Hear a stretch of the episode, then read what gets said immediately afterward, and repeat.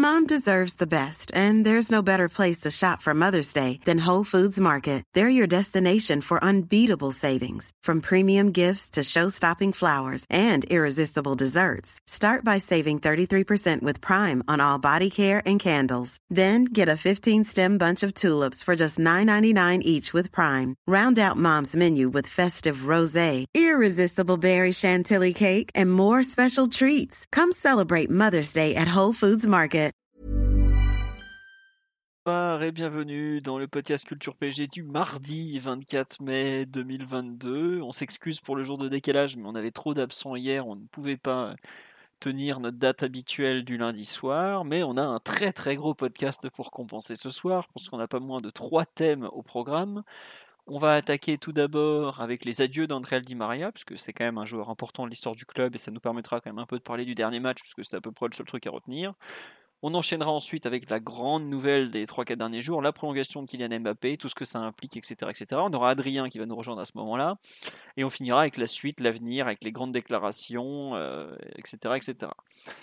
Bonsoir à tous sur le live. Je vois qu'il y a déjà plein de noms que je connais bien, qui sont de retour et qui nous demandent 5 heures de podcast, puisque un certain Mathieu Martinelli, promu au rang de co-animateur sans le savoir, a assuré qu'il était prêt à tenir 5 heures. Bonsoir Mathieu, en tout cas. Salut à tous, mais tu restes le seul animateur. Euh, oui, mais bon, des fois j'ai. Le co-animateur, c'est Adrien qui va nous rejoindre. Tout à fait. Adrien qui arrivera pour le pour le pouls de la prolongation. On nous l'avait demandé, il sera fait. Nous avons normalement Simon qui est là aussi. Salut à tous, très content d'être là. Voilà, et il euh, faut savoir, Simon euh, ne peut pas le lundi soir, il fait des folles soirées, donc on est obligé de décaler pour, pour tenir bon. Et des soirées professionnelles, je précise. Oui, j'ai vu des photos, t'avais pas l'air très professionnel, Simon. Mais c'est une autre affaire. Et Omar, normalement, qui est là aussi. Bonsoir, Omar. Bonsoir à tous, ravi de partager le crachoir avec euh, Adrien Chantre-Grelet du Parisien, le plus grand média du monde. Tout à fait. Euh, donc, comme vous l'avez pu entendre, Omar n'est pas à l'endroit habituel, mais il a tenu à être là. Donc, euh, vous pouvez le féliciter pour son grand courage et, et, sa volonté intacte de célébrer Kylian Mbappé. On me dit on s'est quitté dépressif, on se retrouve euphorique. Jusqu'à ce que je vous déprime de nouveau. Non, non, j'ai rien. J'ai pas de, pas de quoi vous déprimer en ce moment, honnêtement. Donc euh, c'est déjà pas mal. On va attaquer quand même le podcast puisqu'on en est déjà à 5 minutes de parlout un peu inutile que certains sauteront en replay, mais on sait comme ça.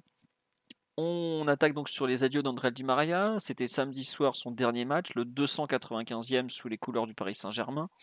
Euh, c'était PSG Metz, il était titulaire, il a, mis, il a commencé par donner une passe décisive, passe décisive à Mbappé évidemment. Le meilleur passeur de l'histoire ne pouvait pas s'en aller euh, autrement qu'en donnant une passe D, et il a même marqué un joli but avec, euh, je crois que c'est en début de seconde période, si je ne me trompe pas, c'est le 4-0 qui met de, de, mémoire. Donc voilà, c'était à la 60, 60e enfin, il s'est passé un moment assez exceptionnel. Il s'est mis un peu, euh, il a été submergé d'émotions euh, sur ce but. Et j'avoue que c'est la première fois que je vois un, joueur comme ça fondre en larmes euh, au cours d'un match après un but parce que il a de, il y a une surcharge d'émotions justement à laquelle il n'arrive pas, à, n'arrive pas à gérer. On me dit sur le live, on a tous eu beaucoup de poussière dans les yeux. Bah, moi, je dois avouer que autant le départ de Di Maria dans le fond ne me fait pas grand chose parce que j'estime que c'est la chose à faire. Autant euh, j'ai moi-même eu des petites larmichettes euh, en les voyant tous pleurer, lui notamment, sa famille très touchée, euh, surtout pendant le match. Ça m'a vraiment fait quelque chose. Je ne pensais pas que qu'on arriverait, qu'on arriverait jusque-là, mais vraiment, ça, j'ai été très touché. Je ne sais pas, Mathieu, Omar ou Simon, si vous avez reçu un peu cette émotion, vous aussi, si vous avez. Simon, es-tu la larme à l'œil, toi aussi, face, à, face au. Un moment très très dur, je dois, je dois l'avouer. D'accord, c'est bien. Non mais c'est bien de l'avouer. Euh, on peut se confesser, hein, donc euh, allons-y. donc euh, vraiment, je trouve des, très beaux adieux. Donc il y a ce but, après la partie reprend, et puis il y a un arrêt de jeu et Pochettino le sort à la, je crois, 70e ou 74e pour qu'il ait droit à une dernière ovation. Ovation superbe et totalement méritée. Bon, après, j'avoue que ça m'a fait mal de voir André Herrera rentrer à sa place, mais ça, c'est autre chose. Et donc, euh, le dernier match, il a encore eu droit, il a eu droit à une belle aide d'honneur. C'est la photo d'illustration du podcast en ce moment, au moment de sa sortie, avec tout le monde qui l'applaudit, euh, Messi qui le prend dans ses bras, parce que c'est quand même son ami depuis euh, quoi, 20 ans maintenant. il a re eu droit à une belle fête encore après la. Comment dire, après la partie, il a été longuement célébré par tout le parc et finalement, avec le recul, je pense que c'est celui avec Zlatan qui a eu les plus beaux adieux au Parc des Princes. Euh, je trouve que c'était plus vrai et peut-être plus profond que, que Beckham, qui avait été le premier à avoir un peu ce, show façon PSG QSI. C'était, je trouve, beaucoup plus mérité et logique que Camara. Euh, plus, plus touchant peut-être encore que Mota. Et à part Zlatan, où avec l'entrée des enfants, le, record de buts qui tombe, etc., etc., c'était vraiment un, super, super moment. Donc euh, pour un match de fin de saison dont on attendait il y a encore une semaine absolument rien, finalement, je trouve que la banderole qu'il y a eu, la cérémonie organisée par le club et tout, euh, on me dit que ça avait un côté plus inattendu et spontané que si ça avait été une cérémonie organisée par le club, mais pour moi, ça a été euh, organisé un peu par le club quand même. Donc, euh, vraiment un super moment, j'ai trouvé, pour une fin de saison. Bah, alors, la saison, on a vu, on en a parlé, il y a eu des hauts et des bas, mais pour le coup, c'était vraiment une très très belle fin et ces adieux réussis euh, vont totalement dans ce sens-là. Mathieu, je te laisse compléter cet hommage. Il y a beaucoup de gens qui disent qu'ils ont, ont pleuré sur, le, sur les adieux d'Andrel, mais je pense que au parc, ça chialait dur, hein, vraiment. Non, c'est clair, c'était un mouvement, c'était un moment assez émouvant et, inattendu, comme tu le disais, parce qu'il y a une semaine pile, la tendance c'était même qu'il n'y ait pas de dommages. Et en plus, avec la grève du, du CUP, ça annonçait quand même une soirée assez, assez morne, avec la, possible annonce. On mettait en plus Mbappé qui promettait une annonce rapide. Et à ce moment-là, on pensait tous que ce serait euh, aller au, Real. Donc, c'est vraiment, on a pressentait une soirée qui allait être vraiment euh, d'enterrement, limite, au parc, pour enterrer déjà une saison qui a été, été très pénible. Donc évidemment, c'est le fait que tout se soit retourné, ça a donné une soirée complètement euh, enjolivée et, ouais, très émouvante, très spontanée. Euh, méritée aussi parce qu'on parle d'un, pour moi, d'un géant de l'histoire du, PSG, le meilleur passeur décisif de l'histoire du club, un joueur qui a été ultra impliqué sur des nombreux titres et nombreux matchs marquants de, l'histoire récente du club.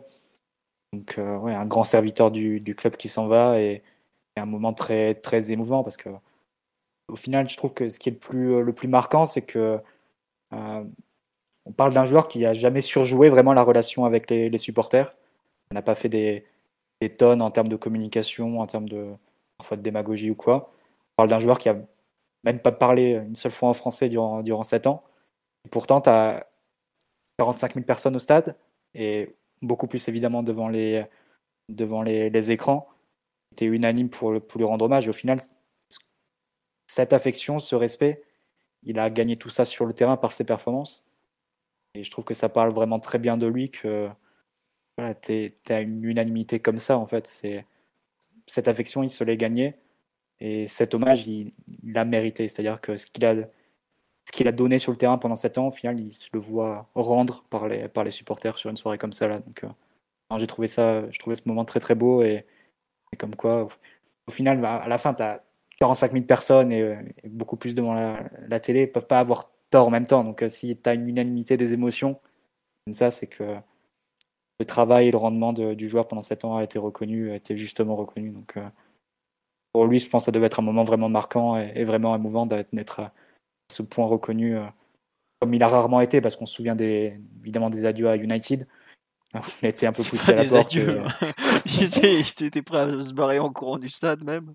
Mais on peut, on peut pas penser aussi aux adieux au, Real qui sont faits dans une, dans une, euh, d'une façon vraiment très douloureuse, alors qu'ils sortaient d'une saison, euh, du moins une demi-saison où ils les avaient propulsés jusqu'à la, victoire en Ligue des Champions.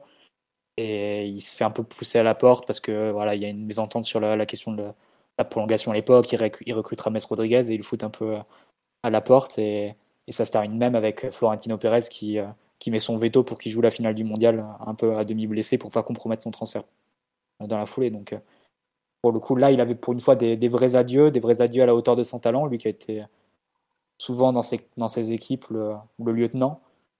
Et ouais, je pense que c'est aussi pour ça que ça a dû le marquer, euh, au-delà du fait que voilà, pendant, 7 ans, pendant 7 ans, le PSG, ça reste aussi un club assez spécial. Hein. Tu, vis un, des tourbillons d'émotions dans, dans, les deux sens. Hein, ah, c'est intense. Hein. C'est clair. Donc au final, ça te, ça te, crée aussi un lien, euh, que tu le veuilles ou non, avec ce club quand tu vis autant de moments. Mais ouais, j'ai trouvé le, la soirée vraiment très réussie et très belle pour, pour un joueur qui le mérite amplement. Ouais. Euh, beaucoup de réactions sur le live, effectivement, des, des larmichettes qui n'ont pas été euh, cachées des. Attendez, qu'est-ce que j'ai lu? Quelque chose qui m'a paru très vrai. Le fait que Di Maria vienne devant le virage, plus le fait que le club le, permette et le facilite, c'était vraiment bien, me dit-on. Oui, non, c'est sûr, il n'y a pas eu de. on avait parlé il y a quelques semaines de peu de l'espèce de distinction un peu débile entre ultra, reste du public, équipe. Et là, pour le coup, on a vraiment eu l'impression d'une communion un peu totale entre tous les supporters, tout le stade.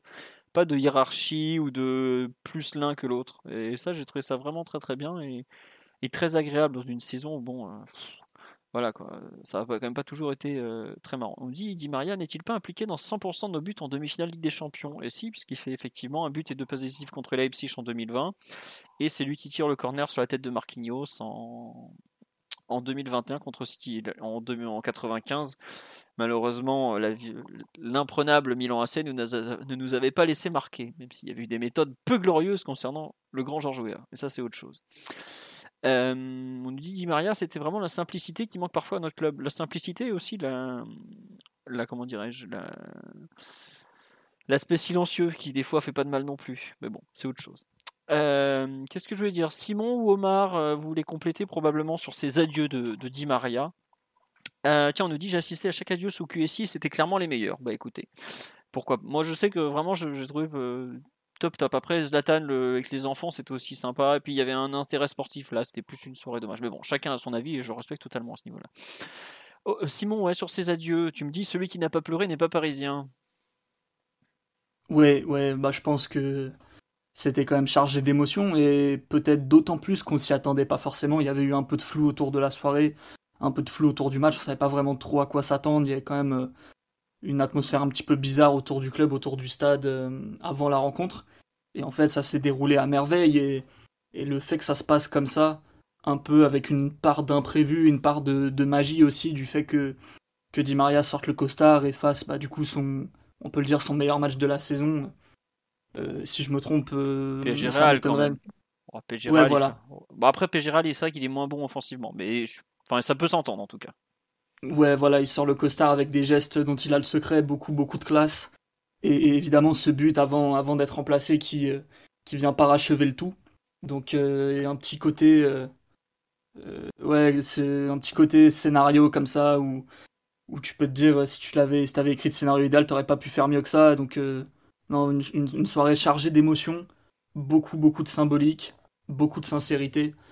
Et, et au final quelque chose qui a été euh, un peu, un peu magique comme ça. Et pour un joueur qui mérite évidemment tout notre respect, tout notre, tout notre amour, toute notre affection, euh, notre admiration aussi. Euh, non pas qu'il ait été le, meilleur ou qu'il ait été irréprochable en tout point, notamment sur le terrain où il a eu aussi eu des petits, des petits, des petits passages à vide ou des petits matchs auxquels il est passé un petit peu à travers.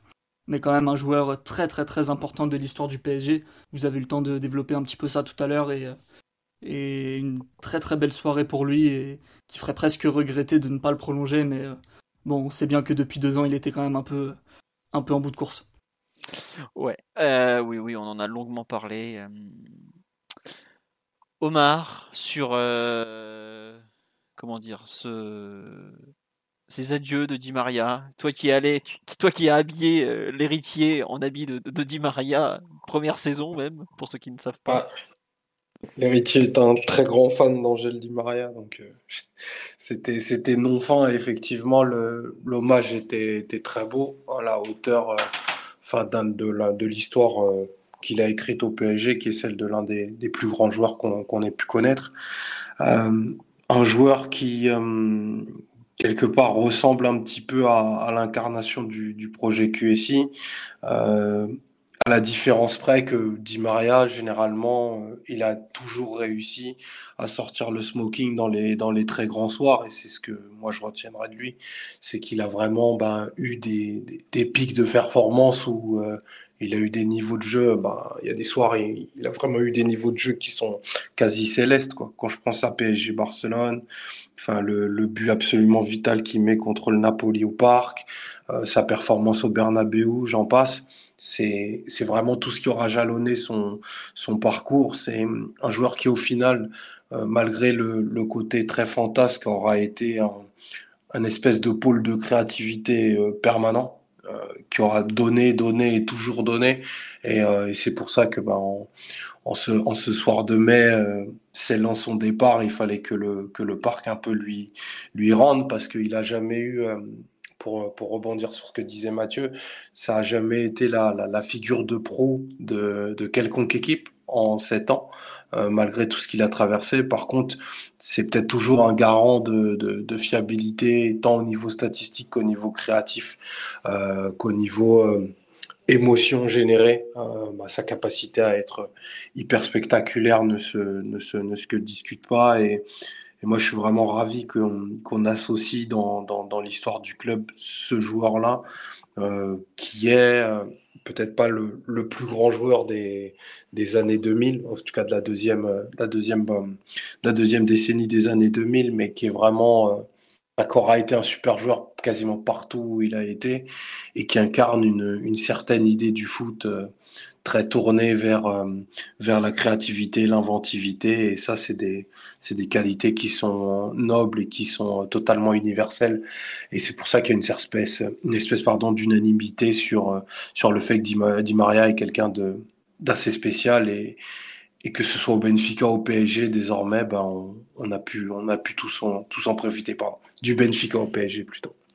On me dit le meilleur Argentin des excuse-moi, on me dit meilleur Argentin des années 2010. Calmez-vous. Alors on a peut-être il y en a un autre qui est pas mauvais. Bah, en ah, sélection. Hein. Ah, Argentin, c'est gagné un trophée à son pays quoi. oui, oui, oui. Il y, a, le meilleur Argentin et il y a le meilleur Catalan argentin. Donc, euh, Argentin pur souche, ouais, c'est du Maria, je pense. Euh, on nous dit c'était quoi le salaire de Di Maria? Oh, Je crois que cette saison c'était autour de 11, non ça? 11 millions bruts. Donc euh, c'est quand même un très très Di Maria n'a pas de prix, on s'en fiche. Non mais on me demande, pour ça je réponds. Il faut euh, savoir quand même qu'il a commencé sa carrière en étant échangé contre un, un, sac de ballon. Hein. Oui, c'est vrai. Dans son premier club, c'est un peu ça aussi l'histoire de. Et puis à l'époque, un sac de ballon, c'était un sac de charbon, c'était pareil quoi. Et ouais, c'est des ballons usés dans ces, dans ces. Un pack de bière, allez, prenez-le. C'est ça, c'est dans ses tout premiers clubs, c'est un joueur qui vient vraiment de la rue, hein, c'est ce que rappelait euh, Thierry Henry, euh, je pense, dans le débrief de, d'Amazon du, ouais, d'Amazon du match. Et il a gardé. C'est aussi pour ça, je pense qu'il a été euh, autant aimé, autant apprécié par, par son rendu et par ses performances sur le terrain, parce qu'il a gardé un peu ce côté-là. C'est-à-dire que, comme le disait aussi Tourelle, c'est-à-dire qu'il avait la double facette, c'est-à-dire le, talent brut, le talent pur, les coups d'éclat, la créativité, l'inventivité, le déséquilibre, le côté un peu imprévisible et, et surprenant de certains gestes et instinctif et de l'autre, la capacité à se mettre minable comme un chiffonnier, à, aller défendre comme euh, deuxième arrière droit aux côtés de Dagba l'an dernier sur un match face au, face au Bayern Park, par exemple, mais tacler, enfin, à, donner, à se donner vraiment en tant, que, en tant que joueur, et ça lui a valu quelques reconversions, y compris au, milieu de terrain. Je pense c'est cette double facette aussi qui est très aimée de, de Di Maria, euh, c'est-à-dire la, la, capacité à, alors que son talent devrait euh, lui permettre d'afficher un ego certain, des prétentions et, de revendiquer une place dans l'équipe. Lui s'efface et met à chaque fois en avant le fait qu'il a pu jouer avec Messi, avec Cristiano, avec Ibra, avec Rooney, avec Mbappé, avec Neymar. Et euh, donc c'est une drôle de mentalité, pas forcément euh, très commune, je pense, chez les, chez les joueurs de ce talent, comme on la, la génération actuelle, et qui le rend très attachant et sans qu'il ait à se livrer à des artifices de communication. Et je pense que c'est Vraiment, encore une fois, c'est tout ce qu'il a pu donner et transmettre à, partir de son jeu qui lui valent bah, tout l'amour qu'il a reçu sur une soirée comme, euh, comme samedi et simplement mérité. Ouais, non, sur le live, on nous dit c'est vrai qu'il a un style très particulier. Ah oui, il y, a, peu de joueurs comme dit mais c'est vrai ce que tu dis, Mathieu, sur la double facette et tout. Et je pense que ça correspond aussi à son caractère. C'est qu'il euh, il, veut pas être starisé, il aime pas ça. Et quand le PG a un peu tenté de le, de lui faire porter plus de responsabilités que, que ce rôle de, de, lieutenant ultime. On voit qu'il n'avait pas forcément très bien réagi. La, la fameuse saison où, euh, post-Ibra, euh, bah, c'est partie des joueurs qui ont, qui ont du mal à, assumer d'un coup le. Les six premiers mois seulement, Philo. Ouais, ouais, mais les six, oui, voilà. La deuxième partie de saison, elle est quand même de haut niveau. Et euh, il y a quand même des matchs. Enfin, PSG, Barça, évidemment. Et tu penses aussi à, PSG Monaco, la finale de la Coupe de la Ligue. Hmm. Un match, euh, un des très grands matchs sous, euh, sous Naemri euh, du PSG.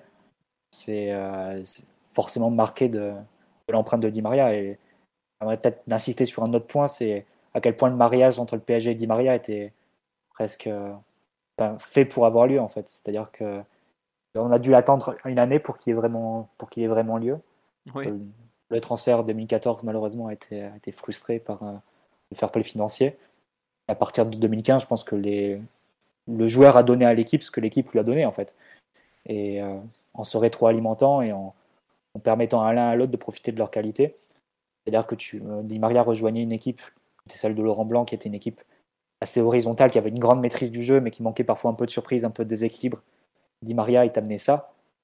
Mais en échange, là où ce que le PSG lui a amené, c'est, je pense, quelque chose d'assez valorisant pour sa carrière et pour le style de joueur qu'il a été et pour les performances qu'il a pu faire par la suite. C'est-à-dire qu'on l'a complètement reconverti en tant que joueur. Si vous vous souvenez, Di Maria, c'est un joueur qui, qui naît comme euh, ailier classique le long de la ligne, comme son, comme son idole Kili Gonzalez, très percutant, très déroutant, et à pied, pied naturel, c'est-à-dire à gauche et à gauche. Mm. Ensuite, il passe gauche et à droite sous Mourinho, mais aussi assez écarté, pareil dans un style un peu virevoltant, etc. Et à partir de Laurent Blanc, à partir de, de ce match face à Saint-Etienne, si vous vous souvenez, euh, en 2015, où on gagne 4-1, il va être plus recentré, il fait son meilleur match euh, jusque-là depuis son arrivée. Il est plus recentré, plus au cœur du jeu, plus dans l'interligne. Dans et à partir de là, il va faire des performances qui sont, sont assez majuscules hein, face à Chelsea, face à Barcelone, face à Monaco, face à. On a gagné combien de matchs euh, par cet aspect-là de Di Maria entre les lignes, euh, qui se met dans le dos des milieux de terrain, qui, se, qui se, faufile un peu comme ça, et qui ensuite fait la différence par, la, par la, dernière passe, par la frappe à 20 mètres. Énormément. D'ailleurs, cette année-là, il pète direct le record de passes décisives, non? Ouais, c'est ça, c'est ça. Bah, il y a des matchs où il en met 3 ou 4 de passes décisives. Le match face à Lyon, le 5-1 pense qu'il doit faire un triplé de passes voire un quadruplé, peut-être un triplé quand même. Et enfin, il y a.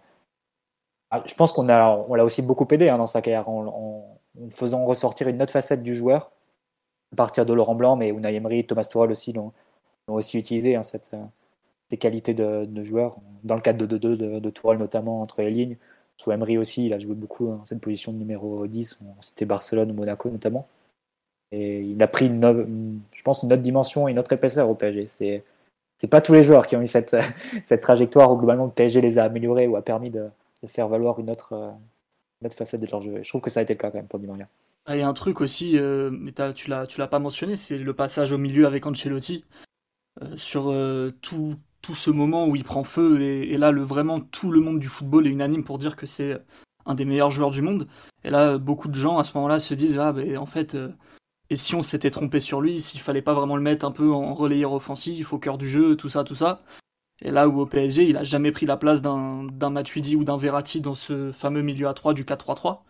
Alors que tu aurais pu éventuellement le, tâter, tu vois. Ça pouvait se, dire, euh, tu vois, j'ai Lavezzi, j'ai Lucas, j'ai Ibra, j'ai Cavani, Pastore, qui tu veux, et bah j'enlève Verratti ou, ou, Matuidi et je mets et je mets Di Maria au cœur du jeu. Et Laurent Blanc, il a vraiment insisté en mettant Di Maria dans la ligne d'attaque dans une position très très créative avec beaucoup de liberté pour animer euh, un peu toutes les zones du terrain où il, touchait le ballon parce qu'à cette époque-là il avait encore énormément euh, d'électricité et d'activité. Il en a encore un peu évidemment, mais je pense que si on se remet les images de 2016, ça, saute aux yeux à quel point il était capable de, faire des énormes différences et sa performance au Bernabeu en poule de Ligue des Champions, ça a été un match très très très marquant malgré une défaite un peu triste 1-0, mais vraiment on marche sur le, le Bernabeu et c'était un peu ce que le PSG de Blanc à ce moment-là pouvait faire de mieux. Il était capable de, de tout en fait. Il pouvait prendre le ballon un petit peu haut, beaucoup plus bas, beaucoup plus excentré.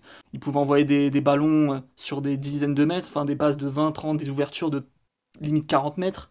Était capable de dribbler dans des tout petits espaces, de combiner. Il avait une excellente finition où évidemment lancé face au but, il piquait au-dessus du gardien, où il enroulait euh, côté ouvert. Enfin, ça a été un joueur euh, quasi ultime à ce moment-là. Euh, avec les souvenirs de lui fin Madrid et euh, ses débuts euh, Tony Truant comme ça au PSG, si bien que ça entraînait derrière une légère, on va dire, déception, où vraiment on attendait Di Maria pour faire passer un cap, c'était un peu ce qui se disait à l'époque. Au final, Ibra était tellement fort cette année-là qu'il s'est vite rangé en, numéro 2 de, l'attaque et pas en numéro 1. Et derrière, les gens disaient un peu, ouais, on attendait peut-être un petit peu mieux, peut-être un peu plus de... on attendait peut-être que ce soit plus notre Messi ou notre, notre Neymar. Au final, ça n'a pas été tout à fait le cas, mais faut, malgré ce côté un peu ascenseur euh, euh, émotionnel qu'il y a eu ou, attente un petit peu déçu, parce que c'est vrai que c'est un, joueur qui, euh, peut-être qu'on l'oublie un petit peu aujourd'hui, a une cote énormissime dans ces années-là. Tout ce qui est autour de 2014, 2015, 2016, même s'il y avait eu ce passage un peu compliqué à Manchester United. Et encore, dès le début, sur les premiers matchs, il met genre une quinzaine de passes et derrière, il s'éteint parce que Manchester provoque ça aux êtres humains, paraît-il. Mais mais non, vraiment un joueur euh, extraordinaire. Et euh, faut pas oublier qu'au moment où il est recruté, limite, on s'attendait pas à ce qu'Ibra revienne aussi fort et avec autant d'importance, autant de stats, autant de, de, autant de, comment dire, ouais, ça d'importance et de grandeur. Mais vraiment, Di Maria était limite. Euh, euh, Di Maria, quand il arrive, c'est, ça se compare pas avec Neymar deux ans après. Mais ça a été un petit peu l'effet que ça a fait à l'époque quand même. Bah, quand il est transféré en 2015, en 2014 c'est 70 millions, en 2015 63, alors qu'il sortait d'une saison, voilà, c'est quand même des très très gros montants. si je me, tu me demandes pas si je me demande si à un moment ça n'a pas été le joueur, le joueur le plus cher du monde en cumulé, ça a dû être lui pendant deux ans. Ouais, ça il me semble que c'est ça hein, qu'il a vu qu'il a fait plusieurs gros transferts, mais bon, c'est aujourd'hui, c'est pas forcément pour ces transferts qu'on qu'on s'en souviendra. Dans les thèmes, j'avais mis quelle image vous garderez de lui? Moi, par exemple, je pense que aujourd'hui, c'est le meilleur gaucher passé par le club, par exemple. Après, quelle image je vais en garder? Si je devais, si vous deviez garder un souvenir en particulier, j'avoue que j'aurais du mal à en, trouver un je sais pas, Mathieu, Omar ou Simon, si vous deviez garder un souvenir en particulier de, de Di Maria.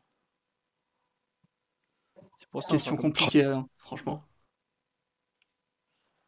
Ah, je sais pas, peut-être quand même euh, les matchs. Pour moi, c'est Di Maria, c'est avant tout les matchs européens quand même. C'est les les soirées de Ligue des Champions où d'un coup il se mettait à prendre feu ou, ce genre de choses. Barça, c'est inoubliable. Le, 4-0 face au Barça, c'est. Mmh. Moi, j'aurais toujours du mal à, associer le 4-0 au match qui arrive ensuite parce que ça a été un tel moment où tu, tu planais tellement en fait après ce match-là. Euh, c'est une soirée de telle perfection footballistique et il en est le principal artisan. Donc, euh, forcément, l'action qui démarre de, 6 mètres de trappe euh, pour Rabiot, ensuite le, la spéciale Emery de, de, sortie de balle et, qui arrive jusqu'à Di Maria où il, prend le, fait une fin d'abord et ensuite il prend l'initiative de, de marquer. C'est c'est une action de, rêve pour un match de rêve et pour un joueur qui était de rêve ce soir-là. Et, euh, oui, après, on peut retenir beaucoup de choses hein, de Di Maria. Le, fameux piqué, hein, qui est son geste, c'est son geste favori. Il y, a, un but à, Nice notamment. Euh, ah il le fait en plus de, ouais, avec Tourelle. Il est lancé en profondeur par Meunier, je pense. Et il fait de, comme ça de l'extérieur dans un angle impossible. ce genre de geste, il y a, Piqué en extension. Ouais, comme ça, il y en a beaucoup. Hein, il y a aussi un but euh, avec Blanc face à Angers, face à Angers le 5-1, où il fait une reprise de volée aérienne sur un ballon de, oui. C'est le, le euh, but, c'est en fait c'est le match du fameux but de Vanderville qui ça. Où les deux buts sont extraordinaires, mais le but de Di Maria est complètement oublié au final. C'est un match globe-trotter hein, du PSG. On jouait vraiment, euh, c'était n'importe quoi le niveau de jeu à, ce moment-là. Mais ouais, il y a beaucoup de, de buts, il y a beaucoup de buts décisifs, des coups francs deux fois d'affilée euh, trophée des champions en 2018-2019 avec des, des moitiés d'équipe, des joueurs qui mm. revenaient de vacances, etc. Lui-même qui, a dû faire un entraînement, c'est lui qui gagne le match. Il a, aussi marqué euh, des, classiques face à l'OM de, son empreinte. Match qui revient, c'est lui sur le ballon avant le, coup franc qu'il va administrer à, à Johan Pelé de, de 30 mètres. C'est des gestes de... Et il avait complètement marché sur l'eau aussi ce soir-là.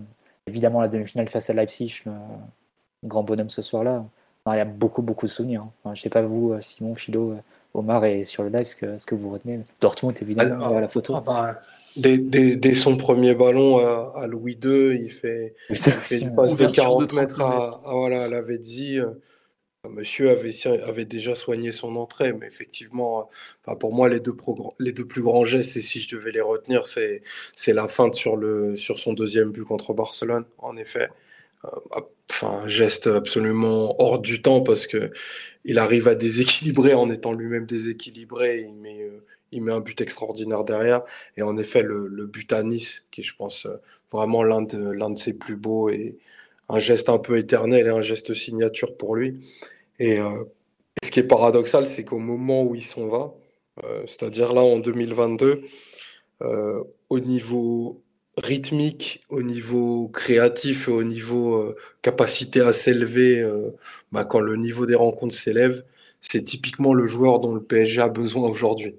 Donc euh, il faudrait peut-être arriver à cloner Di Maria, mais il faut, arriver à, recruter un joueur ou des joueurs qui, qui cochent ces trois cases-là et, c'est rare pour, pour passer à un autre niveau. Omar, il nous faut la méthode Pintus, tout simplement. la, la, méthode Pintus qui est peut-être euh, la plus grande œuvre du siècle. mais c'est vrai que c'est bien vu de dire qu'il y a vraiment très peu d'André Di Maria dans le monde du football. Hein. Parce que ce profil comme ça, un peu euh, de créateur total, mais en même temps hyper électrique, hyper dévoué au collectif, très efficace devant le but, capable de, fournir énormément de stats et tout, avec quand même au final une certaine polyvalence, parce qu'au PSG, il s'est certes réinventé un peu avec Laurent Blanc, mais derrière, il a été utilisé dans des rôles euh, un, petit peu, un petit peu différents. Il y a eu, bien sûr, sa, meilleure version où il était attaquant, vraiment meneur de jeu. Ça, c'est ce qu'on voit quand il arrive, c'est ce qu'on voit euh, la deuxième partie de saison euh, du Unai Emery 1.0. c'est ce qui fait aussi quand Neymar se blesse, il me semble, en début 2019, ça doit être ça où c'est lui qui porte l'équipe pendant trois mois en étant absolument extraordinaire à tous les matchs. Euh, ça, c'est un peu sa meilleure version, mais aussi des moments où il jouait deuxième attaquant, et des moments où il jouait un peu plus milieu offensif droit quand on mettait les quatre attaquants. Ça, c'était plus avec euh, chose qu'on a un petit peu moins vu avec euh, Pochettino, puis il était déjà plus forcément dans son meilleur état de forme, mais vraiment un joueur capable de, de tout faire comme ça, en plus de tirer les coups de pied arrêtés. Des joueurs qui ont ce profil actuellement, c'est quand même très compliqué. Il y a peut-être Hakim Ziyech qui s'en rapproche parce que lui aussi il a ce côté un peu fou, imprévisible, irrégulier, mais qui peut totalement transcender des grandes rencontres. Mais en plus gaucher comme lui, mais hormis lui, euh, c'est clairement pas toutes les équipes, ni même toutes les grandes équipes qui peuvent se targuer d'afficher un Ancrel Di Maria au coup d'envoi. Euh, juste, il y a eu beaucoup de réactions sur live sur le, moment à retenir un peu. On nous dit, on nous parle de la demi-finale à l'Élé contre City l'an dernier où il fait une première mi-temps exceptionnelle. On nous a mhm. beaucoup parlé, effectivement. Il y a eu les coups, les coups francs au Trophée des Champions contre l'OM. Il y a eu la photo après Dortmund, après PSG Dortmund là, le contre Bordeaux qui en met un extraordinaire aussi. Oui, à Bordeaux, oui. Mais euh, mmh. celui-là, je ne suis pas sûr qu'il ait été cité. On nous cite sa demi-finale contre Leipzig, on nous cite ses, petits ses lobes, ses petits ballons piqués. Bah, ça, c'est tout dit Maria, la, finesse au moment de conclure. Puis bah, c'est les lobes, le plus beau qu'il ait mis, je pense que c'est même pas avec nous, c'est avec l'Argentine, la finale de la Copa América au Brésil l'an dernier. Il y a euh, effectivement le fameux but contre Naples qui nous permet ensuite d'aller jusqu'en ah, huitième. c'est important. Hein. Aujourd'hui, c'est acquis, mais on était à 3 minutes d'aller en Europa League, ce qui aurait été quand même euh, je pense qu'on en parlerait tous les jours si c'était arrivé. Quoi. Mm. J'imagine le PSG de QSI, Neymar, euh, Mbappé et compagnie qui finit en Europa League derrière le Napoli d'Ancelotti, mm. qui était certes capable de, belles choses à l'époque, mais bon, ça, n'était que le Napoli face à l'équipe de Mbappé et tout ça. Euh, il nous a sorti d'un sacré pétrin parce que là, euh, ça s'est pas produit, donc c'est facile un peu de retenir le geste et d'oublier un peu les conséquences réelles qu'il pouvait y avoir, mais en vérité, ça aurait été un tremblement de terre limite un cataclysme, parce qu'à l'époque, en plus, on est pris à la gorge par le FPF. Euh, il y a euh, des enjeux financiers énormes, des enjeux sportifs énormes, des enjeux de, bah, des enjeux absolument énormes pour, euh, pour le PSG. S'il n'enroule pas son ballon de cette façon à ce moment-là, en plus en ayant sorti un match un petit peu étrange ou un peu sur courant alternatif où il réussit pas grand-chose au final, ça pour le coup, on lui doit une fière chandelle. Ouais, on a pu s'afficher. Vous a évité une catastrophe industrielle en réalité. Hein. Bah, c'est vrai que quand s'est tartiné le slip de crotte trois, trois mois plus tard contre Manchester, on n'a pas du tout fait une catastrophe. Hein. Non, mais je suis d'accord avec toi. Dans le fond, le fait de pas passer les poules, c'était dramatique, mais c'est vrai que ça n'a pas été le plus grand parcours européen pour autant non plus. Donc, euh, c'est sûr. Voilà. Euh, on nous cite évidemment le match contre le Barça, Naples, euh, le, le Real.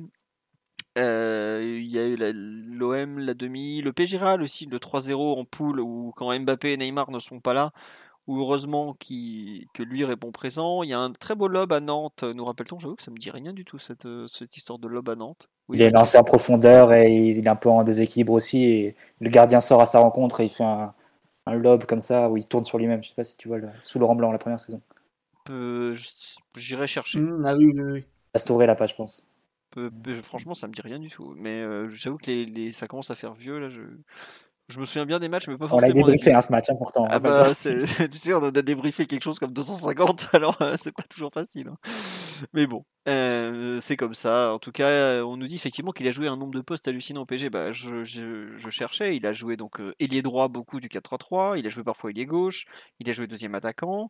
Il a joué quelques fois relayeur gauche parce que Mmh il y a joué un petit peu, hein, pas beaucoup. Un petit peu, mais c'était jamais très pro. Voilà. Laurent Blanc face à Monaco la première saison et perd le match.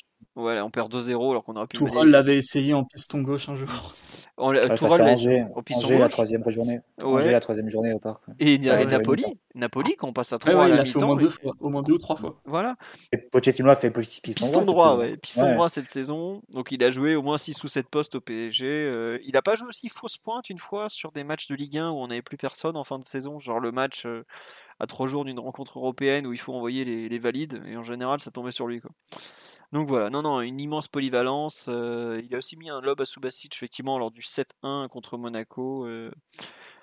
Voilà, écoutez. Orgie de football. Orgie de Le football. PSG de Lo Celso. Quelle horreur. T'as quand même réussi, réussi à nous mettre Di Maria et Lo Celso dans la même phrase. Bref, on va remercier Andrel une dernière fois. Tu fus un grand joueur, Andrel. Andrel, euh, Angel, comme le disait un, un grand entraîneur du Paris Saint-Germain. Et on te souhaite le meilleur pour, le, pour tes allez, une à deux années qui te restent en Europe avant de retourner à, à Rosario Central, ton club formateur que tu as quitté il y a euh, pff, combien 15 ans maintenant à peu près? Voilà. Nous passons au deuxième thème, très attendu lui aussi, la Faut, prolongation. faut peut-être lancer une Marseillaise. Euh, On peut pas, on peut pas accueillir euh, l'immense Adrien Chantegrelet comme ça. J'ai entendu que tu parlais du plus grand média du monde. On m'a dit.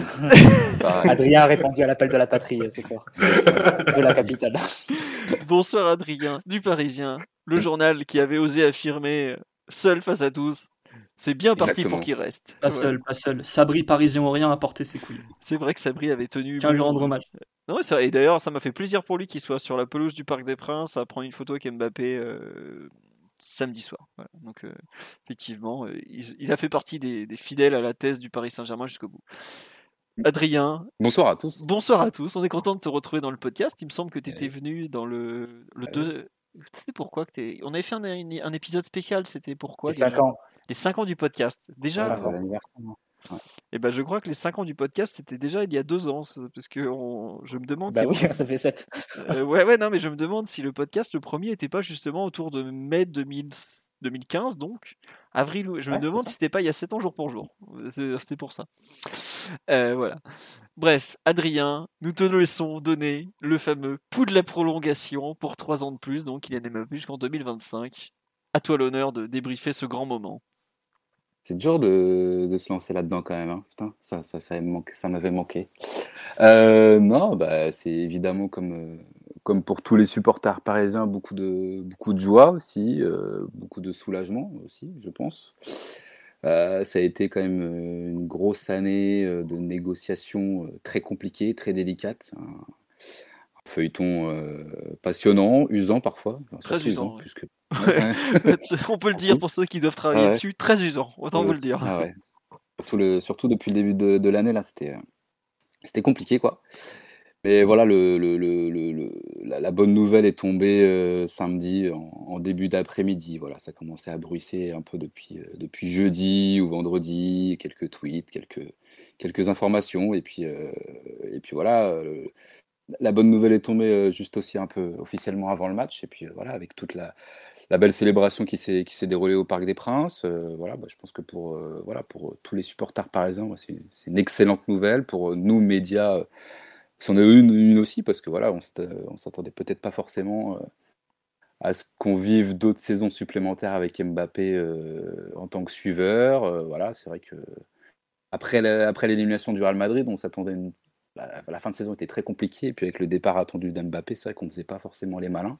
Ah non, ça, Donc le fait que les audiences du site en témoignent, je peux vous le dire. Voilà, je pense que tu sais de quoi je parle, Philo. Donc euh, voilà, fallait trouver des sujets un peu, un peu de discussion, on va pas se mentir. Mais voilà, le, le fait que Mbappé prolonge, voilà, ça, ça, il y a un nouvel élan qui, qui, qui, qui s'est créé là. Donc c'est vraiment, euh, c'est une super, enfin, une nouvelle dynamique qui, qui, qui est en train de s'instaurer là. Puis avec euh, tous les, tous les, toutes les répercussions euh, sur l'organigramme du, du Paris Saint-Germain, sur l'effectif, tout ça. Donc voilà, c'est vraiment un nouveau départ euh, qui, qui est en train de se mettre en place, j'ai l'impression. Donc euh, voilà, c'est voilà, une super nouvelle et on attend de voir la suite, tout simplement. On a hâte. on a hâte. Ouais. Euh, tu as raison. Il y a Titi qui te dit Adrien, je suis nul, c'est toi qui avais raison, si tu veux tout savoir. Euh, attendez. Oui, il m'a pourri, il m'a pourri, évidemment. Bah, je sais bien, je sais bien. Tiens, une question, non, mais c'est vrai que le Parisien a une position qui a quand même été très critiquée, puisque bon, pour ceux qui ne Mhm. comprennent pas, donc tu travailles au journal euh, régional. On nous dit comment vous avez vécu en fait le- un peu le, le shitstorm euh, pendant des semaines après cette annonce, ou parce que enfin en interne c'est forcément compliqué quand tu vois tout. Mhm. Tu es un média, mais tu sais qu'il y a euh, des dizaines de journalistes qui travaillent sur ce dossier et tu as des, tu as des, euh, des comment des informations complètes, euh, pas complètes, euh, contraires, pardon, qui tombent jour après jour. Ouais, Ouais. contradictoires, où tu dis, attends, c'est pas possible. euh, Comment ça s'est passé en interne et tout Franchement, jusque le, le vrai coup de flip, entre guillemets, enfin le coup de, de moins bien, il est arrivé, je pense, le, le lendemain des trophées NFP. Où là, je pense qu'il y a vraiment eu un sentiment global de, de vraiment d'incertitude. voilà, on, savait que Mbappé n'annoncerait pas son, son, choix ce soir-là. Et c'est vrai qu'on sentait que euh, il y avait un sentiment de, flottement, d'incertitude qui, régnait. Mais pour autant, on n'avait pas d'informations à proprement parler. On n'avait pas vraiment d'informations venant du club Mbappé ou du club disant qu'il euh, il a le Real Madrid. Là-dessus, c'était vraiment niette. C'était plus un ressenti plus que, plus que d'une réelle information. Parce que voilà, nous, les informations qu'on avait sorties le, le, 5 mai étaient, euh, concrètes, euh, que ce soit du côté du club, du côté du clan Mbappé, malgré le démenti de la maman. Hein. On pourra en reparler euh, plus tard, mais, malgré le fait qu'il ait démenti notre information, Adrien, avait quand même... elle, le, elle, le, dément, mais vous l'aviez écrit dans l'article qu'elle allait le démentir en gros. Il suffisait de lire, c'était la fin du troisième paragraphe. Donc, On dit, alors on, a le, le, malheur de dire que la famille tempère au lieu de dire qu'elle dément. Mais oui, oui, nous on s'attendait à ce qu'elle démente l'accord parce que dans, dans, la tête des Mbappé, dans leur vision des choses, ils ne donnent jamais un accord à proprement parler, de manière vraiment tacite. Soit au PSG ou au Real Madrid, ils ne donnent pas d'accord. Dans, leur vision des choses, c'est comme ça.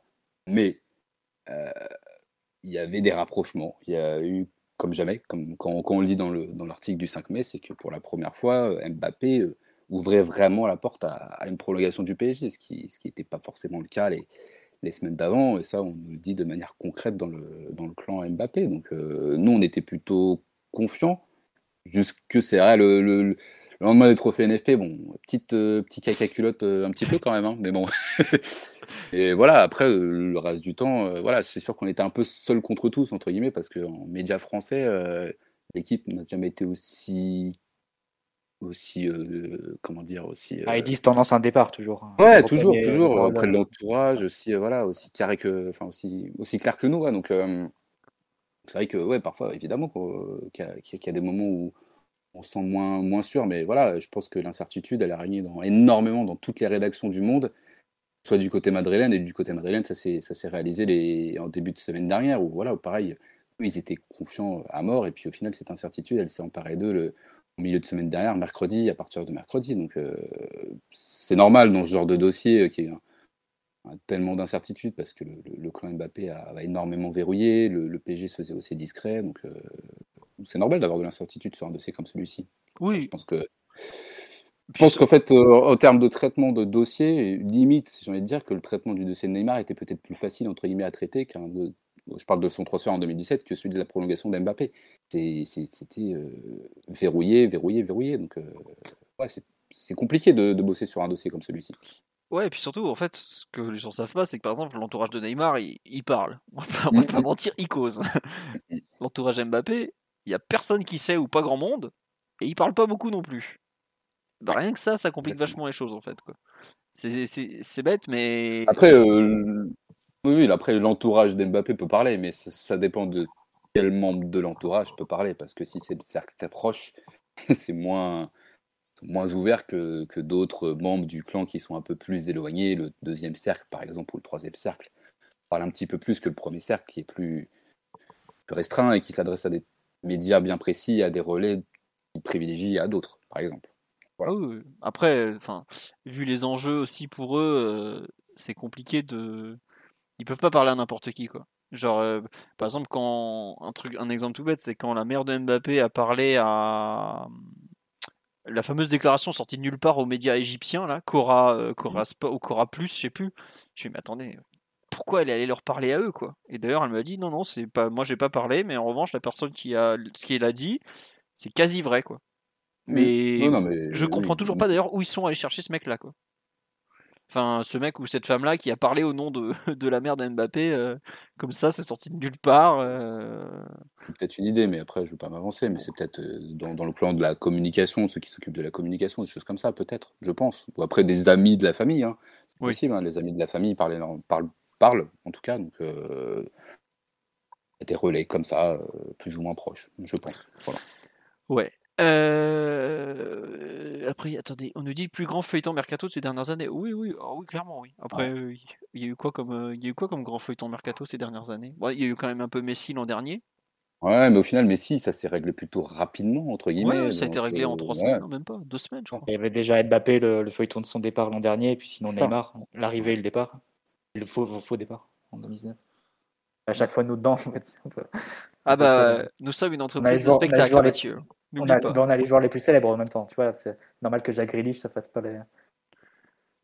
Après, Jacques Grealish, lui, il va au tribunal, c'est pour autre chose, donc c'est- pas le même style, hein, mais bon. Euh, bon, voici le pouls de la prolongation d'Adrien, et un peu qui vous a raconté comment il l'avait vécu euh, donc en interne dans un, média qui avait forcément parlé, qui s'était engagé pour le coup. Euh, tiens, on nous dit à quel point les sources peuvent utiliser leur réseau pour faire passer des messages dans l'intérêt de Mbappé. Ben, ça, malheureusement, c'est tout le, tout le travail à faire pour euh, savoir à quel point tu es utilisé ou à quel point tu n'es pas utilisé, justement. D'où le principe de recouper des sources et de, on ne peut pas se satisfaire d'une seule personne euh, qui dise ouais c'est bon j'annonce ça et de se contenter de ça. Donc évidemment qu'il faut, faut vérifier l'information deux fois, trois fois, surtout sur un dossier comme celui-ci. On on peut pas se permettre de de, balancer une info comme celle-ci et d'en faire comme on l'a fait. On a fait euh, trois pages dessus, on a fait notre une là-dessus. Donc évidemment qu'on peut pas se permettre de, balancer de telles, telles informations en, n'ayant qu'une source et qui nous disent euh, voilà c'est bon c'est fait Mbappé va prolonger non non c'est recoupé euh, c'est pas qu'un seul membre de la rédaction qui bosse là-dessus même si voilà c'est un journaliste en particulier qui a sorti l'info mais euh, voilà c'est énormément de travail pour recouper toutes ces informations qui, qui sortent de diverses sources de divers endroits et voilà C'est une bonne conclusion. C'est- Non, non, excuse. euh, non, en fait, j'ai la, la- la conversation de la rédac de Culture PG qui, qui, qui s'agite soudainement. Et on nous dit il y a Carl Olive que les gens ont fait passer pour un guignol qui, et qui avait la vraie info. Bah oui, en plus, euh, elle est- Adrien, c'est toi qui as appelé le, le fameux Carl Olive. Donc, c'est pour ceux qui ne le savent pas, Carl Olive est le maire de Poissy, qui est historique. Enfin, lui, il est historiquement lié au PSG parce qu'il a beaucoup été là à l'époque, euh, Canal, tout ça notamment. Et il a annoncé donc le jeudi soir. C'était quoi son tweet exactement? Tweet C'était extra. le mardi. Le mardi, Mardi, pardon. Philo. Parce que c'est là où on reprend espoir en fait. Il dit l'immense Kylian Mbappé Voilà, c'est très emphatique. va re-signer, on en reparle bientôt, merci, bonsoir. Et c'est un peu là où on reprend espoir parce que c'est vrai que Adrien, ça doit être un peu frustrant pour vous parce que là, vous donnez la nouvelle, c'est démenti dans la demi-heure par euh, Ouais, la ouais, maman. ouais. Et tous les médias, mais vraiment tous les médias nationaux et internationaux vont aller contre votre information. L'équipe, je pense, fait une brève en disant euh, la tendance est toujours à un départ d'après la famille. Euh, Oh, même, Horstein même, après. même, même le lendemain de, de notre papier, dans le journal, le journal du même jour, euh, dit, euh, reprend les propos de, de euh, dans Marca, disant euh, la tendance est à un départ. Ouais, c'est clair. Bah, bah, Marca aussi, je pense, avait un relais euh, avec la maman. Je pense que ça devait être Mario Cartagena, Oui, c'est lui. journaliste ou Pablo Ouest, qui, qui avait un relais direct avec, euh, avec la maman de Mbappé. Mais c'est- en plus, tous les, en plus euh, quand vous donnez l'info, juste après, il va y avoir une semaine où on va parler que de l'accord avec le Real, où tu vas voir Ornstein, donc de côté anglais et athlétique, mais Marca, tous les journaux espagnols disent qu'il y a, ça y est, il y a l'accord avec le Real, euh, la question des droits d'image pose plus de problème, etc. Il y a ensuite la, euh, la cérémonie des, euh, des remises de prix de la, LFP. Et donc la grosse incertitude aussi, mais en gros, quand, quand il répond à la question sur le record de bulle de Cavani, etc., comme on avait tous intérêt en fait qu'il allait partir, euh, il y a un biais de confirmation et on comprend tout comme une, confirmation supplémentaire qui prépare son départ. Et tout le monde est un peu dans la tête dans le sac et ça repart le. On reprend espoir le mardi soir en réalité avec le tweet de, de Carl Olive qui avait forcément l'info. Toi, il te l'a démenti ensuite euh, au téléphone en disant euh, c'était juste une intuition, oui. machin. Que dalle, hein, ça, on a le droit d'en douter. On peut, on peut en douter parce que c'est c'est un personnage politique, hein, donc il n'est pas obligé de me dire la vérité. Après, vrai Il s'est fait taper sur les doigts, il avait il y avait- l'info. et il y c'est- avait, il y avait des raisons d'y croire, parce que comme on, on l'a dit, il y avait trois, trois canaux d'entrée. Carl Olive est proche de Macron, donc Macron proche de Mbappé. Il a le canal d'entrée du PSG, parce que voilà, il s'occupe du, du, du centre d'entraînement du PSG, donc forcément Futur centre d'entraînement. du futur, pardon. Nous ouais, avec, euh, la superbe ville de Saint-Germain-en-Laye pour aller dans la un peu moins superbe ville de Poissy. Voilà. Et il est proche de, des parents, du, du papa d'Mbappé, Wilfried, et de Pierre, euh, l'oncle. Donc euh, voilà, ça faisait trois portes d'entrée quand même qui pouvaient laisser croire qu'il avait un, une info ou qu'il avait une tendance. Après, voilà, moi, quand je l'ai eu au téléphone, il m'a toujours dit que euh, moi, je, je tweete en tant que supporter, euh, je suis pas porte-parole du PSG. Il y a peut-être eu cas, des, ouais, il y a peut-être eu des, des coups de pression ou quoi. Il a ça, il a pas voulu me le dire. Mais bon. En tout cas, ce qui est intéressant, c'est que c'était corroboré par une source en Espagne. La meilleure source concernant le Real, c'est triste à dire, mais c'est Chiringuito, avec Pedrerol. qui, à partir Pedrerol. de- Ben ouais, Calma.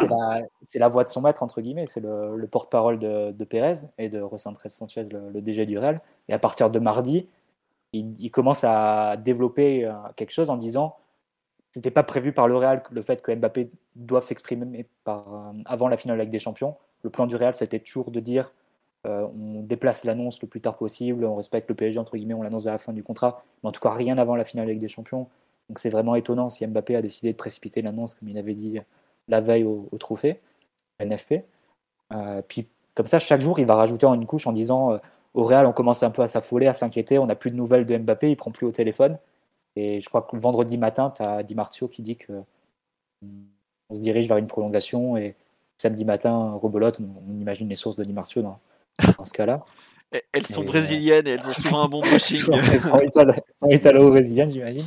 Et voilà, à partir de là, il n'y a plus vraiment de doute, c'est tout est confirmé en samedi, début d'après-midi, quand, le contrat s'apprête à être signé. Mais c'est vrai que ça a été un, ascenseur émotionnel, vraiment, parce que malgré ton info, comme ça a été tellement démenti, on n'y croyait plus vraiment. Et c'est vraiment dans la dernière ligne droite, les 3-4 derniers jours, que d'un coup, on a reperçu cette possibilité comme réellement concrète.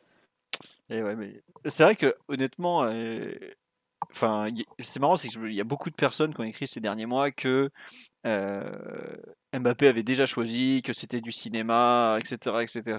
Et moi, je me souviens, notamment, c'est après le match contre Saint-Etienne à la, mi-février, où il s'arrête, il fait, une zone mixte, euh, où il parle un peu, euh, on lui dit, ouais, et finalement, battre le record de Cavani, tout ça, tout ça, et tout, et il répond, et, en fait, je me souviens, j'en ai parlé dans le podcast, je dis, bah, en fait, le, discours qu'il tenait, le ton, tout ça, je trouvais, mais bon, il va partir, quoi. Plus le temps passait, il faut être honnête, le, comment dire, le, dramatique Real Madrid-PSG nous laissait vraiment à penser qu'il qu'il avait rien à gagner.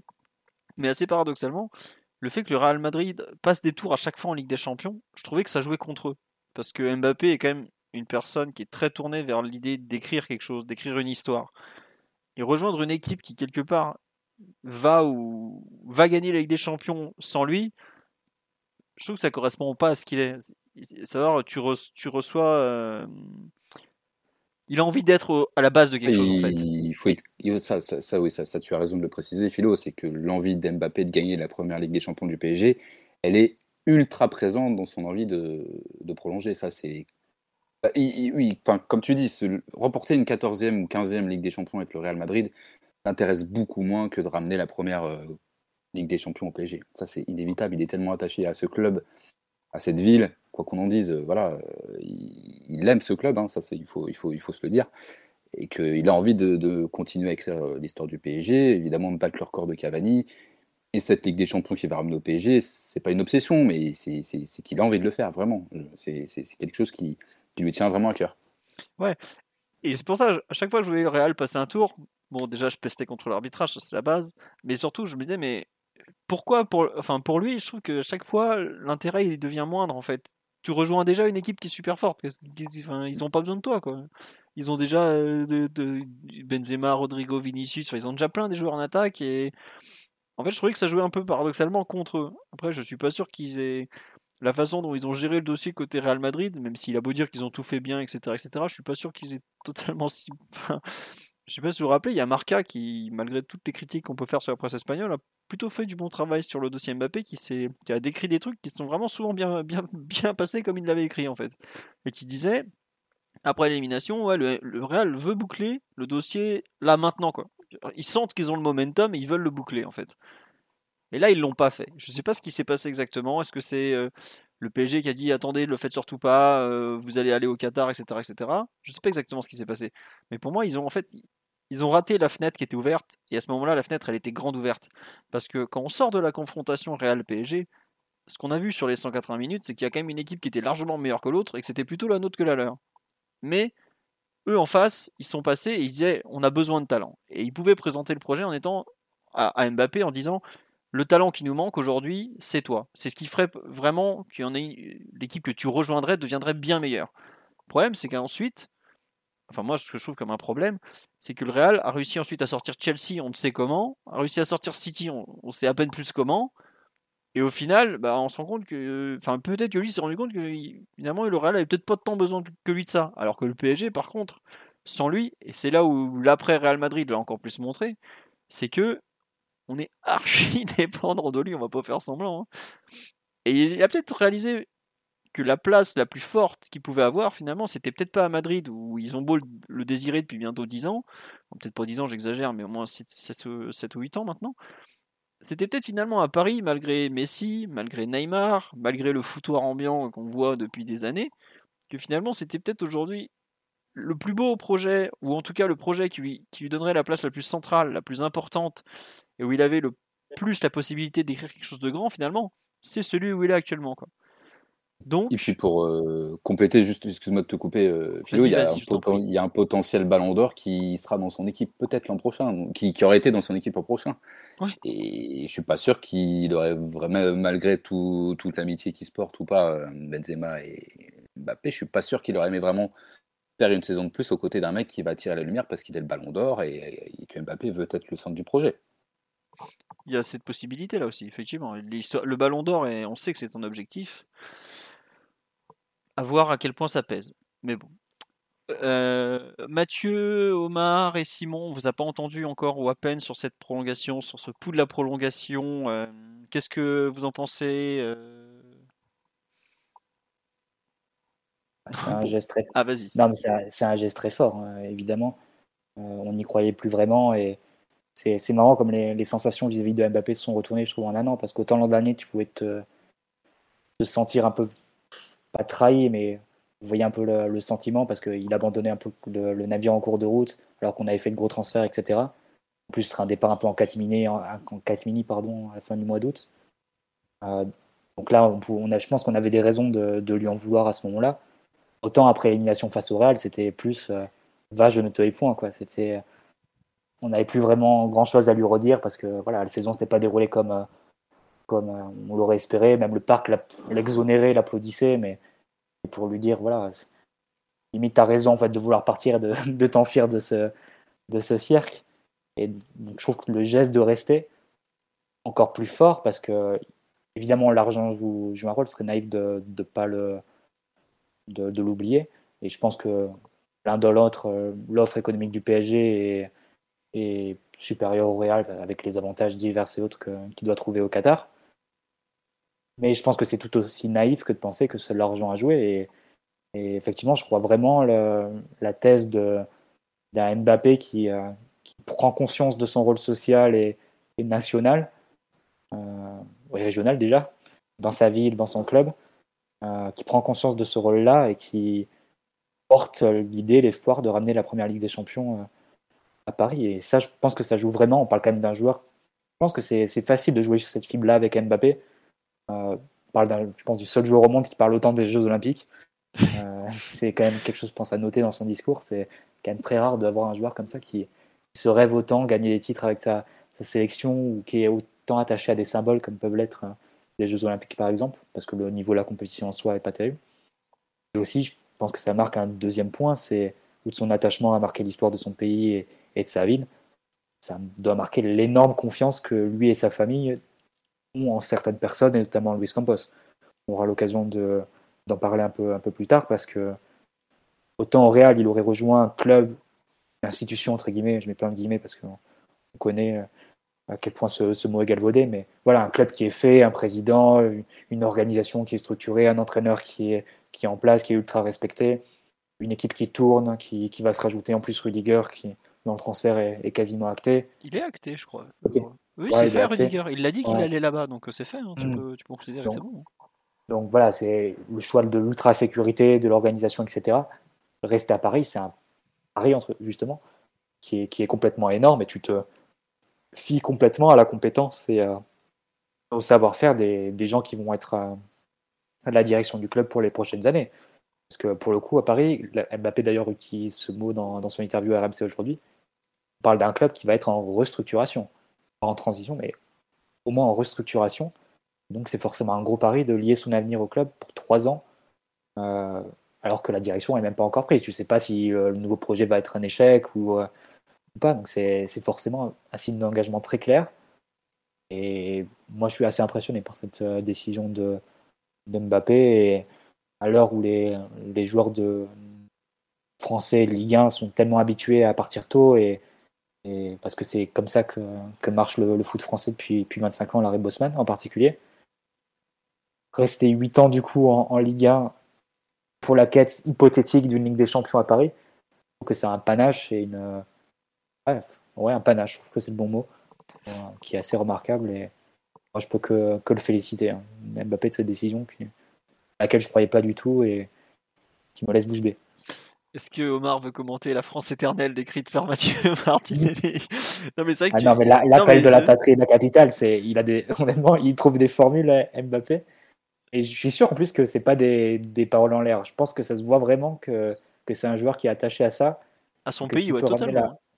Et euh, ça peut paraître désuet et, et, pas du tout habituel, bah justement, avec des joueurs qui, qui partent très tôt de, de France, et c'est normal, je leur jette même pas la pierre. Ils gèrent leur carrière et ils vont euh, là où ils pensent être, euh, ils pensent que c'est le meilleur endroit pour eux pour se développer. Et Mbappé, il fait un choix, un énorme pari en fait de lier le projet à sa figure dans la quête hypothétique d'une Ligue des Champions qui, pour le coup, nous résiste et, et pas qu'un peu depuis des années, à tel point qu'on pense qu'on est un peu maudit par certains scénarios. Donc, pour moi, c'est un geste de, de générosité, d'altruisme et de, de responsabilité. Il se met vraiment au service de, bah, de d'un projet anti du club. Et après, c'est le club aussi, euh, au club maintenant, de, de comprendre le joueur qu'il a sur la, dans les mains, de, de, construire une équipe autour de lui et aussi de construire un projet même euh, d'image et, commercial autour de cette figure du, Parisien qui reste dans sa ville pour, pour combattre les, les grandes puissances internationales. C'est c'est un récit qui est, je pense, très facile à, développer. Ouais. Euh, petit tour sur live, euh, il y a beaucoup de, choses à, dire. Euh, on nous dit qu'il faudra bien trois ans de contrat pour restructurer. Non, non, je pense que les Qataris ont compris qu'Mbappé était un homme pressé. Dans toutes ses interviews, il a bien fait comprendre. Il y a même un moment dans la conférence de presse où il est sans, sans filet, entre guillemets, parce que bon, il n'a pas non plus été ultra poussé. Il y a eu des questions pièges, mais il n'a pas été non plus poussé dans ses retranchements comme certains joueurs ont pu l'être par le passé des fois, euh, où il dit qu'il reviendra en France après sa carrière, par exemple. Ça veut dire qu'il a déjà planifié d'aller un jour à l'étranger jouer, alors que ce soit après à Madrid, parce que vous avez bien entendu, le Real ne se, baissera jamais au point de retenter de conquérir Mbappé. Oui, bien sûr, dans trois mois on en reparle. Mais bon, toujours est-il que sur live, euh, il y a beaucoup de Mbappé futur président, mais c'est vrai qu'il a un discours ultra patriotique qui, est complètement rare. Euh. Enfin, dans le même, on a deux joueurs qui étaient, qui étaient prévus de quitter le, championnat de France cette année, Mbappé et Chouameni. Mbappé est déjà mille fois au-dessus de l'autre. Lui choisit de rester, ou Chouameni, lui au contraire, veut absolument partir. Qui, pour le coup, je n'en veux pas spécialement à Chouameni, est vraiment un joueur qui, euh, qui représente bien le footballeur français des, du 21e siècle, à savoir qu'il fait euh, une bonne saison, il est un peu bon, il est en équipe de France, voire même pas, et terminer l'étranger. C'est euh, intéressant parce que je pense que les, les, les deux je pense que les deux sont fans de basket, Mbappé et Chouameni, surtout Chouameni, mais Mbappé, euh, je pense aussi. Il y a un concept, je pense, qui vient de, là, c'est le concept de legacy, c'est-à-dire d'héritage que tu vas laisser. Et ça se voit qu'Mbappé, il a ce, concept en tête, et de, dire que la trace qu'il peut laisser s'il gagne une Ligue des Champions euh, au PSG, elle sera extrêmement marquante et, durable aussi vis-à-vis des, gamins d'Île-de-France, qui, des jeunes, des apprentis footballeurs, des jeunes qui seraient footballeurs il sent que ça peut être un, marqueur qui change vraiment l'histoire, quoi, qui change le cours des choses. Et c'est pas, enfin, il aurait pu être beaucoup plus égoïste en disant je vais être mieux au Real, l'équipe tourne déjà et j'ai juste à rajouter mes 50 buts à une équipe qui est, qui est finaliste de Ligue des Champions et, tout va rouler. En plus, il y a une machine de propagande au Real qui fait que c'est plus facile de gagner le Ballon d'Or là-bas. Euh, savent vraiment y faire pour mettre en valeur leurs joueurs. Euh, donc prendre le contre-pied, je trouve que c'est vraiment, enfin, ça a du cran, quoi, et du panache. Puis ça lui correspond aussi un peu. Euh, c'est marrant, je ne sais plus quel. Euh, je crois que c'est un journaliste qui avait dit Méfiez-vous avec Mbappé, euh, il va jamais où on pense qu'il pourrait aller, aussi bien sur le terrain qu'en dehors. Donc, il y a peut-être un peu de ça. Omar, il y a des gens qui me demandent, qui me disent Tais-toi, on veut entendre parler Omar sur la, prolongation de Kylian. On t'imagine ravi, forcément, sous le charme peut-être petite larmichette euh, en, prévision de Di Maria dès samedi au moment où, où Kylian était sur l'estrade avec son beau maillot 2025 euh, Ouais, c'est marrant qu'Adrien en fait raconte la, la petite histoire de, en réalité la, la grande histoire parce que c'est une issue euh, qu'en réalité très peu croyaient, même si euh, nous on a, on a des liens privilégiés avec Adrien et qu'on savait que c'était béton, euh, bah, l'environnement et les sensations tout portaient à croire que, que, l'histoire allait, allait s'arrêter. Et, euh, et moi, cette prolongation, sincèrement, je la vis presque comme un point de bascule de l'histoire du foot. Euh, pourquoi? Parce que en réalité, euh, quel que soit le, le choix que, que les Mbappé auraient été auraient fait, puisque en réalité, ça a l'air assez clanique et familial les, les, décisions parce que le père, la mère, euh, l'oncle, euh, le, le, petit frère ont tous leur poids euh, dans, dans, la décision. Ils, avaient, ils se sont gardés toutes les options favorables et tout aurait été euh, en réalité en leur faveur. Si demain il avait fait le choix d'aller au Real, sincèrement, je pense que de façon très honnête et juste, et c'est ce que disait justement Mathieu, aucun supporter ne lui en aurait voulu euh, de se dire bon bah il y a un moment je je pense à mon à ma carrière personnelle à mes objectifs. Euh, j'ai une courbe de progression qui est inversement proportionnelle à celle du club donc je vais aller à l'endroit où tout est possible c'est-à-dire le Bernabeu et, et tout ce que ça et tout ce que ça comporte. Faire le choix inverse au moment où il le fait c'est déjà ça a beaucoup de, classe de cran et c'est en réalité rajouter pour moi de la grandeur à, sa grandeur. Et en plus, il hypothèque pas son futur. Parce que si dans trois ans, il se disait que ben, l'histoire au bout de huit ans au PSG, c'est très long, euh, c'est, j'imagine, épuisant, huit ans au PSG, ben, il décidait d'aller à l'étranger, ben, le fait qu'il ait fait cette prolongation-là, que dans trois ans, ce sera le meilleur buteur du club, qu'il aura eu sûrement quelques accomplissements étourdissants, et même si la, Ligue des Champions devait se refuser à lui, en réalité, la classe est pour moi, ce, enfin, c'est d'ores et déjà le plus grand joueur de l'histoire du PSG, en fait.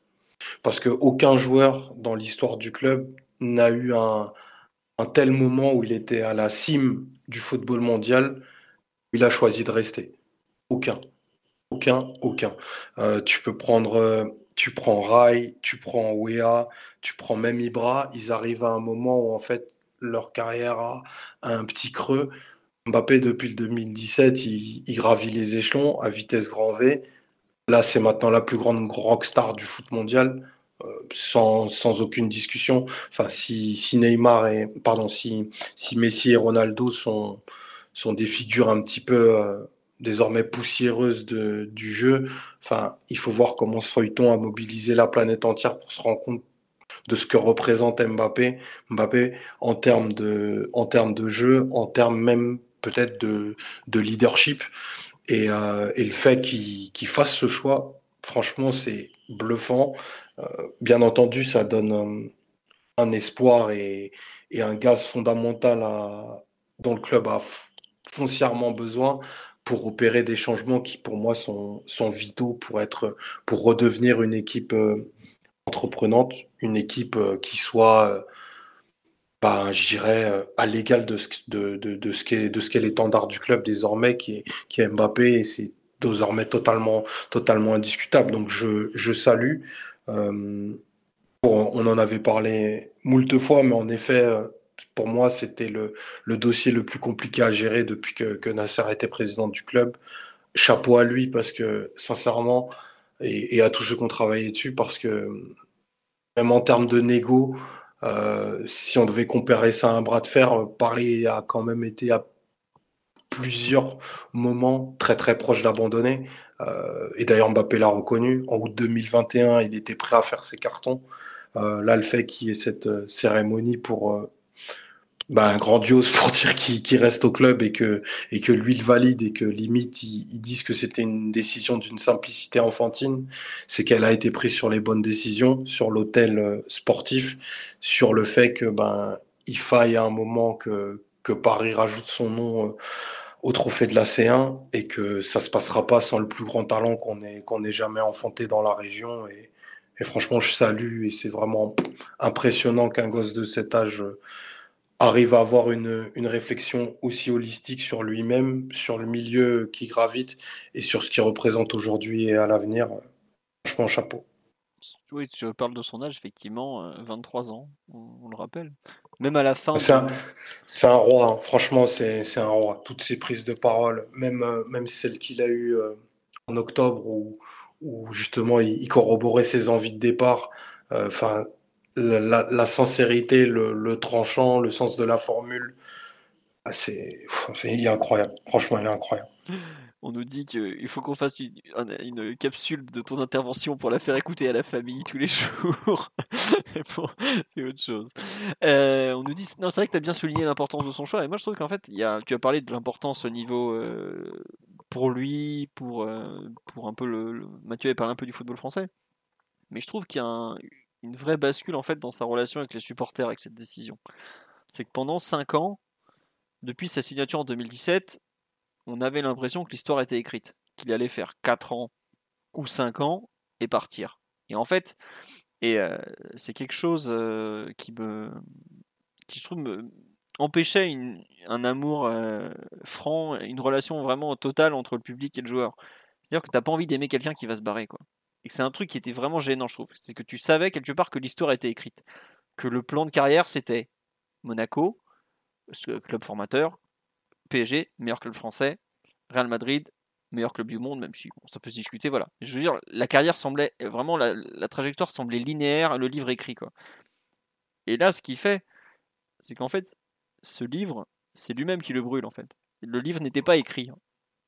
Et là où il fait quelque chose qui le range peut-être, enfin, tu dis que le plus grand joueur de l'histoire du PSG, moi je te rejoins depuis encore. Euh, pour moi, ça fait déjà même un an qu'il l'est, mais bon, ça c'est autre chose. Euh, là, quelque part, il dit, il dit à tous les autres clubs qu'en fait, c'est ce club qu'il va faire monter.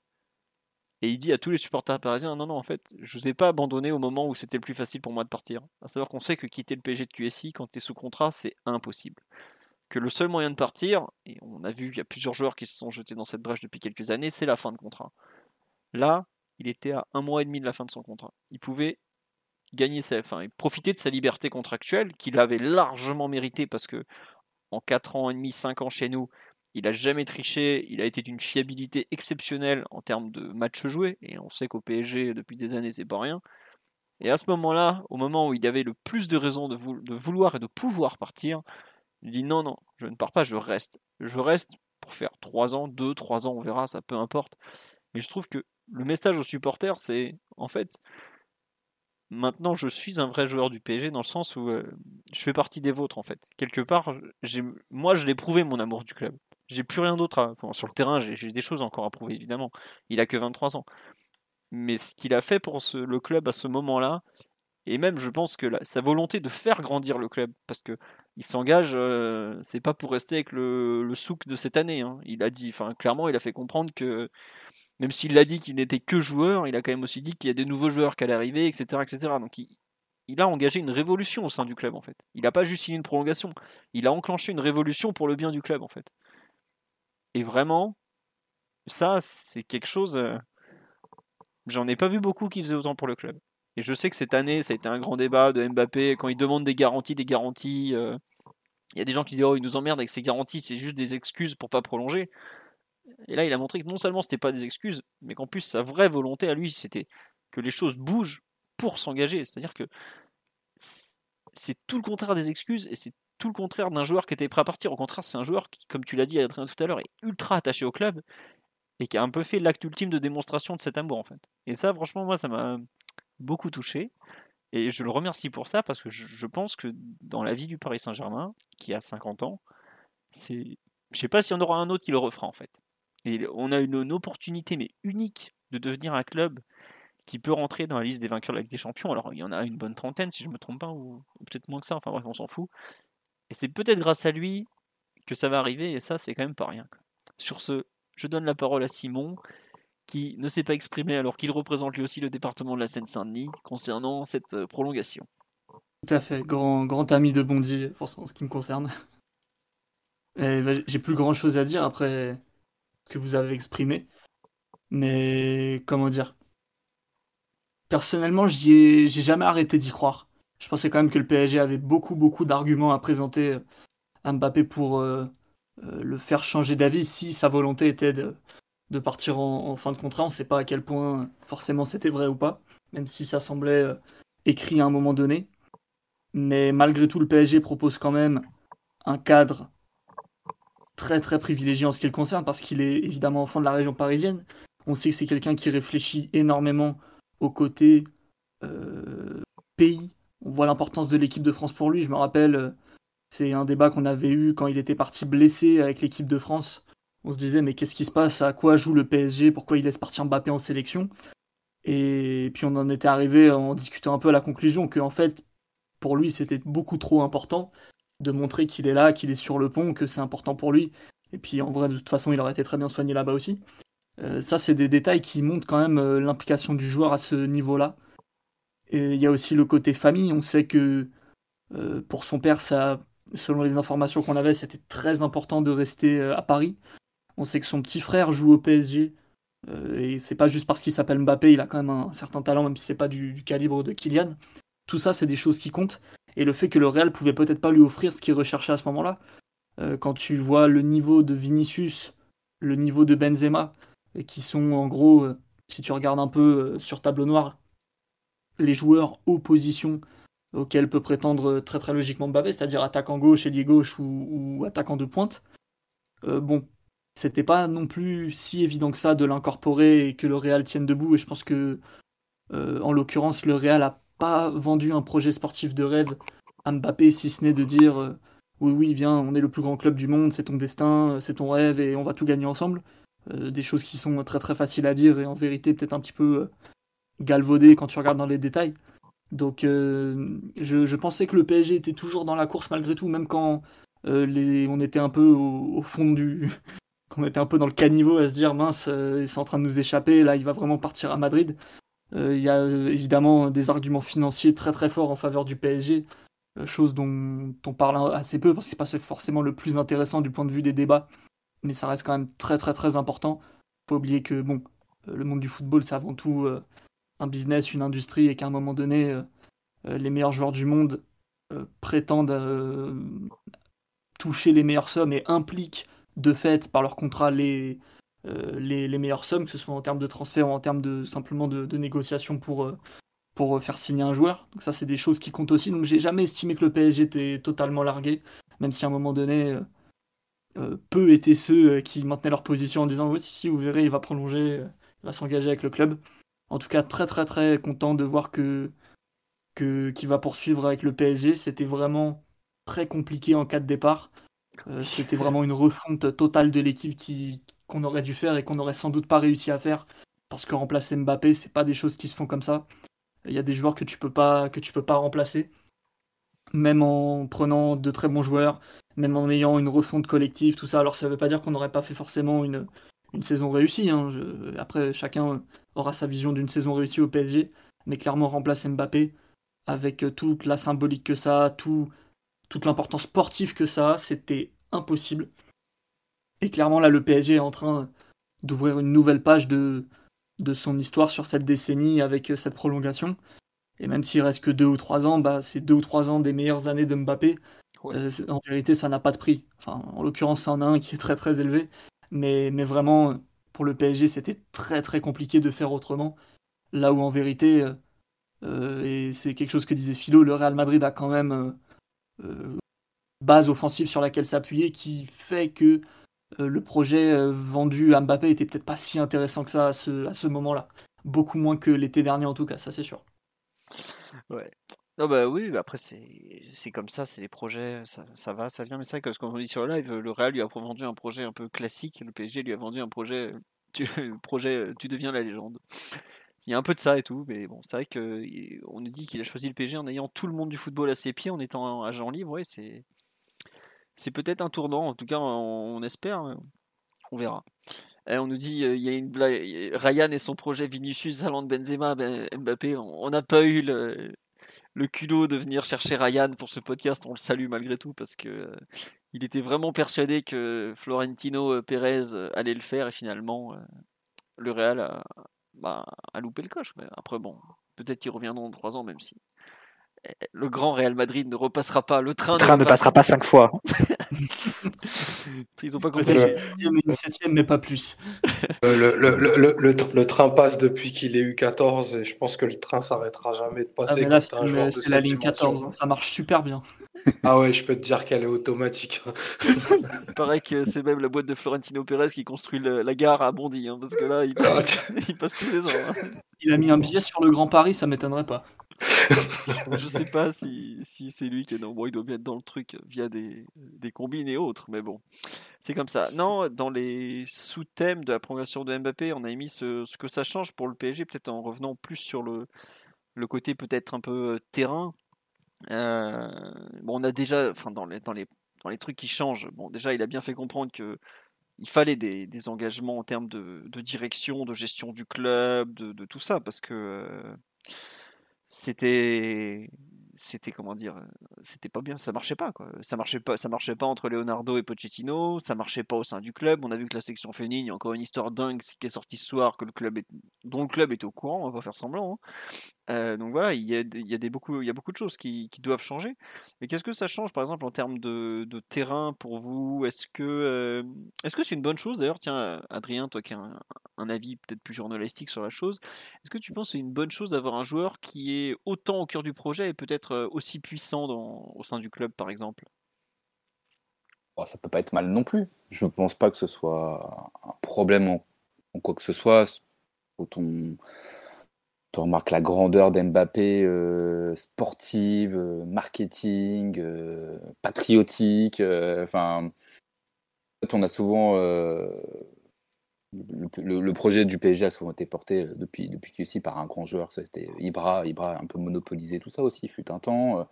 Neymar sur sa première première saison, deuxième saison avant les blessures. Là, c'est là c'est Mbappé. Je pense je pense c'est une chance en quelque sorte quand même de pouvoir se reposer sur un sur un joueur comme ça, parce que Mbappé l'a très bien dit, on regarde trop, souvent ce qu'il y a dans les autres pays et pas trop ce qu'il y a dans notre pays. Et euh, là, on a la chance d'avoir euh, le meilleur joueur du monde euh, actuel dans notre championnat, dans notre club, le PSG. Et peut-être pour trois saisons de plus s'il si, va au bout de son contrat. Voilà, comme Nasser a dit, il va jusqu'en 2025. Donc, voilà quoi, le président Saint-Germain se porte bien. Mais non, plus, ça tombe bien, à Poissy, il y a une prison. S'il veut s'en aller, Exactement, on, veut s'en direct lui montrer le chemin. Non, plus sérieusement, c'est enfin, génial. C'est euh... et, et, pour rebondir euh, sur ce que ça peut changer aussi, euh, on... il veut le bien du club, on l'a dit. Et là, quand il y a le nom de Luis Campos qui revient, euh, qui va être officialisé dans les prochains jours, c'est qu'il veut mettre des personnes compétentes et auprès desquelles il se sent bien. Parce que Luis Campos, c'est quelqu'un qui est proche de la famille, euh, quand Luis Ferrer est intervenu euh, pour le faire, euh, pour le dire, le séduire et l'inciter à prolonger, c'est quelqu'un que la famille Mbappé connaît bien aussi. Donc voilà, tous ces gens qui gravitent autour d'Mbappé, c'est des gens qui veulent le bien du PSG, qui, qui vont faire en sorte que le club s'améliore sportivement et que enfin sur le, ça se répercute aussi sur le terrain. Donc après voilà, reste à savoir aussi le, le nom de l'entraîneur euh, qui, sera, qui sera sur le banc. Ça, ça reste encore la, la grosse incertitude. On a eu énormément de noms euh, qui sont sortis depuis, euh, depuis 3-4 jours. On a un peu de mal. Vous avez lancé la piste à Morim pour la refermer en 24 heures. ouais, plutôt, plutôt rapidement. C'est vrai que c'était la priorité. Pour le coup, c'est vrai que c'était la priorité et que voilà, bah, côté sporting, on n'est pas, on pas très chaud, mais. il y avait les échos Mota, mais il y a beaucoup de divergences à son, à son sujet. Je sais que c'est une piste qui plaît pas mal à, mal au président. Euh, j'ai du mal à, avoir voir une piste qui se dégage vraiment, qui puisse correspondre. Ça sera forcément une piste qui, doit bosser en symbiose avec, euh, avec Campos. Ça, ça me paraît, ça me paraît évident. Donc, euh, que je crois, je crois assez peu à la, à théorie Zidane. Mais, mais ouais, ça va changer énormément de choses. j'ai hâte, hâte, de voir les, les, répercussions qui vont, qui, vont, qui, vont, qui vont se dérouler là dans, dans les jours qui arrivent. Ouais.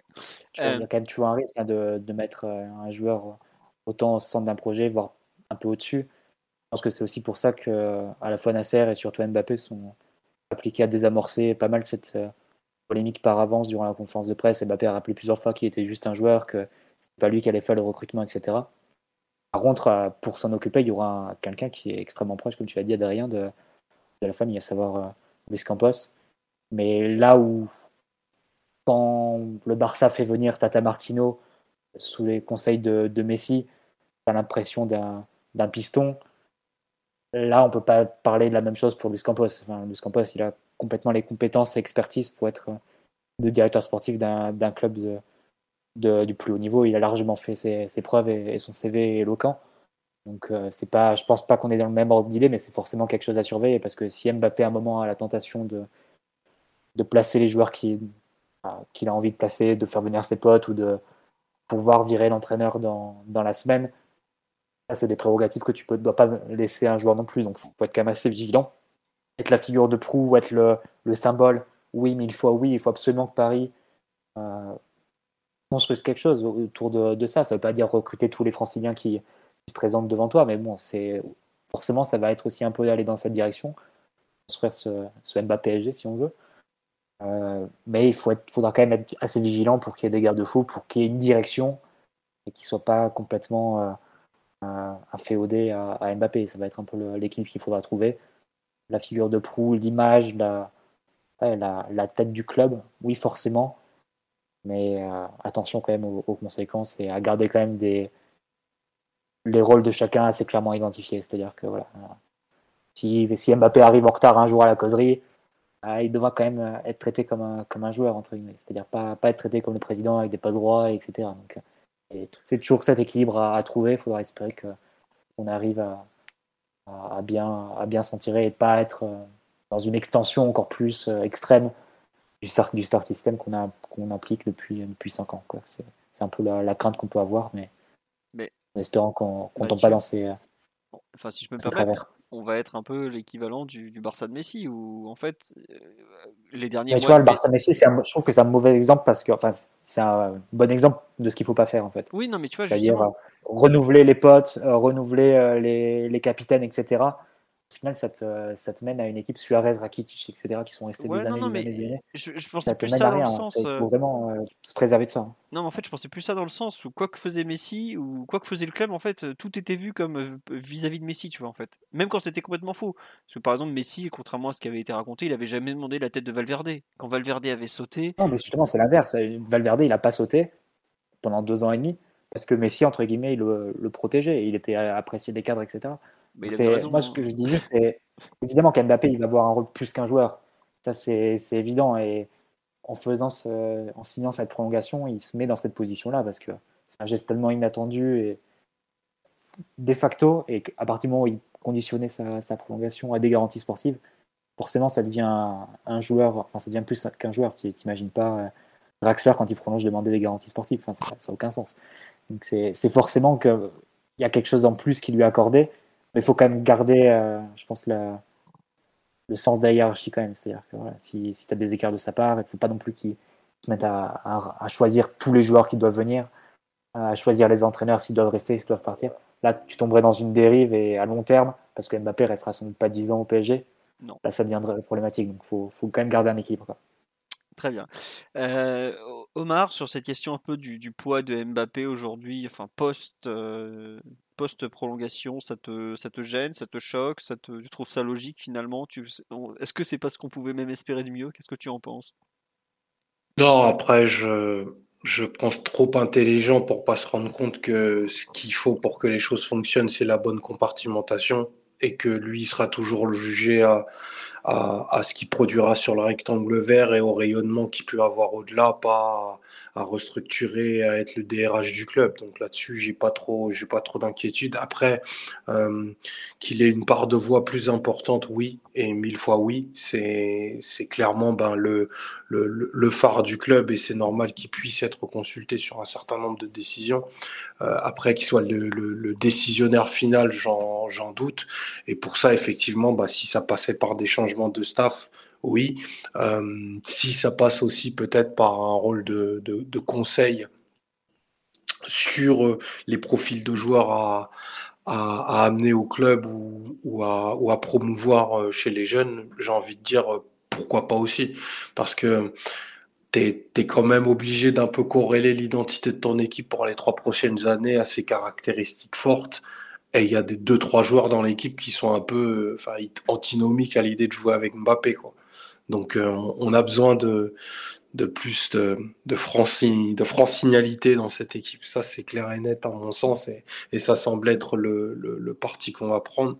Donc plus d'Île-de-France, plus de Seine-Saint-Denis, plus d'Essonne, plus de Paris, plus de tout ce que tu veux, mais en tout cas, on va, on va suivre le, le, le patriote Kylian euh, vers sa quête. C'est clair. Très bien. Euh... Pour, pour, pour, pour, rebondir sur ce que dit Omar, dans le fait d'être patriotique, il veut ramener notamment Aurélien Chouameni. C'est une de ses envies euh, assez profondes. En tout cas, les deux joueurs échangent assez régulièrement. Euh, euh, Chouameni aime bien un peu s'inspirer du parcours de, Mbappé, de, marquer son histoire en France, même s'il reste très attiré par le Real Madrid. Ça, ne lui déplairait pas du tout de, jouer pour le Paris Saint-Germain. Donc, avoir Mbappé aussi dans son équipe, ça envoie un message aussi à d'autres joueurs de dire vous allez jouer avec le meilleur joueur, avec le meilleur joueur du monde euh, dans les prochaines années, dans les prochains jours. Donc euh, voilà, ça aussi, c'est un message fort qui est envoyé à la, à la concurrence d'avoir Mbappé dans son équipe. C'est, c'est aussi un pouvoir de, séduction et d'attraction. Quoi. Ah, mais tu as totalement raison. Et c'est marrant, c'est que je crois que c'était l'été dernier, c'était euh, Sulemana, l'ailier de Rennes, qui avait dit en, signant Moi, je voulais être dans le championnat pour jouer contre le PSG de Mbappé, Messi et Neymar. Quoi. Donc, ça, c'est, c'est bien la fameuse théorie du ruissellement, on y croit, on n'y croit pas. Mais en revanche, il y a beaucoup de joueurs qui, qui sont intéressés à l'idée de jouer avec Mbappé. Quoi. Et tout comme euh, le Barça a pu profiter de, de Messi, euh, de son l'attractivité qu'il avait pendant des années, le Real a pu profiter de celle de Ronaldo, euh, Liverpool de Klopp, City de Guardiola, etc. etc. Bah, nous, on, peut mettre en avant le fait que bah, tu vas jouer avec Mbappé. Quoi. Et c'est c'est pas rien quand même. Donc euh, c'est à suivre. Après, c'est vrai que tu parles de, de Chouameni, il y a quand même pas mal de chances qui malheureusement finissent euh, ailleurs. Tout à fait. Tout à fait, mais il n'y a rien n'est fait. Même malgré ce que dit euh, RMC, pour l'instant, je pense, en tout cas, nous, du, du, côté des informations qu'on a, c'est qu'il n'y a rien de fait pour l'instant. Il a jamais nié être attiré par le Real Madrid ou quoi que ce soit, et il a jamais nié le fait de vouloir pourquoi pas partir de la France euh, dès cette saison, mais le fait de jouer le Paris Saint-Germain l'intéresse, en tout cas. Le fait de jouer avec Mbappé l'intéresse aussi. Donc, euh, évidemment, le dossier penche côté Real Madrid, ça c'est une évidence, mais c'est pas encore fait, je pense. D'accord, eh bien écoute, on a bien fait de te faire venir, on regrette pas. On nous dit tu vas jouer avec Mbappé et Danilo. Ben, on espère que la montagne du Douro, euh, qui nous a porté une fabuleuse photo de lui à Roland Garros avec Madame cet après-midi, sera toujours là l'an prochain pour que nous puissions en disserter de, ses qualités que d'autres moquent. On a fait le tour un peu sur cette prolongation de Mbappé ou il y a quelque chose que vous voulez rajouter, messieurs? Puisque bon, on en est quand même à une heure et demie de podcast et on n'a pas attaqué la dernière partie qui est probablement la plus longue. Euh, Simon, Mathieu, Omar, Adrien, est-ce que vous voulez rajouter un dernier truc sur cette prolongation? Non, tout va bien. Ouais. Non, moi je voudrais quand même le féliciter euh, parce que il a quand même enchaîné, je crois, quelque chose comme 14 interviews euh, lundi et mardi. Ah, il, adore ça, il adore sa philo, ça se voit. Ah ouais, mais franchement, il, a, il a dû avoir 10 fois les mêmes questions et tout, ça devait être chiant à ah, crever faisait partie du, plan comme du, Paris Saint-Germain. Après, ils ont organisé énormément de, petits ateliers pour essayer de contenter toute. Euh, en fait, j'ai l'impression que tout ce qui été mis en place, c'était comme s'il y avait un nouveau transfert. En fait, la, conférence de presse, toutes les, toutes les annonces de communication, le plan comme d'hier, euh, voilà, euh, le 20h. Enfin, c'était comme un transfert et la façon dont on a parlé à Nasser, c'était pareil. Donc voilà, hier il y avait un atelier pour euh, les presses écrites, il y avait un atelier euh, pour les presses étrangères, un atelier pour les télés, un atelier pour les radios. Donc tout a été fait en sorte de contenter un peu tout le monde et que voilà, et qu'ils puissent euh, s'exprimer vraiment au travers du plus de monde possible et que tout le monde puisse avoir la répercussion de, cette prolongation, quoi. Et ouais, et puis comme on dit sur live, deuxième audience de l'année pour le JT de TF1, parce qu'il a quand même fini aux 20h de TF1 à, expliquer qu'il restait au PSG, en expliquant aussi qu'il restait pour la France et tout. Non mais je sais pas si vous vous rendez compte. Déjà, en général, quand, un grand joueur signe, il fait conférence de presse, plus, allez, 3-4. Je crois que Messi en avait fait 4-5 peut-être. Mais bon, là, il en a fait plus d'une dizaine. Et pas des petits. Hein. Euh, Gazetta, Marca. Euh, l'équipe, il a pas fait, je crois. Tiens, bon, peu importe, je pense qu'ils l'auront plus tard. vous avez eu le Parisien ou pas? Je me souviens plus, Adrien, non? Oui, en fait, on, a, on était dans un mini pôle avec l'AFP. j'ai plus les, j'ai plus les autres noms des, médias, mais c'est peut-être une autre. Il n'y a pas Bein aussi? Ah non, Bein, il était avec les télés, j'imagine. Enfin bref. mais, bon, il a enchaîné comme un goré, on peut le dire. C'est France Bleu, oui, qui était là, effectivement, tu as raison. On me dit sur le live. Voilà. Euh, on va passer donc au dernier thème du soir, qui est donc la suite.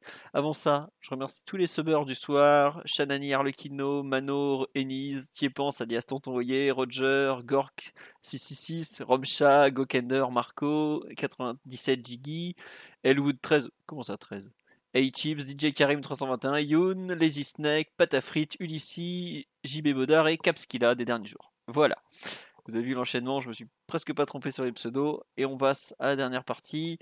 Donc la suite avec le départ annoncé de Leonardo qui a été donc annoncé euh, bah, dans la nuit de samedi à dimanche, au moment où j'attaquais mes perfs individuels, Vladipak la bombe tombe, qui devrait être remplacé selon toute vraisemblance par un certain Luis Campos, qui est donc l'ancien directeur sportif de l'AS Monaco et de, euh, du LOSC notamment, qui viendrait en, non pas Georges Campos, comme nous l'a annoncé un, un, journaliste en, conférence de presse, euh, pendant la conférence de presse de Mbappé lundi. donc Luis Campos, qui est aujourd'hui, euh, qui gère une société en fait de consulting sportif où il est, il travaille notamment avec le Celta Vigo. Il travaille à un moment avec Galatasaray. Visiblement, il a annoncé à la mi-mai qu'il avait arrêté la collaboration avec le Galatasaray, le club turc donc.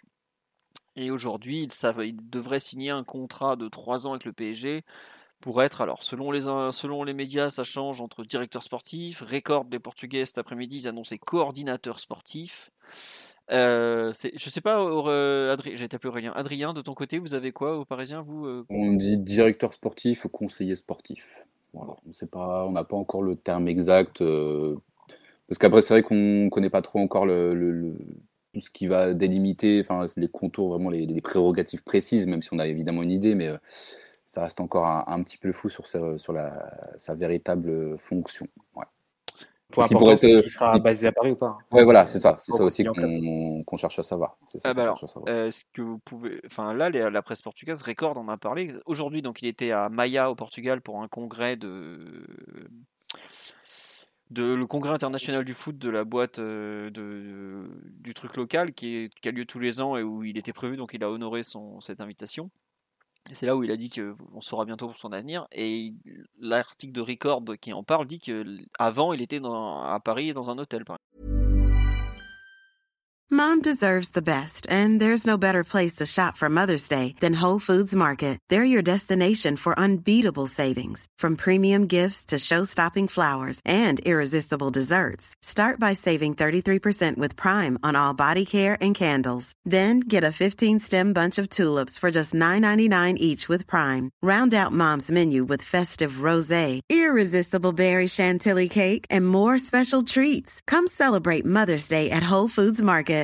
When you make decisions for your company, you look for the no-brainers. And if you have a lot of mailing to do, stamps.com is the ultimate no-brainer. It streamlines your processes to make your business more efficient, which makes you less busy.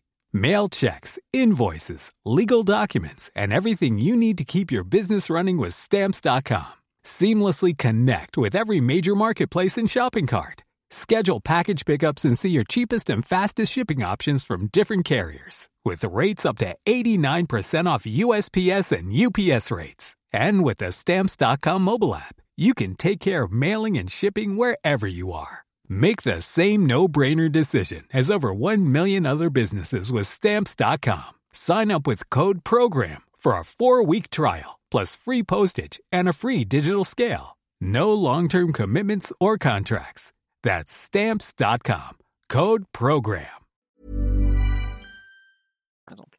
Donc, euh, aujourd'hui, très surpris. Et globalement, si j'ai bien compris, c'est qu'au départ, quand il va venir au PSG au, au, début, il serait euh, beaucoup, beaucoup à Paris avant peut-être d'être un peu moins présent euh, forcément au quotidien. Ouais.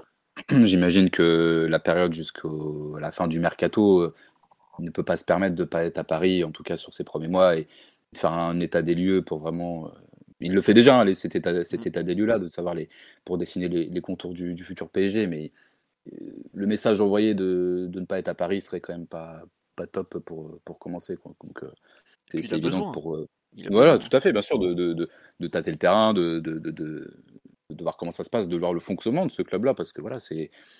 Il a fait quand même des clubs qui n'ont pas la même dimension que le PSG actuellement, même si le Monaco qu'il a eu n'était qu'un encore un bébé entre guillemets. Euh, il n'avait pas cette dimension-là, Lille non plus. Donc euh, il est obligé de, de, tâter le pouls euh, dans, les, prochains jours et dès, son arrivée qui, qui devrait être officielle dans, la semaine jeudi ou quelque chose comme ça.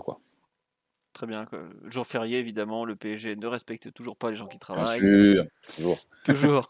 On se rappellera de Patrick, Patrick Kluivert le 14 juillet, 17h. Merci les gars, c'était sympa. Non, mais euh, globalement, oui, il va arriver prochainement et au début, il doit forcément être là. Il peut pas se permettre, ne serait-ce que pour découvrir le club. euh, parce que bon, il a quand même été recruteur du Real Madrid, et si je me trompe pas, je crois que c'est ça. Mais euh, pas seulement. Pas, se- oui, il a été recruteur du Real sous, sous Mourinho, mais pour moi, pas seulement durant le mercato. Enfin, il faut qu'il y ait une présence euh, de la direction au quotidien, surtout quand tu as un président qui, a des casquettes euh, multiples et variées et qui peut pas être euh, au quotidien avec le club. Il y a forcément quelqu'un qui doit être là pour euh, gérer quand tu as des, familiers de- des joueurs ou des agents des joueurs qui doivent, parler, quand tu as des, parfois des petits conflits ou des, accroches comme ça entre un staff, un joueur, ça arrive toujours dans une saison, même si, même si c'est pas grave, mais tu as toujours des cas comme ça à désamorcer. Euh, pareil, les relations avec les féminines, les relations avec les jeunes. Enfin, il faut forcément une présence quotidienne euh, sur, euh, au camp des loges, je pense. Donc, euh, si c'est pas Campos, il faudra forcément que ce soit quelqu'un d'autre. Bah, Pas D'ailleurs, l'article Ouais, comme ça. Ouais, ouais, voilà. L'équipe ce soir parle du fait qu'il voudrait venir avec l'ancien coordinateur euh, qu'il avait au LOSC qui s'appelle Olivier Gagne. Voilà. Donc je serais pas surpris effectivement qu'il est euh, bah, comme Leonardo avec euh, Castellazzi avec son œil de Ouais, mais Bosco. Leonardo, il était, il, était toujours, il était toujours à Paris, mais il me semble que Campos, il n'était pas toujours à Lille. Je sais C'est plus sûr. parce que ça fait un peu Il me partie semble qu'il était impliqué hein, dans, les, deux- dans, les, autres- dans les clubs précédents. euh, Pas à Celta, évidemment. Là, il était dans une position de, de consultant. de, salarié avec sa boîte. Mais même quand il était salarié avec, euh, via sa boîte, pas du club, euh, enfin prestataire de, via sa boîte et pas salarié du club, euh, comme c'était le cas à Lille, il me semble comme qu'il était au quotidien, euh, au- à Luchin, etc. Non? Je, Ou sais je pas exactement. Je- Ouais, faudrait Déjà, comme, comme on dit sur le live, ouais, on sait même pas exactement le, le titre qu'il aura. Mais euh, est-ce que pareil, il sera facturé Est-ce qu'il sera vraiment salarié du club ou est-ce que c'est sa boîte qui sera employée? Parce que c'est comme ça qu'il fonctionne aujourd'hui. Avec le Celta, je crois qu'il a un contrat avec son, son entreprise. hein. C'est un cas, enfin c'est un, personnage un peu, un fonctionnement un peu Personnage à particulier. part. Ah oui, c'est un personnage à part. Après, par contre, euh, faut pas mentir, euh, dans le domaine, c'est un crack. Quoi. C'est un bosseur. Après, j'ai l'impression, voilà, dès qu'il y, a une- dès qu'il y a une nouvelle personne qui arrive au PSG, on, on tire, euh, on lui dit beaucoup de choses positives, mais pour Pas le coup, euh, voilà, Là d'entrée, on avait dit que bon, ça allait être compliqué, les gars. ouais, ça va être une pipe. Mais non, mais c'est vrai que c'est un bosseur, c'est un, il a une équipe de, de fous furieux derrière lui dans sa, dans sa société. Donc là-dessus, on- je pense qu'on peut être sûr. moi, je l'ai vu, au, je l'ai vu au téléphone. C'était au moment de, de, de l'arrivée d'Antero Henrique et, et il vantait beaucoup de, beaucoup de mérites de, de, d'Antero. Et il se trouvait un peu dans cette, de, de cette philosophie-là, pardon, de bosser, d'être tout le temps disponible, euh, de- d'être tout le temps en contact des familles, des joueurs, des entourages, de- d'être voilà, de, il disait pour lui, enfin, le, métier de directeur sportif, c'est voilà, c'est de- être H24 avec son portable et d'être tout le temps en permanence en contact avec des gens du, du football, du, du club. Et donc euh, je pense que Campos, euh, niveau boulot, euh, j'imagine qu'on aura peu de peu de crainte à ce niveau-là. Ouais, c'est vrai que, comme on dit sur live, euh, il est assez, il est assez impulsif. Et il, il est capable de claquer la porte aussi euh, si, si ça colle pas. hein. Faut, faut, en- faut en être conscient. C'est pas, pas un type qui, déjà c'est une personne qui est très exigeante parce que lui il s'investit euh, totalement. Mais si, si ça lui va pas, il est capable de partir. hein. De mémoire, c'est lui qui était parti à Lille. C'est pas, c'est ça, hein, si je me trompe pas. Il. Ouais, il se retrouvait plus, il se retrouvait plus trop dans le dans le mode de fonctionnement du club. Donc il était parti en, en- en pleine saison d'ailleurs, euh, Ouais, euh, décembre, je crois, en décembre. Donc euh, oui, c'est un gros, c'est un grand tempérament et faut voir ce tempérament comment euh, il sera perçu dans un club comme le PSG quoi. Faudra pas, il, Ah bah. va pas se coucher quoi. N'oublie pas, on a quand même eu direct déjà la dernière la, la phrase mythique. C'est fini le club med avec lui au Ah PSG. ouais, ouais, ouais, on l'a déjà eu, on l'a déjà eu évidemment. Celle-là, elle sort à chaque fois. On l'avait eu avec Pochettino, il s'avère que c'était pas un club med, c'était un, un Asado Grill club, mais bon, à part ça, c'était pas grand-chose qui a changé. Ouais. Je sais pas si vous avez vu d'ailleurs, euh, ça m'a fait rire au moment des rumeurs euh, Amorim hier, les Portugais qui réagissaient, ils disaient Je vois pas Amorim dans ce balneario, donc le terme portugais, et tu traduis, c'est exactement Club Med en français, donc c'est c'est vraiment l'image qu'on a et internationale. Voilà, mais bon. Euh, sur le. On n'en a même pas parlé, enfin, on a à peine cité son nom, le, le départ euh, annoncé de Leonardo. Il y a une personne sur la qui me dit Ouais, je trouve que c'est pas très bien la façon dont c'était fait. C'est pas officialisé. Euh, il a reçu le- la confirmation avant le. Avant le match. attendait, je pense. hein. Ouais, bon, je- je- bon, il est assez, il est depuis assez longtemps dans le milieu pour pas être dupe. hein. Logique, pas logique, qu'est-ce que vous en pensez de la, fin de l'ère Leonardo 2 qui... Simon, Omar, vous a ou, même Adrien, Mathieu, comme vous voulez. Ouais, Simon, tiens, on t'a pas entendu depuis un certain temps. Logique, pas logique, la fin de l'ère Leonardo 2 mmh. Plutôt logique, tant au sein du club, il semble qu'il y ait beaucoup de dysfonctionnements, des problèmes un peu à tous les étages, tous les niveaux, et on sent que le PSG s'est embourbé dans des trucs dans lesquels mieux vaut pas s'embourber et que ça n'a pas su être euh, bien pris en main ou bien réglé. Il y a qu'à voir encore euh, les infos du Parisien sur les féminines, là. Un exemple parmi, beaucoup d'autres, malheureusement. Donc, euh, d'un point de vue, au-delà même de la politique sportive directe, d'un point de vue très organisationnel au sein du club, nous, avec la petite perspective externe qu'on a et les petites infos qu'on a, on sent quand même qu'il y a des problèmes. Ne serait-ce que pour ça, ça peut être une raison qui s'entend. Après, du point de vue sportif, disons que ça a été très très mitigé. Euh, certes, il y avait le lourd héritage de d'Antero, notamment en termes de, contrat, de masse salariale et tout, qui est forcément compliqué. Après, au niveau des recrutements, c'était pas non plus. Euh, comment dire Toutes les pistes n'ont pas. Tous les, enfin, toutes les recrues n'ont pas donné satisfaction, loin de là. Euh, il y a eu aussi des problèmes au niveau des ventes. Après, tu peux trouver tout un tas de, bonnes raisons et d'excuses, hein, le Covid, euh, les problèmes, tout ça. Après, lui-même a dit que vendre, c'était pas sa spécialité du tout. Euh, après, malgré tout, assez paradoxalement, euh, lors de son passage en fait finale de Ligue des Champions, la première de l'histoire du club, une demi-finale l'année suivante où, où tu signes des prestations bah, très très importantes de l'histoire du club et, et, même contre City, durant un bon moment, tu es au coude à coude, voire tu es même assez supérieur. Donc t'es pas, pas si loin en réalité. Euh, mais bon, visiblement, plus personne ne le supportait au club. Ça d'être quelqu'un d'assez d'assez difficile au travail, d'assez compliqué au quotidien.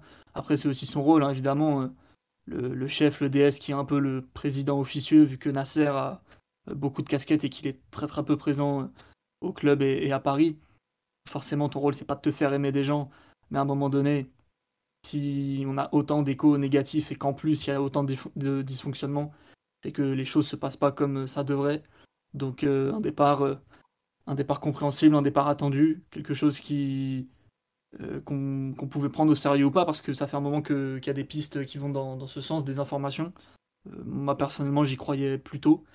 Et après avoir par qui on le remplace et, et les, si les choses arrivent vraiment à changer pour de vrai, ou si c'est une fois de plus beaucoup d'effets d'annonce, beaucoup de com et disons que c'est facile de nous mettre de la poudre aux yeux une fois que, que les matchs, euh, enfin que, que, c'est la fin de saison et qu'il n'y a plus de matchs et que disons que l'espace médiatique peut être occupé à toute autre chose et, et après ce genre de promesses, euh, en général ça, s'engage que ceux qui y croient hein, parce que euh, dès qu'il y a une catastrophe au PSG, et par catastrophe j'entends pas forcément les dysfonctionnements, mais catastrophe sportive avec des humiliations en Ligue des Champions, à chaque fois on nous promet la grande révolution. Au final, il n'y a jamais eu vraiment de révolution. C'est comme dans tous les clubs, ou en tout cas beaucoup de clubs. Tu juste, tu corriges des choses, tu tentes. Des fois ça marche bien, des fois ça marche pas bien. Des révolutions, il n'y en a pas eu. Euh, là, ça ressemble, ça a l'air hein, de ressembler à ça, mais bon, encore une fois, attention aux effets d'annonce, attention à la com. Euh, la révolution, euh, on verra, on y croira quand elle aura lieu. Mais tant que tant qu'il n'y a pas des changements très importants, très significatifs, très probants. Moi perso, je m'en méfie. Et surtout, tu peux aussi te poser la question de quel degré de changement et de révolution tu as besoin. Parce que visiblement, euh, malgré tous les dysfonctionnements, le PSG n'est pas, pas non plus la cour des miracles qu'on décrit parfois. même si la, réputation est évidemment pas usurpée. Donc on verra bien ce qui se passe, mais en tout cas un, départ plutôt logique de, Leonardo qui paraissait un peu en fin de cycle. Ouais, non, sur là, il y a beaucoup de réactions comme quoi, euh, en gros, c'est bon, merci pour Nuno et Donnarumma et Hakimi, mais bon, euh, le retour est quand même pas terrible et on a, enfin, c'est surtout euh, globalement, moi je pense que ce qui lui fait le mal dans ce retour, c'est l'été 2020 raté dans la, après la finale, quoi, où là, pour le coup, il fait un, il fait un mercato qui, qui est catastrophique et qui le plombe complètement pour la suite quoi. Quand tu perds euh, euh, bah, Silva, tu finalement tu tentes de réparer la connerie un an plus tard avec, euh, avec Ramos, mais tu n'y arrives pas. T'as Icardi qui te plombe tes comptes comme pas permis, qui te plombe tout, qui est, qui est un cassos. Enfin, on en est quand même arrivé à lui filer des, des jours de congé pour qu'il aille régler ses problèmes avec sa femme. Enfin, c'est quoi, quoi ça? Malheureusement, je pense que le Leonardo a toujours un, un certain flair, euh, mais la construction qu'il a eue de l'effectif au cours des trois dernières années, c'était de pire en pire chaque saison. Quoi. Là, je sais, enfin, on l'a dit combien de fois cette année que l'effectif il, il ressemble à rien. Quoi. T'as, t'as des jeunes en défense euh, et que des trentenaires au milieu et en attaque. C'est- c'est- Il n'y a aucun club c'est qui. qu'il faut voir, euh, faut voir jusqu'à quel point c'est Leonardo qui a construit cet effectif. Philo. C'est ça aussi, oui. Ça, c'est vrai. Mais bon, euh, c'est à lui de composer aussi. Enfin, il le sait qu'il va devoir composer avec des, ordres venus d'en haut, euh, ce genre de choses. quoi. C'est quand même la grosse différence, je trouve, entre le, son premier passage et le deuxième passage. Parce que sur le premier passage, si tu fais la liste des, des arrivées et des départs, globalement, hormis Bizevac au tout début, c'était un peu le cadeau de, à Comboiré parce que c'était son soldat à Valenciennes et il le réclamait déjà l'année précédente, si vous vous souvenez. Mm. Euh, et Beckham, qui était euh, forcément l'attraction des, des Qataris et un choix de l'actionnaire. Tous les autres choix, ils sont, euh, sont Leonardo. Tu vois vraiment que c'est que c'est lui qui les a fait pour le bon ou pour le moins bon. Euh, pour son retour, que c'est en ça que son, que son retour est un peu difficile à, juger sur, sous certains aspects. C'est que le directeur sportif au PSG, on a bien compris depuis certaines années que c'était pas le directeur de la politique sportive. Il y avait plusieurs influences qui, qui se mêlaient. Et au final, je trouve que le, le cas du milieu de terrain est assez, est assez symptomatique. C'est-à-dire que si tu prends les joueurs qu'on a, donc Danilo, Paredes, Verratti, Herrera, Gay, Wijnaldum, euh, Paredes et Herrera, c'est Antero Henrique. Gay, c'est euh, c'est Thomas Tuchel qui avait beaucoup poussé pour son arrivée. Wijnaldum, Chetino qui avait, euh, qui avait aussi poussé pour son arrivée. Et Danilo, c'est donc Leonardo. Mais tu vois, Mathieu, t'as comme ça un patchwork. ah, mais regarde, c'est ça qui me saoule, c'est que tu vois, par exemple, Gay, il est en c'est lui qui négocie le transfert, il est directeur sportif. Au bout d'un moment, il doit dire euh, l'effectif, c'est pas, c'est pas à l'entraîneur de le construire, c'est à moi. Et il accepte Après, tu- on, a, on a aussi fait le reproche inverse en- par la suite en Oui, je disant suis qu'il d'accord, je suis d'accord. les- justement en 2020, enfin l'année suivante, en disant qu'il écoutait pas ses étoiles. Donc c'est, je trouve que ça, ça marque en fait la, euh, la plus grande influence de, de Doha en fait euh, au fur et à mesure des années, puis 2017. Il y a peut-être des choix comme ça qui sont, qui sont un peu imposés. Pareil l'été dernier, tu vois, c'est bien que Ramos, Messi, je sais pas si, c'est des, choix qu'il a validés ou pas, mais qu'il les valide ou pas, c'est des joueurs qui seraient venus, qui seraient venus quand même. Donc euh, voilà, après ça ne l'exonère pas de- des choix qu'il a pu faire, qui étaient mauvais, enfin qui sont retrouvés mauvais, évidemment, le, le cas Icardi cristallisé normalement, parce que c'est un pari vraiment personnel de, de Leonardo en l'espèce, parce que sur l'été 2020, on n'avait pas beaucoup d'argent à mettre, avec le Covid, etc. On a fait un investissement sur un joueur, ça s'est révélé être un investissement mauvais. Et, euh, et du coup, on a dû bricoler sur les autres postes et faire venir des joueurs de, de qualité moindre à, à prix, à, à prix moindre. Florenzi, Donc ça, c'est forcément, c'est- normal. Ah oui, c'est normal que ça cristallise. Effectivement, ça, pour le coup, quand il fait un, un choix comme ça et qu'il se retourne en boomerang, c'est normal qu'il cristallise. Après, il faut voir euh, exactement la latitude qu'il a pu avoir. Quand tu as des, des laissés aller, des laissés faire au club, je pense pas que ce soit la personnalité euh, réelle de Leonardo de laisser passer certaines choses. Après, tu peux te demander pourquoi le club en arrive à, à laisser, à autoriser ce genre de passe droit. Quels sont les mécanismes à l'intérieur du club qui, qui les amènent? Donc, euh, Mm. c'est un peu, un peu la question. Et ça posera la question de, du degré d'autonomie de Luis Campos aussi. C'est-à-dire que s'il arrive. euh, par exemple, là, on arrive, on, on débat de, de, de l'avenue de Luis Campos, et dans le même moment, on apprend que Nasser négocie depuis six mois avec Ousmane Dembélé. Déjà, ça pose un problème parce que tu vois, on parle de nouvelle organisation. Le directeur sportif, il est écarté des négociations avec un joueur. Donc, euh, et c'est le, le président qui a la main sur ce dossier, visiblement, et, et qui pourrait le faire euh, venir à bon port jusqu'à, enfin, sans, sans avoir la- l'avis ou pas du directeur sportif. Donc, c'est le genre de- d'attitude qu'il faut corriger si tu veux vraiment donner euh, la possibilité au DS de mettre en place le projet pour Après, lequel il viendrait. Mais tu vois, par exemple, ça c'est un truc qui est très marrant, c'est que Luis Campos, ce qu'il faisait à Lille, par exemple, c'est qu'il ciblait le joueur, mais c'est c'est pas lui qui gérait ensuite la négociation sur l'achat du joueur. Ah, Mais ça, c'est autre chose. Ça, je suis, ça, tu peux très bien l'entendre. D'ailleurs, euh, ça, ça se passe dans, dans beaucoup de clubs comme ça, et c'est pas, pas un souci. Le souci, c'est le club qui, ou Doha ou Nasser, qui impose des joueurs ensuite à Odès d'abord et ensuite à l'entraîneur. Pour moi, le cas de Dembélé, il faudra faudra surveiller ce, ce cas-là, si on le fait vraiment ou pas. Parce que de ce qu'on entend, c'est vraiment Nasser qui a, le dossier en main. Donc, euh, c'est un peu euh, à suivre. Après, sur Leon- pour revenir sur Leonardo, je pense qu'il y a deux points qui sont quand même à mettre à son crédit. Et sur deux postes, euh, gardien, défenseur latéraux.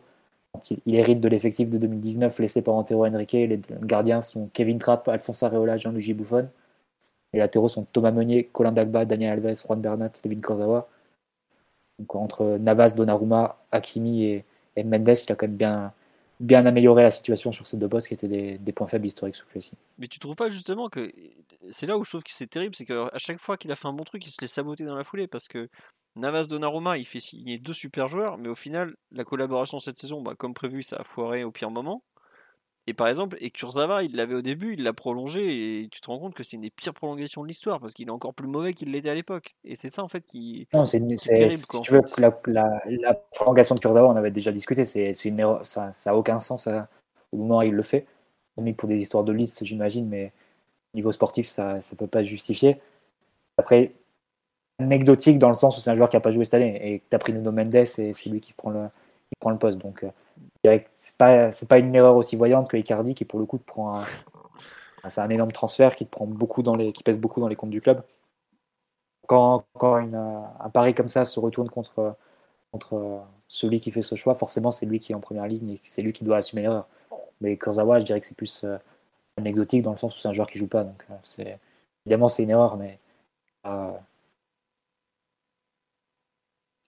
Ah, je croyais que ça avait coupé. non, non, non, fini, je- Non, que ça a coupé, mais non, c'est pas, pas non plus euh, quelque chose qui pèse à ce point dans les comptes ou, dans le, non, c'est sûr. ou sur le terrain. Quoi. Mais disons que, ça fait, disons que ça fait partie des, du fait que tu as, quoi, pas- pas- quelque chose comme 10 ou 12 joueurs qui n'ont rien à faire au PSG et que malheureusement il n'a jamais, il a jamais réussi à les faire partir, voire il en a prolongé une partie. Quoi. Et ça, c'est malheureusement dans son bilan, la première mission d'un directeur sportif, c'est quand même la constitution de l'effectif. Et d'ailleurs, je crois que c'est ce qui a filtré plusieurs fois sur la, sur la mission de Luis Campos, où il a été recruté notamment parce qu'il est en mesure de construire des effectifs logiques et, entre guillemets et, et un peu plus. si on, la- si on laisse faire, Philo. Si oui, si on laisse faire, c'est sûr. Leonardo, première version, s'il a bien un truc qu'il a réussi sur, sa, sur son premier passage, c'est construire un effectif. Mm. Ouais, Que mais tu vois, par en exemple, 2017, on avait encore 7 ou 8 joueurs de- du 11 qui avaient été recrutés par ses soins. Mais parce qu'il y avait une cohérence. Comme c'est lui qui avait recruté tous les joueurs sans interférence, il les a pris à peu près tous au même endroit. C'était des joueurs qui se connaissaient, qui venaient de Serie A,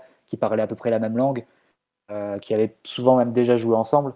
Ça a donné quelque chose d'assez. euh, qui a marché très vite et qui nous a fait gagner beaucoup de temps. Là, il n'a pas été en mesure de le faire aussi parce qu'il y a eu des, interférences, aussi par ses mauvais choix de sa part. C'est un peu les deux.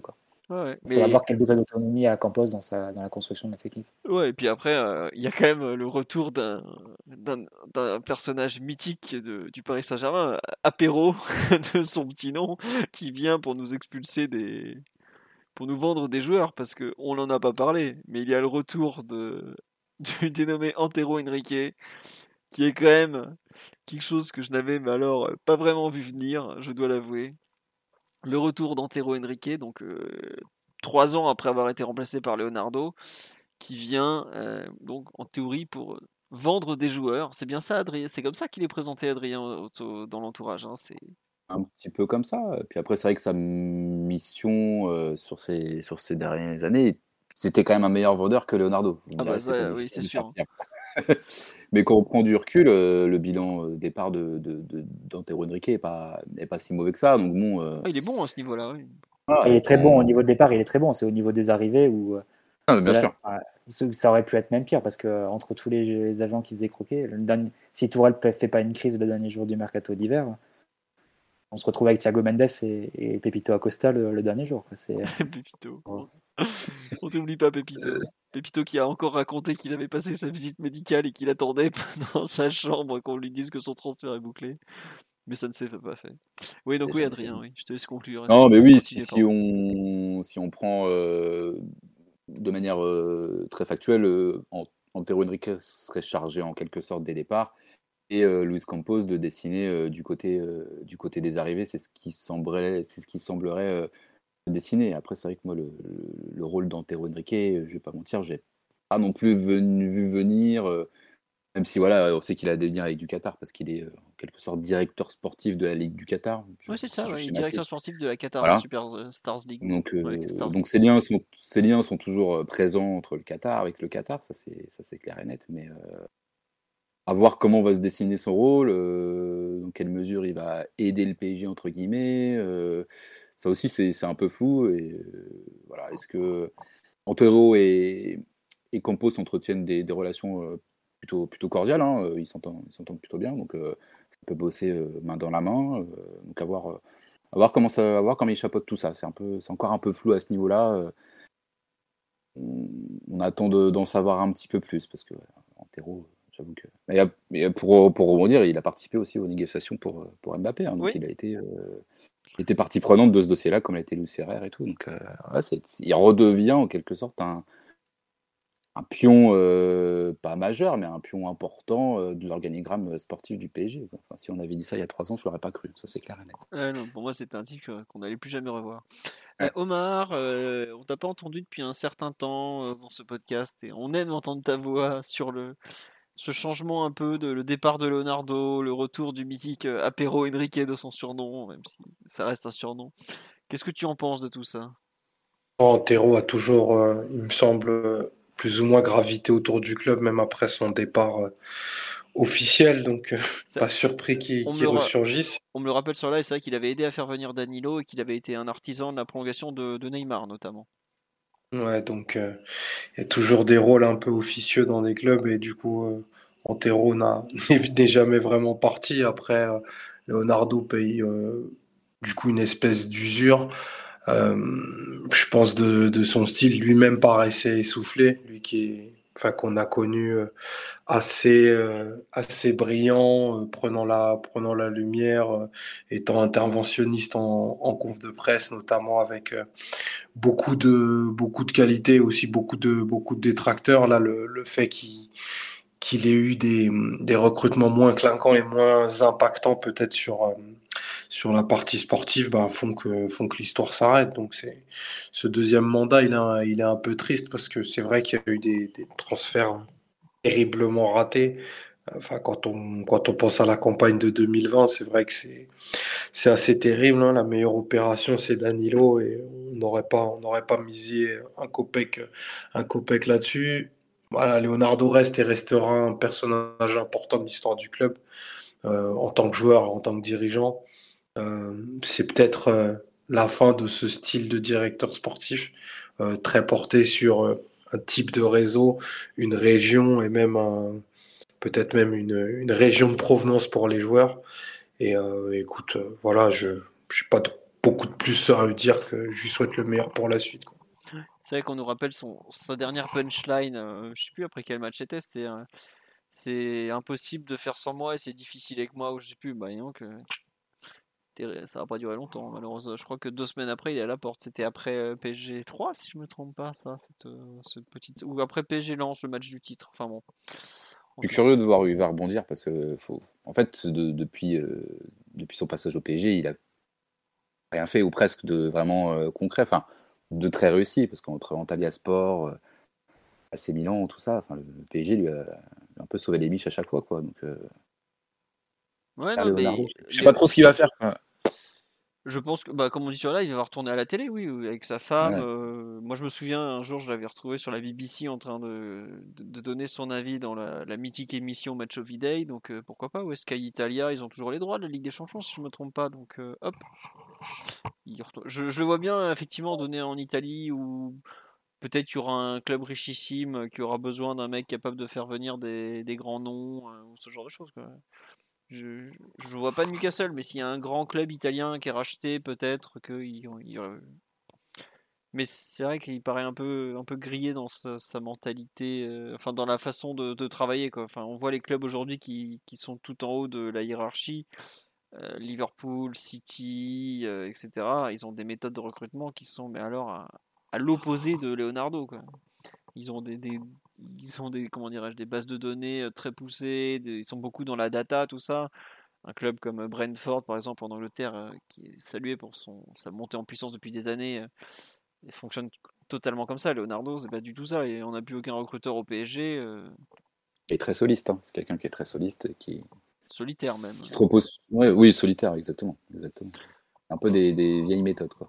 Ouais, non, il est très, il est très old school, mais par contre, après, il a quand même un, il a, tout, il a quand même toujours des qualités. Il hein, a- faut- voilà. Il a le, ba- il a, il a le bagou, il a, il a de la gouaille, euh, il sait, il sait y faire pour, euh, pour séduire en quelque sorte les joueurs. Ça, c'est, ça on peut pas lui enlever. Bon, après ça se finit mal, mais au début ça se passe bien, c'est autre chose. Sur l'arrivée de, de Luis Campos, est-ce que vous voulez rajouter quelque chose, euh, Simon, Mathieu, Omar? Euh, Tiens, Mathieu, on t'a pas entendu sur. euh, Oh non, Simon, excuse-moi, je t'ai pas du tout lancé sur le thème. Qu'est-ce que tu en Mhm. penses de cette arrivée de, de Campos? Bonne chose, mauvaise chose? Hmm, pas grand-chose. Bon. Parce qu'en fait, euh, le style Campos, c'est pas si simple que ça à définir. Euh, ça a l'air très bien, très souvent marqué du saut du bon sens.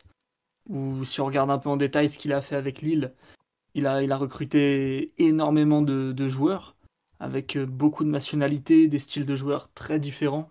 Euh, parfois des jeunes talentueux fantasmes, parfois des vieux briscards euh, euh, qui sont là beaucoup pour tenir la baraque et tout. Donc euh, une énorme diversité de, dans le style. C'est pas, pas, pas vraiment du travail à la Leonardo. Il va essayer d'avoir un peu une unité comme ça de, euh, de style, de pensée, de culture pour. euh, parce que parce que il a, il a des terrains de chasse favoris et ses préférences, euh, notamment culturelles, euh, qui lui sont propres. Là, c'est un petit peu plus ouvert du côté de Campos. Je sais pas exactement comment il travaille, de comment il s'entoure, qui sont ses scouts, euh, à quel point il les écoute, à quel point, enfin voilà, comment il fait ses deals et tout.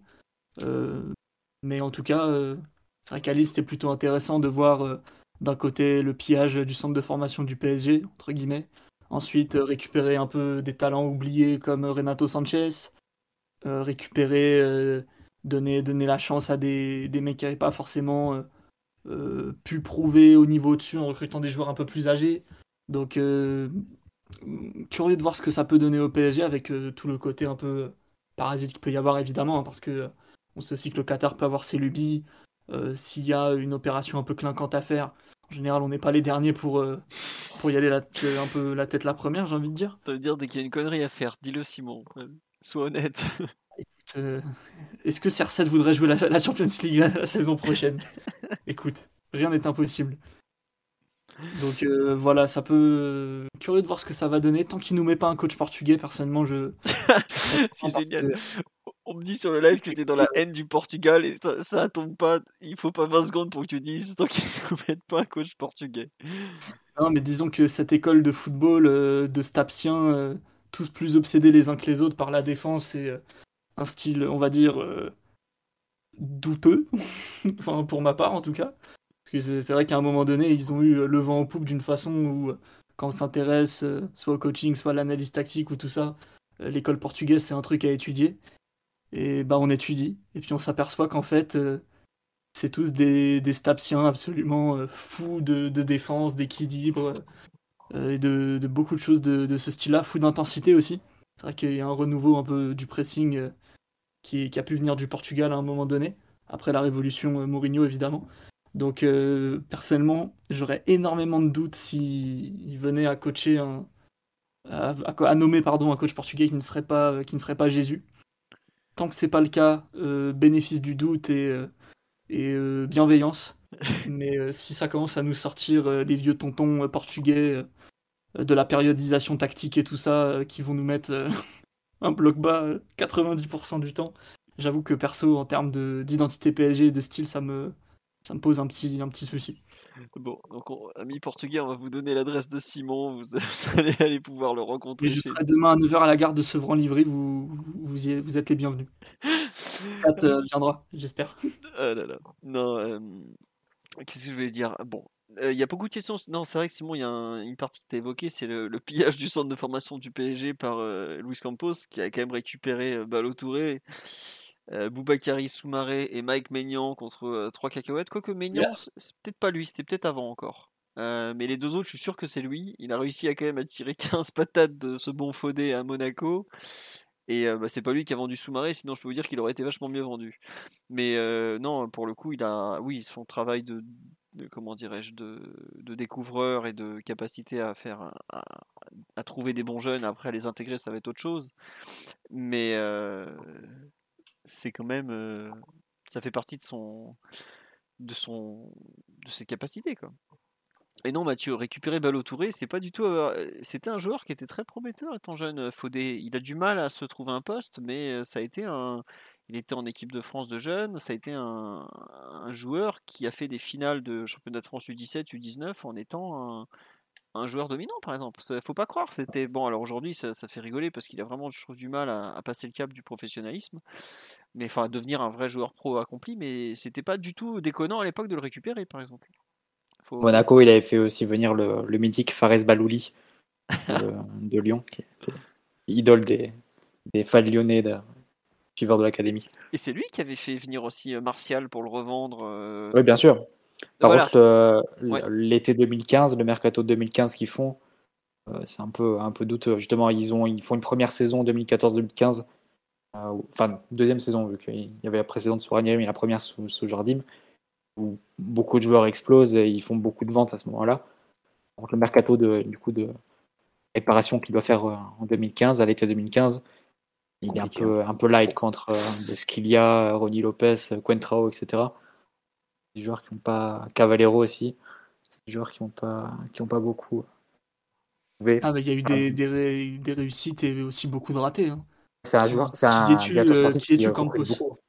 Enfin, c'est quel- c'est quelqu'un qui recrute beaucoup. Il y a- Il y des tonnes de 10, joueurs à 15 chaque mercato, c'est incroyable. Forcément, il y, a un, il y a un degré d'échec et de. Forcément, Ah hein, bah, logique. entre Quand le génie qui 15, convainc, euh, euh, il s'appelle, Renato Sanchez de se relancer à Lille, dans le nord de la France, et le mec qui recrute Nicolas de Préville, euh, qu'est-ce que tu caches derrière ses lunettes?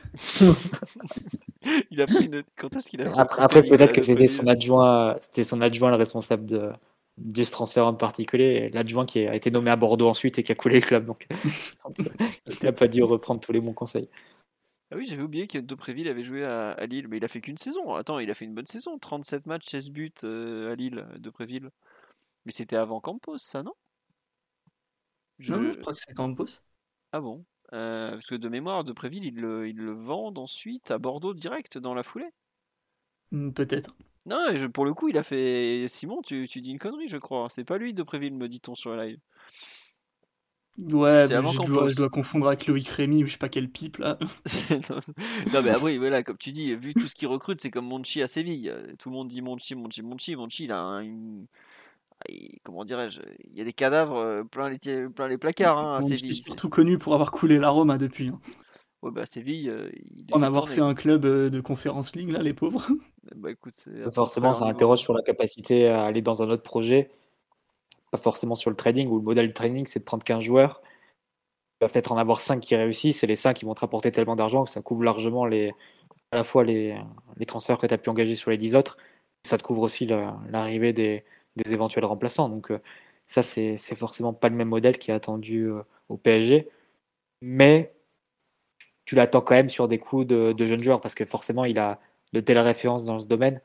Euh, au Real, si je dis pas de bêtises, c'est lui qui fait Fabinho et Cam- Oui. Casemiro quand même. C'est. C'est euh, Fabinho qui l'apportera ensuite à, à Monaco. C'est forcément tu l'attends aussi sur ce genre de coup un peu un peu exotique. Mais bon, on attendait, je me souviens qu'on attendait aussi Antero Henrique à ce niveau-là côté PSG et absolument rien eu à ce niveau. Il n'y a pas eu un achat de jeunes euh, Bah, bah, deux ans au Bah, PSG. Bah, c'est que euh, la direction sportive, ça peut devenir un travail très très très collégial, surtout d'un point de vue du scouting. Quoi. Et j'avais aucun doute, personnellement, qu'à l'époque, euh, Apéro, en l'occurrence, il avait euh, les meilleurs scouts euh, pour sillonner l'Amérique du Sud. Mais s'il n'est pas capable de récupérer ces mecs-là pour les faire venir au PSG et qu'il doit juste un peu composer dans son coin, bah c'est pas c'est pas la même chose quoi. On se doute bien qu'Antero et Luis Campos, euh, ils sont ils sont pas sur Scout 10 heures par jour à regarder la Ligue 2 brésilienne quoi. C'est probable que non, effectivement. Non, Il faut des gens pour, euh, faut des gens pour ça. Non, mais par contre, tu vois, euh, Mathieu, tu, tu parles effectivement, on va espérer comme ça des, les fameuses pépites. En général, une pépite, c'est quand on vous a parlé d'un jeune bon joueur que vous n'avez jamais vu jouer. Voilà, vous pouvez être sûr que c'est un titre de journaliste, c'est un mec qui l'a jamais vu jouer. Mais ça, c'est autre chose. Pour revenir sur un truc un peu plus sérieux, il a aussi quand même, au début de Monaco, euh, de, quand Monaco est passé sous pavillon russe, c'est quand même lui qui fait des gros transferts comme euh, Rames Rodriguez et Falcao, si je me trompe pas. Georges Mendes, hein. c'est Oui, beaucoup euh, mais avec Moutinho en plus qui, qui fait le pack. bien sûr, mais c'est lui le DS à l'époque. Mendes, Bien il- sûr, mais, mais ramène aussi Carvalho. C'est vraiment Mendes qui avait pris le, ses quartiers sur la Côte d'Azur, on va dire. Mais je suis d'accord. Mais c'est c'est vrai que c'est Campos qui était directeur sportif à ce niveau-là. Ça veut dire qu'il a, il a quand même côtoyé des, des top joueurs. Il, est, il a quand même été en mesure de boucler des dossiers de top joueurs, même si effectivement, euh, Mendes était attiré par l'odeur de l'argent russe comme, comme un bon agent qu'il est. Après, c'est intéressant parce que Campos, euh, ouais, Campos, il est recruté de Porto et celui qui les avait fait venir de Porto, c'était Antero Henrique. À Porto, c'était Antero Henrique. Donc, euh, au final, on a les deux à Paris. Tu vois, on a toute la chaîne de l'Amérique du Sud à Portugal, ensuite de Portugal à, France. Donc, euh, à voir si, si les deux arrivent à, à monter à une organisation de, qui nous permettrait de contrôler un peu ce, ce marché. Mais oui, forcément, tu attends la signature d'un. On veut un latéral colombien, quoi. On veut un, un milieu mozambiquais dont, qui à Rio Ave dont personne n'a entendu parler et qui devient une référence dans deux ans. quoi. C'est obligatoire maintenant. Après, tu connais euh, la capacité de la Liga NOS à arnaquer les autres aussi. Liga B win. Très cher de recruter chez eux et parfois le retour sur investissement est un peu moyen. Après, avec Omar, nous défendons le, le football de Grigny, le football de la canne des quartiers. T'es t'es mozambicain, tu vas aller les voir jouer à Lille et tu vas nous faire chier. Et je, je tiens à signaler à ce propos que Luis Campos, visiblement, recrute euh, sur sa période lilloise à 70% à l'étranger. Enfin, des joueurs de nationalité étrangère. Donc, euh, Corbeil-Essonne, Bondy, Villiers-le-Bel, ils s'en bat la race. On, on verra. Après, Ah, ce, ce jeune doit déjà quitter le club. Il n'est- il n'est pas aligné. Il faut, qu'il- il faut s'en aller, Louis. Merci, merci pour les souvenirs. finalement, ton, ton contrat, on le déchire. non, non, mais ouais, euh, on nous dit effectivement peut-être qu'il peut nous proposer des Capverdiens de Saint-Maur. On va voir. Mathieu aura sa dose d'exotisme et Omar sa dose d'Île-de-France. On va voir ce que ça Après, moi, le, projet de prendre des jeunes pour ensuite les revendre, ça, me- ça me dit beaucoup. hein. Bravo Mathieu. Non mais euh, on va on va voir un peu ce que ça va donner cet été. C'est vrai que d'un coup, euh, enfin c'est ça qui est marrant, c'est qu'il enfin il a même pas vraiment signé encore. et Il est déjà au travail comme normal parce qu'il a quand même un boulot monstrueux devant lui. Ça parle de Ekitike de Lens par exemple. Comme on m'a dit sur live, moi j'aimerais bien que déjà on puisse garder les meilleurs joueurs de Ligue 1 chez nous. Moi, Ekitike de Lens, qu'est-ce que je raconte? De Reims, pardon. euh, c'est un joueur par exemple qui me plaît énormément. Euh, c'est un nom que je suis super content de d'avoir euh, de voir lié au PSG. Après, ça va coûter cher et tout. euh, Est-ce que euh, finira chez nous? Je sais pas. Mais par exemple, ça, ça fait partie des noms qui, qui font grave plaisir à entendre. euh, Bah, après, ça, ça fait, ça fait plaisir à entendre, mais de façon rationnelle, il n'y a, pas d'espace pour lui dans l'effectif. bah, je vais lui en faire Je la place, t'inquiète pas. Je rappelle que Mauro Icardi est toujours dans l'effectif euh, et d'autres. Donc, euh, développer un, un jeune attaquant de Ligue 1 qui a moins de, de, de- de 50 matchs pro, ça demande des minutes. Et là, en l'état, euh, face à ce type de joueur, en fait, tu vas juste le fracasser, quoi. Kalimundo revient en plus. Oui, oui. Mais c'est un exemple. J'ai pris, le, j'ai pris un nom parce que pour moi, Ekitike est vraiment le joueur de Ligue 1 à ne pas laisser partir en, en termes d'attaque. Plus même que Kalimundo, que j'estime déjà pas mal. Mais voilà. Euh, mais après, c'est sûr qu'il doit, il y a un effectif aujourd'hui. On a je sais pas combien, 30, on doit avoir 30 joueurs à l'entraînement. Le mec, c'est c'est une kermesse, c'est pas un groupe, quoi. Enfin, c'est n'importe quoi. Évidemment qu'il a du travail en amont pour, euh, pour le faire partir, euh, pour faire partir des joueurs et pour je pense que son travail, il va pas s'arrêter à, euh, à cet été, quoi. Mais il a du boulot devant lui. Mais j'avoue que la façon peut-être de recruter de Luis Campos, qui est beaucoup plus basé sur un travail traditionnel, plus orienté jeune, tout ça, est-ce que c'est pas finalement ce dont le PSG a besoin pour justement rajeunir l'effectif et tout? Ça peut être une bonne chose, quoi. Enfin, J'avoue que j'attends pas non plus des, des miracles absolus euh, et j'attends de voir vraiment comment il va gérer les départs parce que il y a des gens qui sont sur le live qui m'ont parlé du loft à Lille. C'est lui qui l'avait mis en place ou c'était Bielsa qui avait dit qu'il en avait marre des tocards? Je- je- Et Bielsa a fait la même à Marseille. Sacré Marcelo, il est pas là pour rigoler lui. Mais bref. Ils avaient beaucoup trop de joueurs en plus, je crois. Vous avez- vous vous rappelez Le l'histoire de c'était- à, Lille où il y avait. C'était quoi C'était Les, fameux bungalows, oui. Et je crois qu'il il- il refaisait le centre d'entraînement et je crois qu'il y avait des bungalows euh, justement euh, au centre Tout à fait, d'entraînement. de- Bielsa pensait que les joueurs français étaient aux 40 heures par semaine. Genre, non, non, mais venez, vous avez des bungalows pour faire la sieste entre midi et deux. Euh, Pardon Non, non, à Il midi, y je avait un rentre vrai chez loft, moi, en il y avait une fait. dizaine de joueurs dans, il y avait une dizaine de joueurs dans le loft. Et... Mais bon, je pense que c'est plus lié à Bielsa. Et...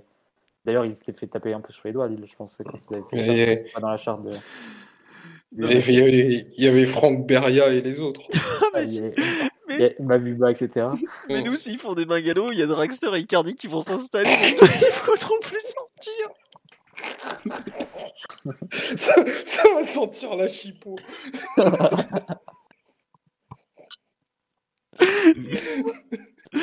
non, mais franchement, comment tu veux qu'on s'en sorte? Faut pas qu'il nous fasse le coup de Magalo. Enfin bref, on va voir. Non, mais Kylian, Kylian sera consulté sur la question. Bah ouais, Kylian, il va, il va dire au mec, au vigile, vous virez les, vous videz les bungalows parce que c'est pas possible, quoi. Mais bon, ça nous fait, ça nous fait quand même basculer sur la dernière question du podcast. Quel, quel coach désormais pour, euh, pour gérer le, le zoo Paris Saint-Germain? Puisque, bah, est-ce que on a euh, Maurizio Pochettino qui est toujours sous contrat jusqu'en 2023 puisqu'il le répète dès qu'on lui pose une question?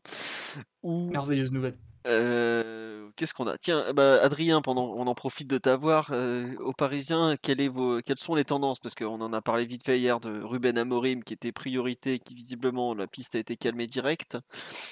Qu'est-ce que, que, qu'est-ce qui se passe de votre côté à ce niveau-là, vous? J'avoue que depuis, depuis Amorim, où on était un peu chaud, on un peu trop même peut-être, je s'est un peu emballé peut-être. Euh, non, peut- il y a forcément, euh, il y a forcément Christophe Galtier qui, revient un peu depuis samedi, euh, voilà, parce qu'il a bossé avec, euh, il a bossé Campos. hein, c'est un peu les deux architectes du titre lillois en, en 2021. Les deux se connaissent bien. Galtier avait été très déçu du, départ de Campos, donc il y a une vraie relation de proximité entre les deux. C'est un, entraîneur français, donc forcément, ça peut plaire. Euh, après, il y avait euh, dans les petits papiers, on, en- parlait tout à l'heure, euh, Mota aussi, mais qui fait pas forcément l'unanimité au sein de, toutes les strates du club. donc c'est un nom. c'est que le club aimerait bien recruter un- quelqu'un de plutôt jeune et à fort potentiel. Donc Amorim euh, cocher un peu toutes les cases. Et Ouais, après, 37 ans, euh, 37 ans, Amorim. hein, c'est... Très jeune, quoi. C'est très jeune. Ou c'est définitivement à refermer parce que c'est vrai que c'est vrai qu'il était un peu affirmatif dans, dans Mhm. la- l'article aujourd'hui parce qu'a priori il y a une clause donc si tu poses l'argent, on Ouais. peut discuter de l'intérêt de poser 30 millions sur Amorim ou pas, mais Oui. si tu poses l'argent, il peut venir. C'est ça. Puis il y a des liens de proximité avec Antero parce que c'est son beau-frère, quoi. Donc, Beau-frère euh, ou je sais plus. Ouais. Oh, ouais, beau-frère, je crois. Donc euh, voilà, la, la piste à Morim cochait beaucoup de cases, mais voilà, nous on nous dit que ça s'est pas mal refermé, donc euh, ça c'est un peu le, gros mystère. Et puis euh, Pochettino nous, nous dit que voilà, c'est, terminé. son, départ sera acté dans, les prochains jours ou la semaine, prochaine. Donc c'est vrai que c'est un peu le, flou à ce niveau-là. Je pense que ce sera forcément, comme, je disais tout à l'heure, quelqu'un qui devra bosser. Euh, devra bosser avec, euh, avec Campos. Ça doit être un duo plus que plus- qu'une forte tête ou qu'un fort entraîneur. Donc euh, voilà, c'est un profil pas forcément euh, facile à trouver. ça, ça cherche, ça cherche en tout cas. Ouais. Alors, juste, il y a pas mal de réactions sur live, donc je vais tenter de répondre dans l'ordre. On nous dit, vous croyez pas à Zizou? Alors, moi, j'ai écrit dessus il y a pas longtemps. Aujourd'hui, la piste Zidane n'est pas très très chaude, pas forcément pour des raisons sportives, de ce qui se dit. Alors, je, je peux pas vous en dire beaucoup plus, je ne sais pas beaucoup plus, mais aujourd'hui, Zidane ne serait pas chaud à l'idée de venir au PSG, non pas par rapport au PSG, mais plus par rapport à des, des comment dirais-je, des raisons extra-sportives du sien. Je sais pas, Adrien, si tu avais plus ou moins des échos similaires ou un truc du genre. Euh, bah, on, on va rien cacher, on en a parlé un peu dans, dans l'après-midi. euh, c'est vrai qu'on a des. Moi, j'ai des échos euh, là-dessus, sur des problèmes un peu extra-sportifs. Après, euh, Voilà. Donc, aujourd'hui, peut-être que Zidane a plus intérêt à rester euh, en année sabbatique. Enfin, ça commence à faire plus qu'une année bientôt. Mais voilà, en tout cas, il n'a pas forcément envie de reprendre un club aujourd'hui et c'est pas forcément lié au PSG. Alors après, le PSG, notamment son président, est capable de se montrer très très persuasif. Mais Mm. voilà, Euh, non, pas les liens avec Marseille. Non, euh, non. Il y a des gens qui m'ont dit c'est parce qu'il a peur pour sa famille. Non, non, arrêtez ces conneries. Enfin, il s'en fout. il s'en fout. voilà. euh, non, mais c'est surtout il peut pas. Il peut. Enfin, tu réagis pas comme ça. Et puis globalement, même les Marseillais, euh, aussi stupides soient-ils, ils seraient pas capables quand même d'aller faire chier sa famille parce que Zidane a signé au PSG. Quand même. Attendez, Mm. ça, ça reste euh, l'idole locale. Tu vas pas l'emmerder parce que. Enfin, ils voient. Eux-mêmes se rendent compte que le PSG et l'OM sont plus tout à fait au même niveau quand même. Donc c'est comme ça. Voilà. Après, voilà, c'est, c'est- je, je- je ne connais pas la, la- la Ouais. teneur euh, réelle de ces problèmes extrasportifs. Si ces problèmes extrasportifs après sont, se, se- se règlent, je ne me rends pas compte hein, dans Moi non quel, plus. non, je- je- je quel vais pas- point ça, ça- voilà. Mais si ça, c'est- après ça s'arrange, peut-être que la, la- la possibilité euh, de le voir existe. hein, je- En tout cas, c'est toujours le, le grand rêve du Qatar, euh, Ouais, avec l'intouchable Guardiola ou ce genre de type. quoi. Mais on me dit sur live, il est malade, sa est... Honnêtement, je sais pas. On m'a juste dit qu'il y a des raisons extrasportives à sa non-venue. J'ai pas envie d'en savoir plus. À vrai dire, c'est sa vie privée. J'estime que ça regarde que lui. Mais en tout cas, aujourd'hui, il n'est pas possible de le, de le faire venir euh, au PSG, ou en tout cas, il veut pas s'engager. Donc à partir de là, bah, on lui souhaite euh, le meilleur, évidemment, à, à Zezo, comme diraient certains translateurs qataris. Et puis voilà. Euh, concernant Pochettino, donc, qui répète à tout le monde qu'il a un de contrat, il y a quand même deux grands trucs qui sont en parallèle. C'est d'un côté le Parisien et d'autres notamment qui disent que bah, c'est fini, il va juste euh, prendre son chèque la semaine prochaine, c'est 15 millions, terminé, Maurice, au revoir.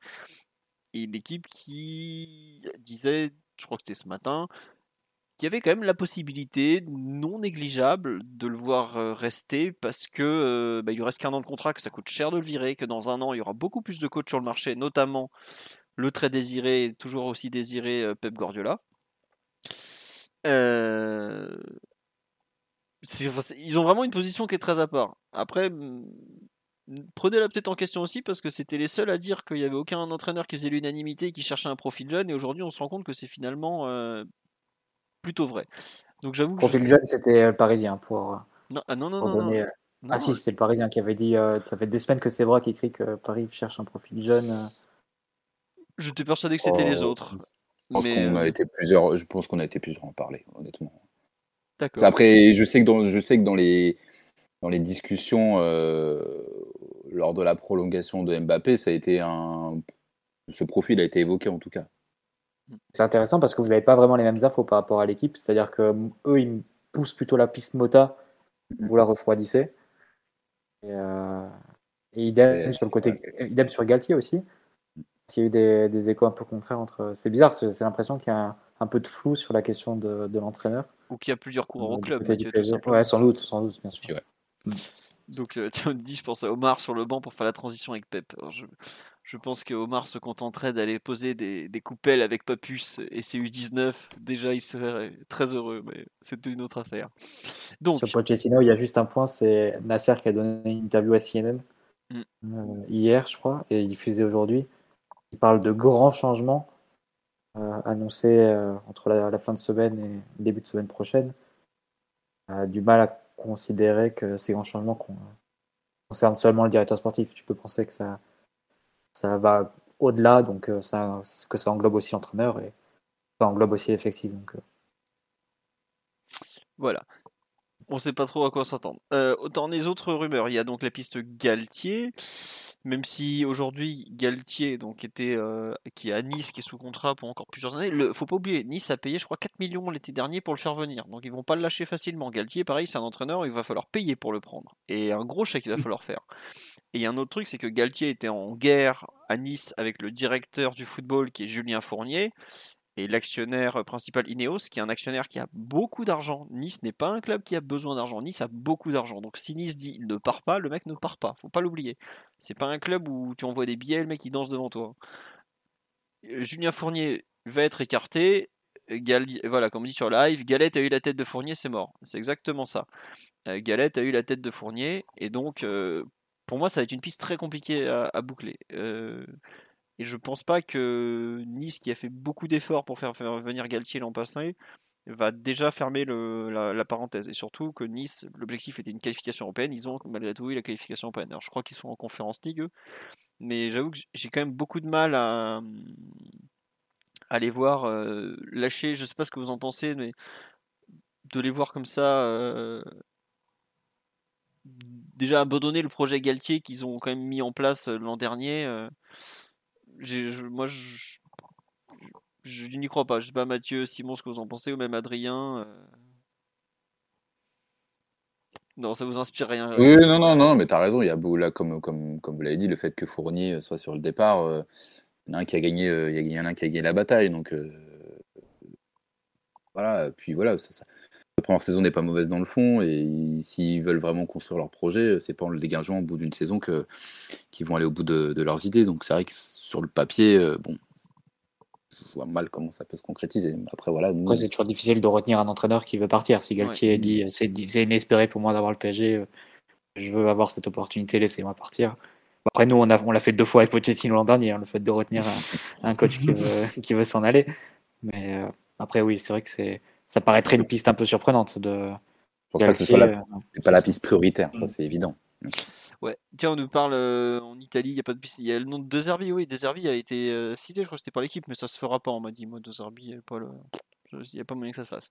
Donc, y a le, on nous dit Galtier, le très macroniste, ça se tient au PSG, effectivement. De- Depuis que nous sommes devenus l'équipe de Kylian Mbappé euh, slash Emmanuel Macron, aura-t-on le très macroniste Christophe Galtier qui félicitait le président en finale de conférence, en finale de Coupe de France On ne sait pas. Euh, autre nom qui est ressorti, euh, non, on nous a demandé pourquoi Ruben Amorim ça se fera pas. Euh, je pense que les 30 millions d'euros sur lesquels le Sporting n'est pas du tout prêt à négocier euh, sont quand même une bonne raison pour lesquelles ça va être compliqué. Parce que c'est-à-dire qu'entre virer, j'allais dire blanc, non, lui c'est déjà fait. Entre virer Pochettino et prendre Amorim, ça veut dire qu'il y a 50 millions d'euros qui partent uniquement dans des indemnités pour des entraîneurs, ça fait quand même assez cher. Euh, c'est- c'est c'est beaucoup 50 millions pour des entraîneurs surtout tout. pour un coach qui est à peu près pratiquement personne, quoi. Bah, euh, il a quand même, au Portugal, il a quand même été champion. euh, il a, il a gagné. même 5, titres, 5 trophées en 30 mois de coaching, et avec Braga et Sporting. hein, c'est, forcément, c'est, ça attire un peu l'œil et ça aurait le Ah ouais, mérite d'avoir un. combien de bi- matchs, vous? Non, mais peu, peu- non, mais peu importe, c'est, ça aurait le mérite d'installer un duo directeur sportif coach qui, qui irait main dans la main. Après, que ce serait un tel investissement que si pour une raison ou une autre, en septembre, euh, il n'y a plus le vestiaire ou ça, part un peu, ça craquelle de tous les côtés, euh, non seulement c'est l'entraîneur qui, euh, qui se retrouve sur la sellette, mais c'est aussi le directeur sportif qui se retrouve très fragilisé avec son, choix qui marche pas. Donc, euh, que, en tant que directeur sportif qui arrive, tu as envie de, tirer ton unique balle comme ça sur, un choix aussi, aussi fort et aussi coûteux? C'est à voir. Mais bon, ça aurait moins le mérite de la cohérence. Quoi, un- Puis les jeunes coachs au PSG, on a un peu donné pour apprendre quand même. Mais C'est QSI c'est a l'air de vraiment vouloir ça. Quoi. forcément un club fait pour, euh, pour les jeunes coachs avec des idées, ou en tout cas qui sont obligés de, de énormément se renier, de faire beaucoup de concessions et un peu de, de s'épuiser aussi hein, pour euh, pouvoir exister au sein de, de cette structure. Donc, euh, enfin, pour l'instant, Amorim, si- euh, c'est pas Si tu grand regardes chose. QSI, ils insistent, là- ils insistent là-dessus hein, depuis, euh, Bah depuis ouais, Emery, en c'est- gros, de c'est pas la première fois l'entraîneur qu'ils qui insistent va- là-dessus. hein. Euh, ne serait-ce qu'avec Unai Emery, euh, tu, tu fais une sorte de pari entre guillemets parce qu'il est quand même triple titré européen quand il arrive. Euh, le mec est brisé en quelques semaines. hein. Non, Que- c'est clair, mais Thiago lui a dit en fait, euh, on va jouer à la baballe depuis l'arrière et tu vas rien faire du tout. tu vois, Allez, lui c'est. Thiago Motta et puis c'est lui le chef. Voilà. Mais ça a l'air vraiment d'être une volonté de l'actionnaire d'avoir un soit d'une star comme Zidane, soit d'avoir un entraîneur qui va se développer avec le club. Donc euh, ça peut, c'est aussi ce qui revenait dans les articles bah, du Parisien aussi de l'équipe visiblement, euh, d'avoir un entraîneur un peu, un peu comme ça qui se développerait en même temps que le, PSG. Après c'est vrai que ce serait un énorme risque, ça je le partage avec toi, hein, Simon, et, je vais aller plus, plus loin, c'est-à-dire qu'on va faire la liste de toutes les hypothèses des entraîneurs avec des références inférieures à, à Pochettino hein, dans, dans le lot. Donc c'est euh, Bah, forcément c'est un ouais. gros saut dans l'inconnu si tu dois te séparer d'un entraîneur pour en mettre un moins bon ou avec moins de références, moins de vécu en Europe, etc. Et en lâchant 15 ou 20 millions d'euros dans la balance, ça, c'est Et surtout que le nouveau, notre nouveau chef suprême Kylian a adoubé Pochettino euh, pas plus tard qu'à 24 heures, donc euh, ça compte. Il y a- il y a des gens, Simon, qui demandent mais pour qui, tu, qui- quel est le coach que tu veux? Et je, je leur réponds très sérieusement que toi, tu préfères continuer avec Pochettino que, que à peu près, à Ah peu oui, près oui, tous les noms évidemment. cités. Ah, évidemment, il n'y en a pas beaucoup. hein, des, des- Bah, il n'y a pas beaucoup de noms, et puis les coachs euh, euh, av- avec des CV, des profils bien sexy, là, ils sont pas disponibles. Donc, euh, en vrai, Pochettino, on fera le bilan dans un podcast spécial, mais c'est pas, c'est peut-être pas encore fini. Et peut-être que c'est pas non plus la catastrophe, même si ça, il y a eu beaucoup de mal à connecter avec les gens, à rendre son équipe aimable et, en termes de promesses marketing, de promesses de jeu, bref, le compte n'y était pas. Euh, bon, moi je retiens quand même euh, certaines très très grandes soirées. Très bien. Non, mais je, je comprends ce que tu veux dire parce que c'est le, effectivement la connexion avec les gens ne se fait pas. Tu, tu- ouais, ouais. Voilà. Ah, mais le truc c'est que les, Disons ça les- comme ça. c'est pas parce que c'est pas bien avec Pochettino qu'on est forcément de prendre quelque chose qui va être pire en fait. C'est un peu euh, les, les alternatives paraissent un peu Bah, pas vraiment à la un coach jeune en mode fusible, euh, qui t'a changé au bout de 6 mois, au bout d'un an, euh, t'as pas pu, c'est Mota quoi. Pour euh, ouais, dans un club où tu vois, a un peu à cet. ADN PSG et tout, euh, de jeunes coachs qui, euh, bah, si ça marche, tant mieux, si ça marche pas, bah, ils dégagent. t'as de quoi faire. hein. Ouais, ouais, à voir. Euh, donc, on continue le tour d'Europe des, des coachs. Euh, bah, Il y en a un, j'ai même pas, pour vous dire, j'ai même pas la photo. C'est contre Sao. Euh, donc, lui, FC Porto, qui est sous contrat, je crois, jusqu'en 2024 avec le FC Porto, si je ne me trompe pas. J'ai pas, pas vérifié. Je ne sais pas s'il y a une clause libératoire, très probablement, connaissant les, les clubs portugais. Mais bon, et on nous dit. Donc, je sais, enfin. Euh, on nous... Oui, Simon, Conceição est très très exigeant avec ses joueurs, peut-être encore plus qu'Amorim. Alors, 10 millions la clause pour Sergio, visiblement, bon, voilà. Euh, euh, acceptable. Clairement, Luis Campos, s'il doit choisir, ne, dirait pas non, puisqu'il a quand même tenu des propos très très po- positifs cet après ce matin sur, sur Conceição. Après, est-ce que ça vous paraît être un entraîneur QSI compatible et PSG compatible? Autant j'ai aucun doute qu'il sait se comporter dans un grand club, parce que le FC Porto, malgré toutes ses dérives, avec l'argent qui disparaît, reste un très grand club. Autant j'ai du mal à l'imaginer euh, faire quelque chose avec cet effectif parce que, comme tu dis, Simon, il faut courir. Quoi. Et au PSG, euh, soit on est capable de sortir 15 joueurs cet été, d'en mettre 15 autres, soit l'effectif actuel, Pochettino s'est cassé les dents dessus et tu. Je vois pas comment tu peux le faire courir. Je sais pas ce que vous en pensez, Mathieu, Omar, Simon ou Adrien. Moi, sport- sportivement, il y a une petite incompatibilité quand même. Un coach qui. Il y a une philosophie très claire, hein, mais autant basée sur euh, l'intensité, le pressing, euh, la course, la cohérence euh, de ce point de vue-là. Tu sais bien qu'au PSG, euh, les joueurs ils vont courir 5 minutes pour, pour, pour te faire plaisir, puis derrière, le naturel va revenir au galop, à moins d'une refonte totale de l'effectif. Et, et même à des niveaux beaucoup moins importants, le faire en un été, c'est pas possible. Enfin, quasiment impossible.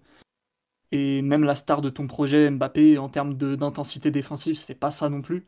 Et est-ce que tu as vraiment besoin d'un projet d'intensité défensive pour gagner la Ligue 1 À un moment donné, c'est aussi ça la réalité euh, compétitive qui est la nôtre. Euh, à un moment donné, les joueurs ils courent s'ils sont convaincus du bien fondé de, de le faire. Et pour gagner des matchs de Ligue 1, t'en as pas forcément besoin. En Ligue des Champions, ça peut éventuellement se faire, se, préparer.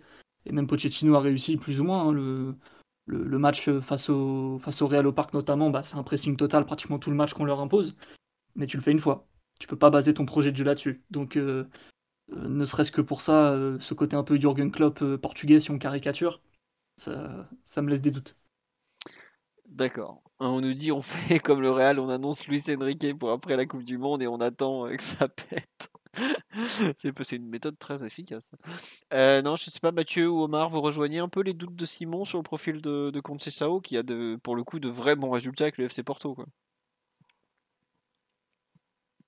Oui, Mathieu. un entraîneur qui a, non, c'est un entraîneur qui a montré sa valeur, c'est clair, à, Ah à oui. Porto. et- mais Même à comme, Nantes. euh, Ah, Nantes, attends. oui, à Nantes Dans aussi, le- évidemment. Dans le Kita Circus, il les a redressés de façon incroyable. Souviens-toi, le, le Nantes qu'on joue là-bas chez eux euh, une semaine avant d'aller à Madrid en 2018, ils nous tabassent déjà. Quoi. Après, c'est vrai qu'il y aurait sans doute. enfin, et il faudrait demander un peu aux suiveurs de assidus du championnat portugais, mais c'est vrai que sur le papier de l'extérieur, on a l'impression d'une double incompatibilité entre euh, l'effectif d'abord et le projet du club ensuite, parce que le style de jeu de Conceição, c'est euh, un style de jeu euh, de ce qu'on voit un peu, un peu rugueux, hein, parfois un peu sale, qui déplace le- les matchs sur des, terrains. ça va beaucoup se frictionner et essayer de gagner sur, sur des coups de pied arrêtés. Euh, après, c'est sans doute une image caricaturale que j'ai. Les, les vrais portistas et les, les vrais suiveurs du championnat portugais pourraient sans doute détailler euh, s'il a pu avoir des évolutions, s'il a- comment il a fait pour euh, tirer le meilleur d'un joueur comme Luis Diaz, par exemple, ce, ce genre de choses. Pourquoi Et que Vitinha est le meilleur joueur de- du monde en devenir euh, ou ce, ce genre de, de grandes promesses mais de, enfin, de ce Mais que oh. j'ai suivi cette saison, je, me- je me permets de couper, autant l'an dernier c'était vraiment pas terrible en termes de jeu, autant cette saison c'était un peu mieux quand même. Mais l'an dernier, je, je, me souviens, des Portitas qui étaient là, non mais il nous essore autant que ses joueurs, quoi. on n'en peut plus de les voir, son, la voir son équipe. Cette année ça a été un peu mieux, mais je ne saurais pas vous en dire beaucoup plus. Quoi. Donc, euh, voilà. Voilà, donc faudrait, faudrait quand même se pencher un peu dessus parce que si tu prends ce risque-là et qu'en septembre, est-ce que tu as dû garder Neymar, tu as dû garder Messi et que ça pète à l'entraînement parce qu'il court pas et qu'on sait Sao euh, en a marre, etc. Tu te retrouves un peu le, le bec dans l'eau parce que, encore une fois, tu te retrouves avec un choix du DS qui aura pas fonctionné. Donc, double figure fragilisée, celle de l'entraîneur et celle du DS. C'est pour ça, moi, je trouve que c'est très délicat la, question Pochettino parce qu'autant euh, il n'y a pas de question là-dessus. La, la, saison en Ligue 1 est très décevante en termes de jeu. Il, a, réussi vraiment à construire très peu de choses de, façon convaincante. Et il y a un atout pour lui, c'est qu'il a le vestiaire. Et ça, c'est pas quelque chose de donné et d'acquis pour n'importe qui, qui, qui rentrerait dans ce, ce vestiaire-là, justement. Donc, c'est pas forcément quelque chose qui, qui est à négliger, d'autant qu'en Ligue des Champions, pour le coup, ça a été globalement satisfaisant. Je pense que personne de sérieux peut mettre l'élimination face au Real sur le dos de Pochettino, par exemple. Donc c'est un peu, euh, pour le coup, les, deux matchs ont été bien préparés et les deux, deux matchs, Paris a pris le dessus sur le, sur le Real. Donc, euh, est-ce que tu as vraiment forcément envie de, changer? Je remarque que tous les prétendants à la succession de Pochettino, si tu fais la somme, je pense qu'ils ont, cumulé moins de matchs sur les phases d'élimination directe que Pochettino seul. C'est euh, de Ligue des Champions. Ça pose aussi une question. Hein. Pochettino, il doit avoir 250 matchs aussi en Première Ligue, une expérience qui est non négligeable. Est-ce que tu as envie de, le remplacer par quelqu'un qui serait complètement novice à ce niveau? C'est des questions qu'il faudrait se poser. Moi, je conçois hein, que Pochettino n'ait pas fait assez pour, euh, pour mériter euh, d'être confirmé. Ça, enfin, j'ai vu la saison comme vous tous. Et, T'as même revu les matchs. j'ai revu, revu, les matchs, donc ouais. J'ai bien suivi la saison, oui, je peux vous le dire. J'ai aucune sympathie pour, pour l'équipe qu'il a pu construire.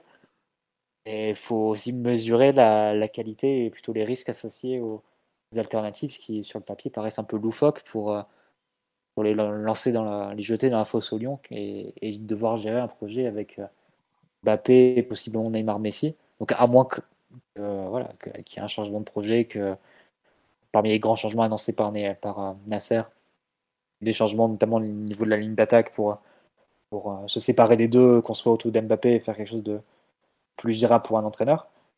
il faut aussi prendre, enfin, s'il n'y a pas ce changement à ce niveau-là, il faut quand même le prendre en compte. C'est pas un petit job, je dirais que c'est le job le plus difficile pour un entraîneur en Europe actuellement de PSG, parce que tu es jugé sur une poignée de matchs est un entraîneur qui est un effectif qui est un peu comme un Rubik's Cube, mais impossible à, résoudre. Donc, c'est. c'est euh, mais pas à la tête d'un effectif comme ça, quelqu'un à la légère, ou quelqu'un qui n'aurait pas d'expérience, quelqu'un qui ne serait pas fait la malle. C'est. Je sais pas, c'est. C'est quand même compliqué à, à, définir comme, comme projet pour l'entraîneur.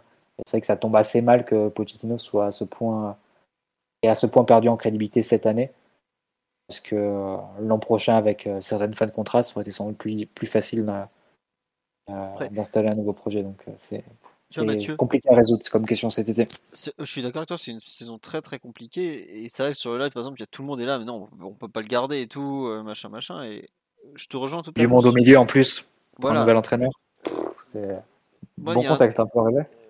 Il y a un truc qui me gêne en fait dans le contexte Pochettino, c'est que les matchs ont été horribles. C'est du moi honnêtement ils sont, je les trouve complètement ratés. Je vais pas y aller par quatre chemins. Il t'as l'impression qu'il a jamais entraîné en fait, qu'il accompagne et de temps en temps Ligue des Champions, on a fait des bons matchs parce que les joueurs, en fait, on n'a jamais autant eu l'impression d'être l'équipe des joueurs et, pas du tout l'équipe du coach quoi.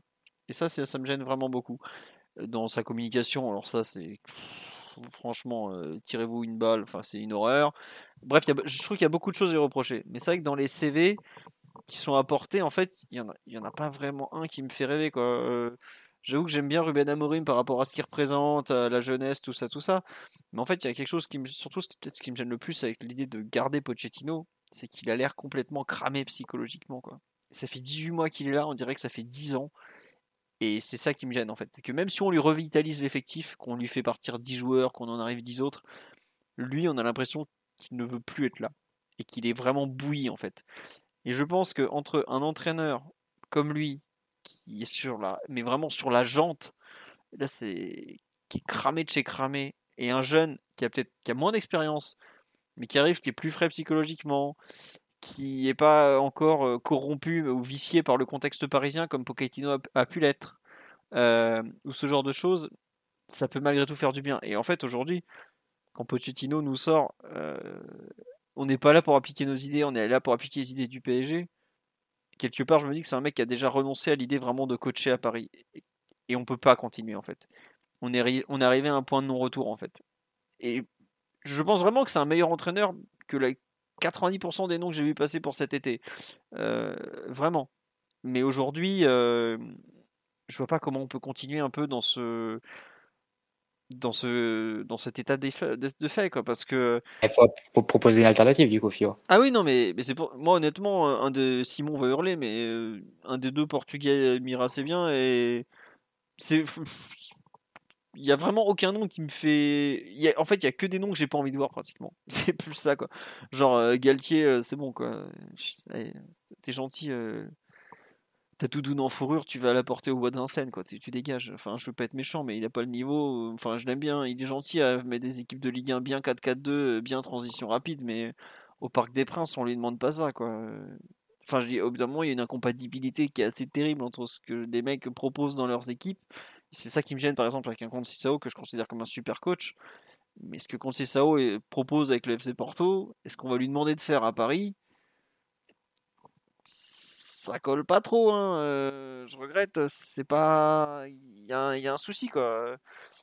Et je trouve vraiment que la, question du coach est peut-être la plus dure à résoudre, encore plus que celle de l'effectif. quoi sur le live, on me dit Steven Gerrard. Steven Gerrard, il va pas quitter, va pas quitter Aston Villa maintenant et il est pas, enfin, c'est pas, c'est pas du tout un coach de Ligue 1 par exemple. Enfin, vraiment le contexte parisien est très particulier. Je trouve vraiment très particulier et j'ai peur qu'on se retrouve dans un, dans une situation un peu bâtarde où on va prendre un mec euh, qui, qui aura soit pas l'envergure, soit pas les CV, euh, soit pas le CV, pardon, et qui, bah, un peu comme Pochettino, va, va, se retrouver à devoir marcher sur des œufs et à pas être lui-même. Quoi. Alors après, j'ose espérer que cette fois-ci, le, le, directeur sportif le soutiendra. Non, on n'a pas parlé de Gallardo. Effectivement, moi, c'est un nom qui me plaît, par exemple. Parce que lui, pour le coup, psychologiquement, il est, il est frais. Et je pense que c'est vraiment quelque chose que, qui est important, d'arriver frais dans sa tête. Et il a été en mesure. Il sait ce que c'est que la pression, parce que allez pas croire que. Ah, frais, il a fait 6 ou 7 ans à River Plate. Euh, euh, la pression, il se les mangeait quand même. Hein. Oui, oui, non, non, mais ce que je veux dire, parce qu'il n'a pas connu le football européen, mais il a fait dans, un, dans le club à plus forte pression. Euh, oui, oui. Non, mais il est frais par rapport au PSG, je veux dire. Il n'est pas bouilli par le contexte parisien, quoi. Il est frais dans le sens où il est nouveau, il va arriver avec ses idées, il va pas être euh, pris par ses. Les, par... En fait, par exemple, dans Pochettino, il arrivé en janvier 2021, si je me trompe pas dès le mois d'avril, il était carbo. Donc la saison 2021-2022, entre guillemets, ce qui aurait dû être des mois pour prendre le pouls et commencer à mettre ses idées en place, c'est juste des mois où on l'a grillé en fait. Et c'est pour ça que je préfère un mec qui arrive carrément de loin comme Gallardo. Euh, voilà. Après, bon voilà, il, vient d'Amérique du Sud. Euh, la Ligue des Champions, il l'a jamais disputé en tant qu'entraîneur. Euh, il n'a pas forcément les, mêmes repères. La gestion des calendriers, de tout ça, de tout ça. Il est argentin lui aussi, et on a vu ce que ça peut entraîner comme problème par rapport à Messi. Parce qu'il faut quand même pas le nier, le, fait que Pochettino soit argentin, je pense que dans la gestion de Lionel Messi, ça a joué, et je suis pas sûr que ça, ça a totalement aidé. Voilà, mais bon, c'est sûr que quand il arrive, le, CV qu'il a, bon bah, il a gagné avec River Plate quoi. Après, Simeone aussi a gagné en Argentine avant d'être euh, brillant sur le banc de l'Atlético. Mais c'est super compliqué, je trouve, de, trouver un entraîneur. Et je pense que c'est même plus encore que le directeur sportif cette saison, c'est encore plus dur de, trouver un entraîneur. Mais bon. Et sur le live, on me cite euh, plein de noms. Pirlo, oh là, surtout pas. J'ai vu Marco Roseux, mais Marco Roseux, il n'aurait déjà pas réussi à s'imposer à Dortmund. Qu'est-ce que vous voulez qu'il vienne foutre au PSG quoi? C'est il a été très bien à Gladbach, mais il y a des entraîneurs aujourd'hui, ils ont des marches à monter. On a vu, j'ai vu passer du Lucien Favre, pareil. Euh, Lucien Favre à Dortmund, il a, il a pas réussi totalement. Il est, voilà, Mourinho. Euh, bah Mathieu, je sais pas où il en est avec la Roma, mais moi je le vois pas du tout compatible avec le ce que demande le Qatar en termes de communication, par exemple. C'est un, grand ami de Luis Campos, par contre. C'est un hmm. grand ami. Mais ouais. Par contre, euh, il a l'air d'avoir un peu du mal avec les stars nouvelle génération, on va dire, au Limon. Et j'avoue que. si, vous voulez, si vous êtes curieux, il y a une euh, interview de 10 minutes de Mourinho sur Mbappé sur euh, YouTube, en français dans le texte, euh, qu'il avait donné à Téléfoot il y a quelques, quelques années, où il fait l'éloge inconditionnel de, de, Mbappé pendant 10 minutes, le compare à Ronaldo, Nazario, etc. pour le coup, lui, je pense qu'il serait très motivé à venir le coacher. Mais par contre, il serait beaucoup moins motivé, je pense, à l'idée de coacher Neymar et, Messi en fin de carrière. Hmm. Et il couperait quelques têtes. Non, mais surtout pour moi, le plus gros problème, c'est que Mourinho et le Qatar, le Qatar veut des mecs euh, globalement assez soft en termes de communication. Euh, lui, tu sais qu'à chaque conférence de presse, il peut te lancer une bombe nucléaire. Hein. Enfin, ils ont viré Tourelle pour ça quand même. ça, ça paraît compliqué de. Et il y a Ramos aussi. Je suis pas C'est Mourinho Ramos qui pouvait plus se voir à la fin en Real de mémoire. Ah oui, complètement. Bah, Ramos, il lui avait dit qu'il avait euh, jamais rien gagné comme joueur, etc. Ils, se- ils ont- ils- en étaient venus euh, à certaines paroles, hein, l'un contre l'autre, Ramos et Hmm. Mourinho. Voilà. Euh, on nous dit Lopetegui. Bah tiens, euh, c'était un nom qui était sorti du côté de Séville il y a quelques semaines, Euh, quelques jours même, non, je sais plus. Ouais, C'est Matteo Moreto euh, qui avait dit qu'il était dans la shortlist du PSG, enfin qui est- le PSG pensait à lui. Euh, euh, des journalistes proches de Séville qui, qui disent que Lopetegui voudrait partir, qu'il y aurait même quelques offres sur, sur la table. À voir si c'est. Mais pareil. Ah, la plus mauvaise piste. pff, est-ce que, que tu mets Lopetegui pour, euh, pour gérer ce, ce vestiaire-là, c'est vu comment ça se paraît un passe peu tendre, mais il a peut-être aussi ce côté un peu gentil et bonhomme à la poche qui peut, qui peut, après il peut se faire un peu bouffer, euh, tout ça, peut-être un peu frustré parce que c'est un coach avec beaucoup d'idées lui aussi, euh, de voir que bah en fait ses idées c'est pas très très important sur tous les joueurs qui On vont, faire leur truc. Donc, euh, mais c'est c'est pas non plus trop déconnant en termes de jeu léché, ça peut envoyer. Euh, en termes de connexion avec des stars, euh, à voir, mais peut-être qu'il a, peut-être qu'il a aussi euh, progressé, tu vois, depuis l'expérience un peu, un peu ratée dans un contexte Real Madrid qui était un peu, un peu un cadeau empoisonné à l'époque. Donc, Juste un truc. par rapport à certaines pistes très farfelues, c'est pas le pire. En fait, le problème de Lopetegui, c'est vrai qu'il y a le- le- la catastrophe du Real Madrid, mais moi, le pire, c'est qu'au Real, au Real, au- à Porto, ça a été pareil. Avec Casillas, il s'est fait manger par Casillas et Danilo, si je me trompe pas. Euh, au bout d'un moment, euh, non, Caresma, pas Danilo. deux, quand, quand tes deux ou trois meilleurs joueurs veulent plus te voir, euh, dans tous les vestiaires du monde, en général, tu dégages. Voilà. Donc, le problème de, de ce bon Lopetegui, c'est un peu ça. Quoi. Omar, on ne t'a pas entendu sur le choix de l'entraîneur. euh, Qu'est-ce que tu en plus. penses euh, à, part, à part que Papous, euh, évidemment, l'homme de la situation? Bien sûr, euh, brillamment titulaire du DEPF en plus, Oui, c'est vrai. On le félicite. On le félicite pour ce On- diplôme. On, félicite ce jeune et, et le banc du PSG se, se rapproche à grands pas. Euh, j'ai peu d'éléments, à vrai dire, pour comparer les, les uns et les autres, si ce n'est le, le profil. Et si j'avais à, à choisir, je serais plutôt comme toi. J'opterais plutôt pour Amorim, euh, qui est expérimenté, euh, qui me paraît être euh, assez, assez novateur dans son approche et, euh, et peut-être suffisamment quelque part euh, dégénéré pour, euh, pour un peu électriser l'effectif. Donc, ça vaut ce que ça vaut. Je pense avoir vu six matchs du Sporting en deux ans. C'est pas, c'est pas énorme pour, pour évoquer de façon hyper précise ce qu'il veut mettre en place, ce qu'il fait, comment se comporte son équipe. Mais juste l'idée d'avoir d'un, un coach frais à ce niveau, euh, qui aurait une approche peut-être euh, plus, plus entière euh, côté terrain et moins sur la gestion des hommes, me, me paraît, me paraît être peut-être quelque chose d'important. J'ai un peu de mal à voir Conceição dans cet effectif, enfin avec cet effectif sans, sans qu'il puisse lever la main sur certains joueurs assez rapidement. Donc euh, plutôt, plutôt Amorim sur le profil, même si je pense que, que la Pochoneta va continuer. Ah, tu vois Pochettino continuer toi aussi, malgré tout.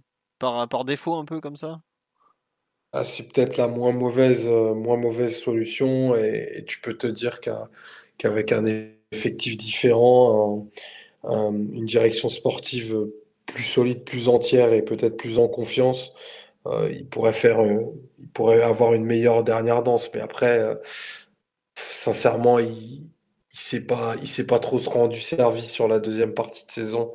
Pour, il ressemblait pas à quelqu'un qui voulait euh, absolument aller au bout de son contrat. En tout cas, euh, l'équipe ne ressemblait pas à ça. Donc bon, qui sait. Et euh, sur le live, on nous dit on peut pas leur donner Sarabia contre Amorim. Ah bah je pense par contre que Omar, euh, tu vas de... si Amorim vient, tu revois Pablito dans le 11 de départ. Donc euh, est-ce que, est-ce que tu veux toujours euh, Ruben Amorim, t'es sûr? Je me suis... Non, mais après, Sarabia, il va croiser Ousmane Dembélé. Donc, euh, bon, il va, il va retourner aussi à ses chères études et il va, il va être le 13e ou 14e joueur de l'effectif comme c'était prévu. Je me suis déjà excusé auprès de ce jeune.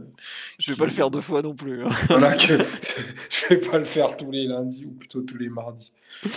Voilà. Euh, tiens, Adrien, de ton côté, même si tu es entre l'in- l'information, la vie euh, et tout ça, euh, qui imagines-tu, toi, plutôt sur le banc du PSG l'an prochain, malgré tout? Vous avez bien, bien déblayé les pistes. Moi, je vois pas du tout euh, Pochettino rester pour le coup. Je pense que, comme l'a dit, euh, dit Nasser, le fait qu'il y ait une refonte une sportive, une vraie révolution entre guillemets, euh, me laisse croire que Pochettino ne restera pas. Je le vois mal faire un an de plus.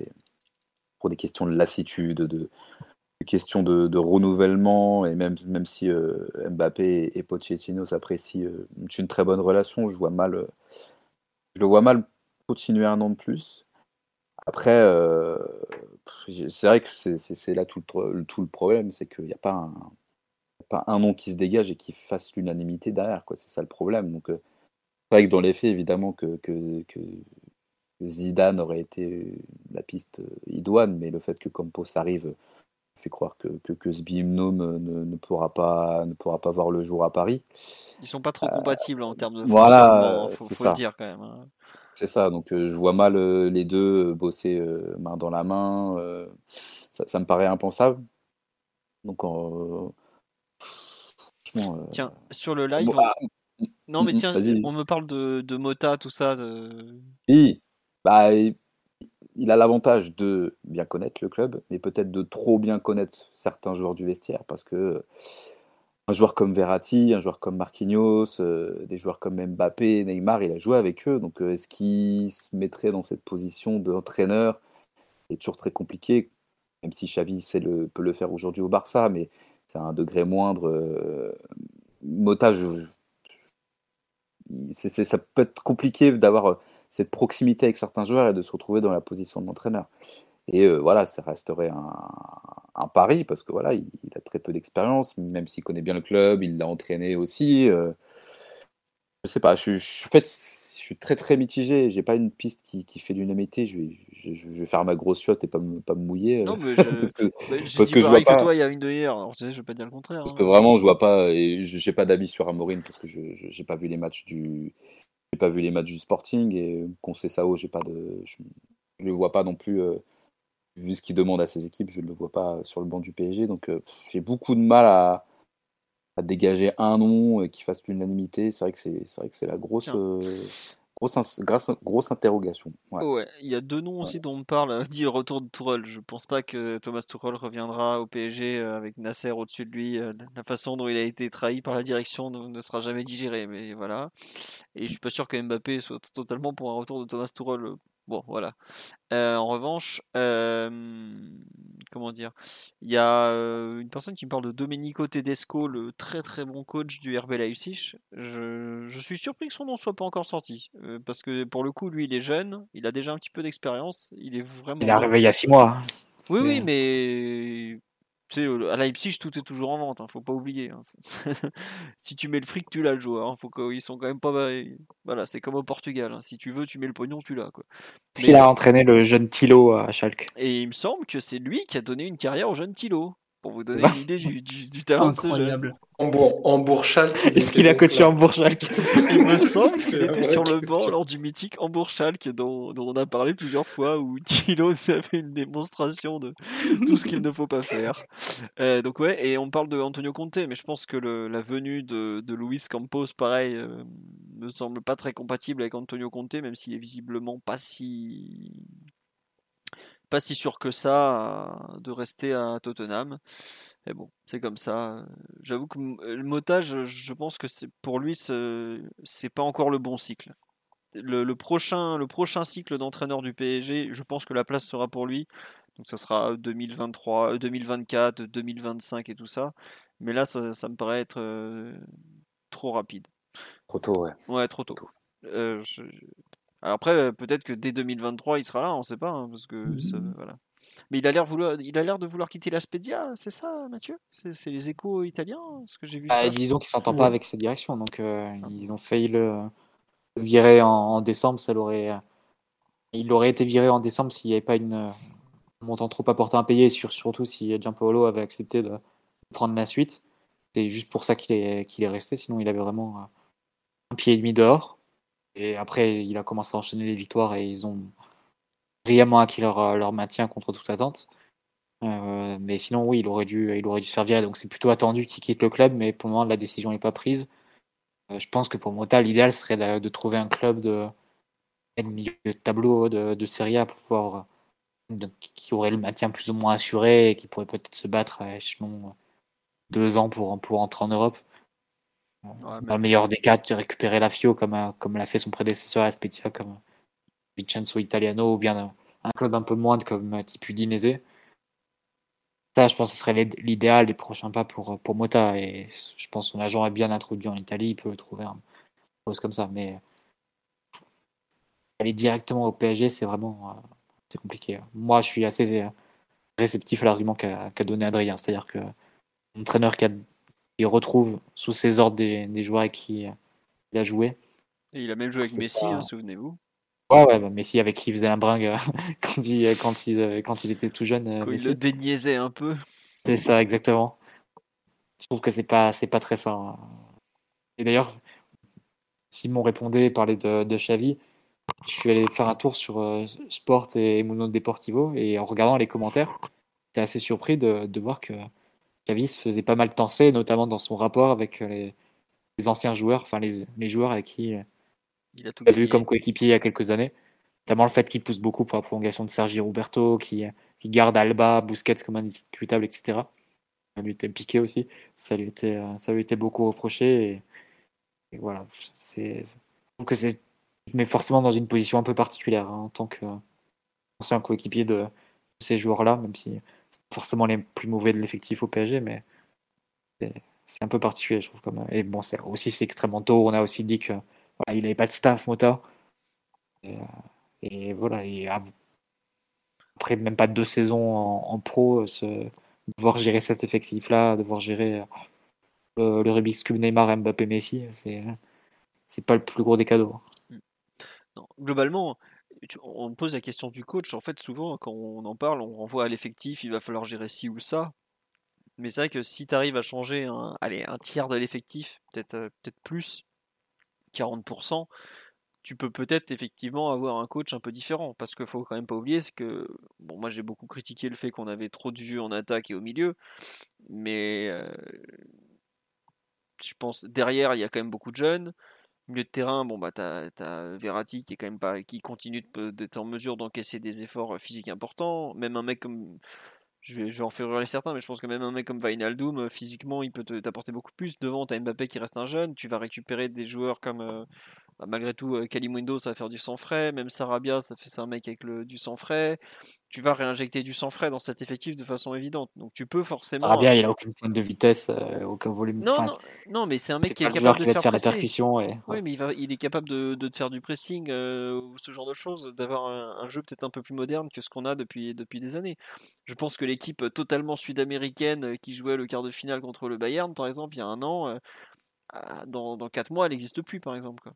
Ah, le problème, c'est que tu spécifies beaucoup sur les, remplaçants, etc. Mais je pense que le, vrai souci de l'équipe et ce qui la rend difficile à d'arriver, c'est Messi, Neymar, Mbappé ensemble. Parce que après, c'est une série de, compensations que tu dois faire. Et euh, si tu touches pas à ça, en réalité, tu touches pas vraiment à, à l'équation tactique qu'a pas su résoudre Pochettino cette année. Donc, euh, c'est plutôt, c'est surtout ça hein, qu'il faudrait, euh, si tu veux laisser euh, le champ libre à un nouveau coach pour arriver et développer ses idées, à mon avis, c'est plutôt ça qu'il faudrait casser. Hein. Est-ce que le club va Ah, mais- aller, jusque-là Moi, pour moi, pas encore, mais tu ne peux pas faire quoi que ce soit tant que tu n'as pas viré un des deux entre Neymar et Mbappé. Et Messi, excusez-moi. ouais, non, je suis d'accord. Voilà. Après, évidemment, j'ai cité des noms Kalimundo, Sarabia, parce que c'est des joueurs qu'on est sûr de voir revenir. Évidemment que j'en souhaite plein d'autres et que j'aimerais bien. parce que si milieu tu de regardes les remplaçants PSG cette année, ils ont, ils ont peu de temps de jeu. hein. Au final, c'est difficile. Moi, je suis d'accord pour virer Icardi, Draxler, etc. Évidemment, tu peux pas mettre la- l'issue de la saison du PSG sur leur dos, vu qu'ils ont quasiment pas joué. C'est ce qu'il faut changer, c'est aussi parmi les titulaires et, et voir ce qui fonctionne pas dans l'équipe titulaire. On nous dit que Neymar a le potentiel pour le bungalow. Il n'y a pas que lui qui a le potentiel du bungalow. Il y en a, il y en a pas d'autres, il y en a pas mal.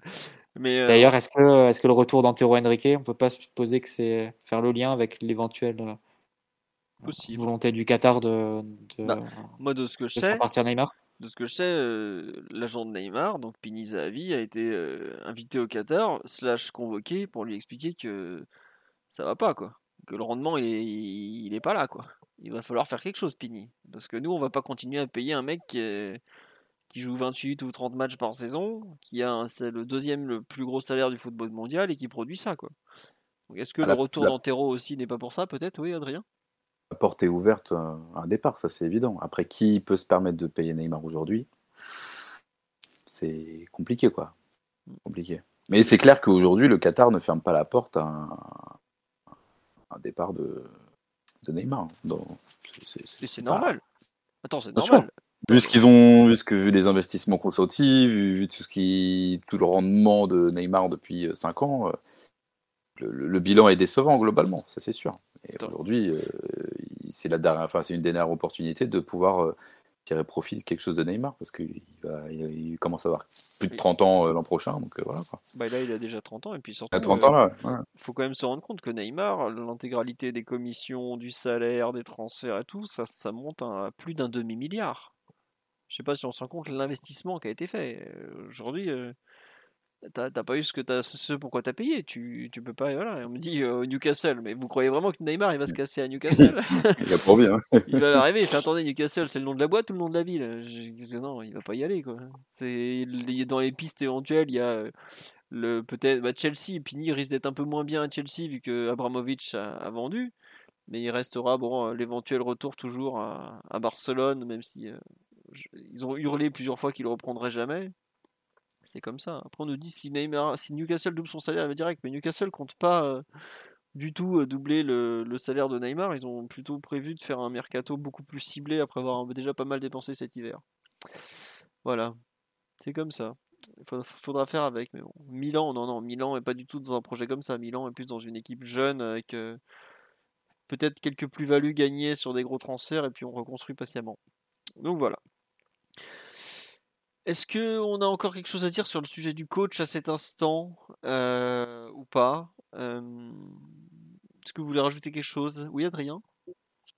Non, non, non, du tout, du tout. Non, non, tout, est, tout a été dit. hein. C'est sûr que c'est un, une question qui va se régler, je pense. euh, déjà acter le départ de Pochettino fera déjà, sera déjà une pro- un premier élément de réponse, si ça Ouais. intervient dans, dans les prochains jours ou la semaine prochaine. Euh, je pense que ça va être un processus entre l'officialisation de Campos, l'officialisation déjà du départ de Leonardo, déjà Oui, oui, officialisé, tu as, tu as raison. On va commencer dans, dans l'ordre. dans l'ordre, et puis après Campos, et puis après euh, certainement le, le départ de Pochettino pour ensuite euh, vraiment accélérer les choses, parce que voilà, le temps, le temps, la, la prochaine reprise va arriver vite, hein, mine de rien, parce que 4 juillet. là, là, avec Mauricio. Si tu veux, vendre un, si tu veux vendre un projet aux futurs recrues, c'est c'est mieux d'avoir un entraîneur assez vite. Tout à fait, tout à fait. On nous parle de Simone Inzaghi, mais je crois qu'il va prolonger à l'Inter, Inzaghi, si je me trompe pas. Euh, Apparemment, il y a eu un accord cet après-midi euh, au cours de la, la réunion euh, mercato, mais c'est considéré comme une formalité en tout cas. Voilà. Bon. Puis il a peut-être envie de continuer alors qu'il a raté le titre de, de 3 points cette saison, c'est ça? Bon. À suivre. Euh, on nous dit Neymar, c'est pas 2025, oh, c'est même 2025, plus une année en option, plus encore une autre si je me trompe pas. Donc euh, il a un contrat. euh. Il y a de quoi faire. hein, il- Bon. On nous propose sinon l'émir qui devient coach. Bah écoutez, pourquoi pas, puisque certains sont persuadés que l'émir a que ça à foutre de gérer le mercato au quotidien et pourquoi il envoie pas des offres par-ci par-là. Peut-être peut-il faire même coach au passage. On verra.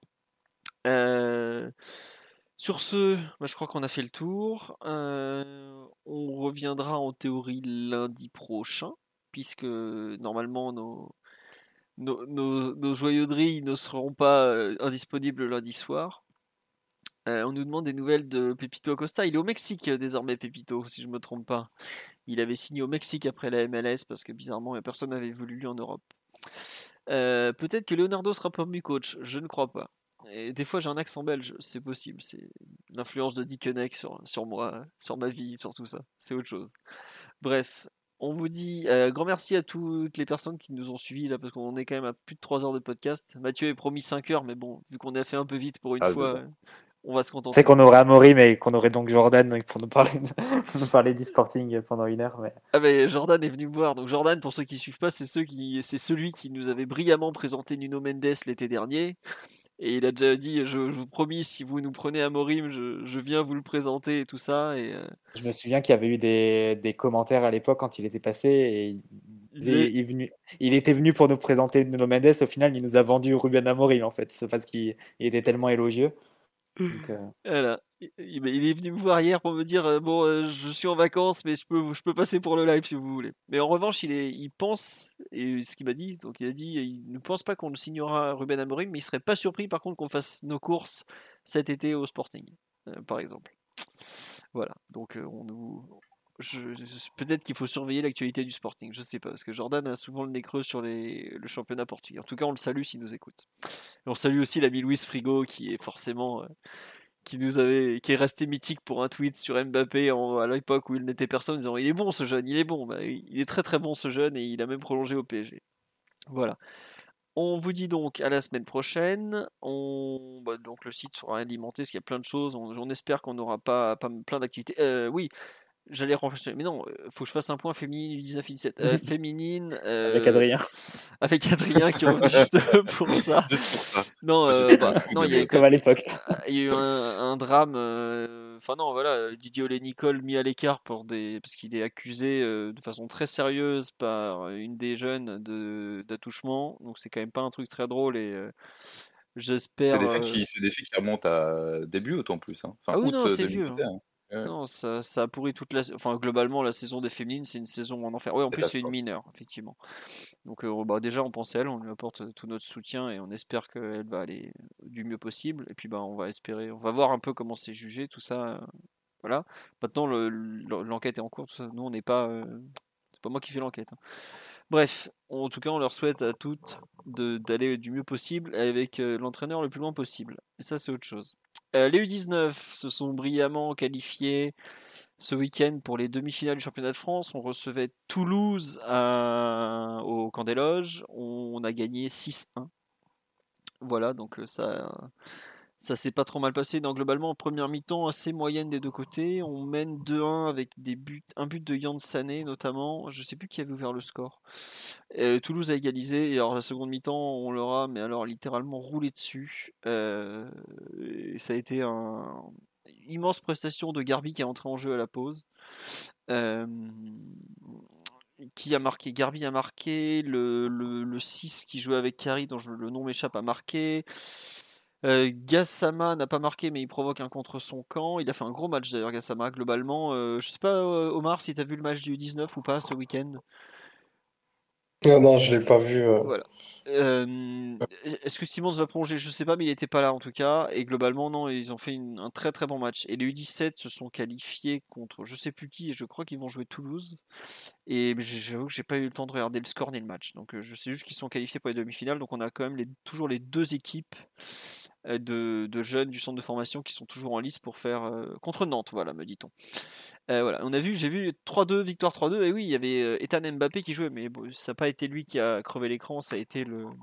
Oh, l'ailier dont le nom m'échappe, disons que j'ai du mal, je suis désolé, 3 heures de podcast, je suis rincé, j'arrive plus euh, à, à- enchaîner. Et oui, les deux matchs sont à revoir sur la chaîne YouTube de la FFF, si vous voulez, si ça vous intéresse. Euh, globalement, c'est plutôt sympa. Euh, Ousni a été excellent avec le 17, voilà, notamment. Odobert a été excellent aussi avec le U19. Il était, euh, je crois qu'il jouait, plus ou moins en 10. Enfin, il jouait en partie sur un côté. euh, il alternait avec Garbi notamment. Globalement, deux, bons matchs à regarder. Bah, surtout que là, en ce moment, en foot, il n'y a plus grand chose. A juste la finale Ligue des Champions et les, internationaux.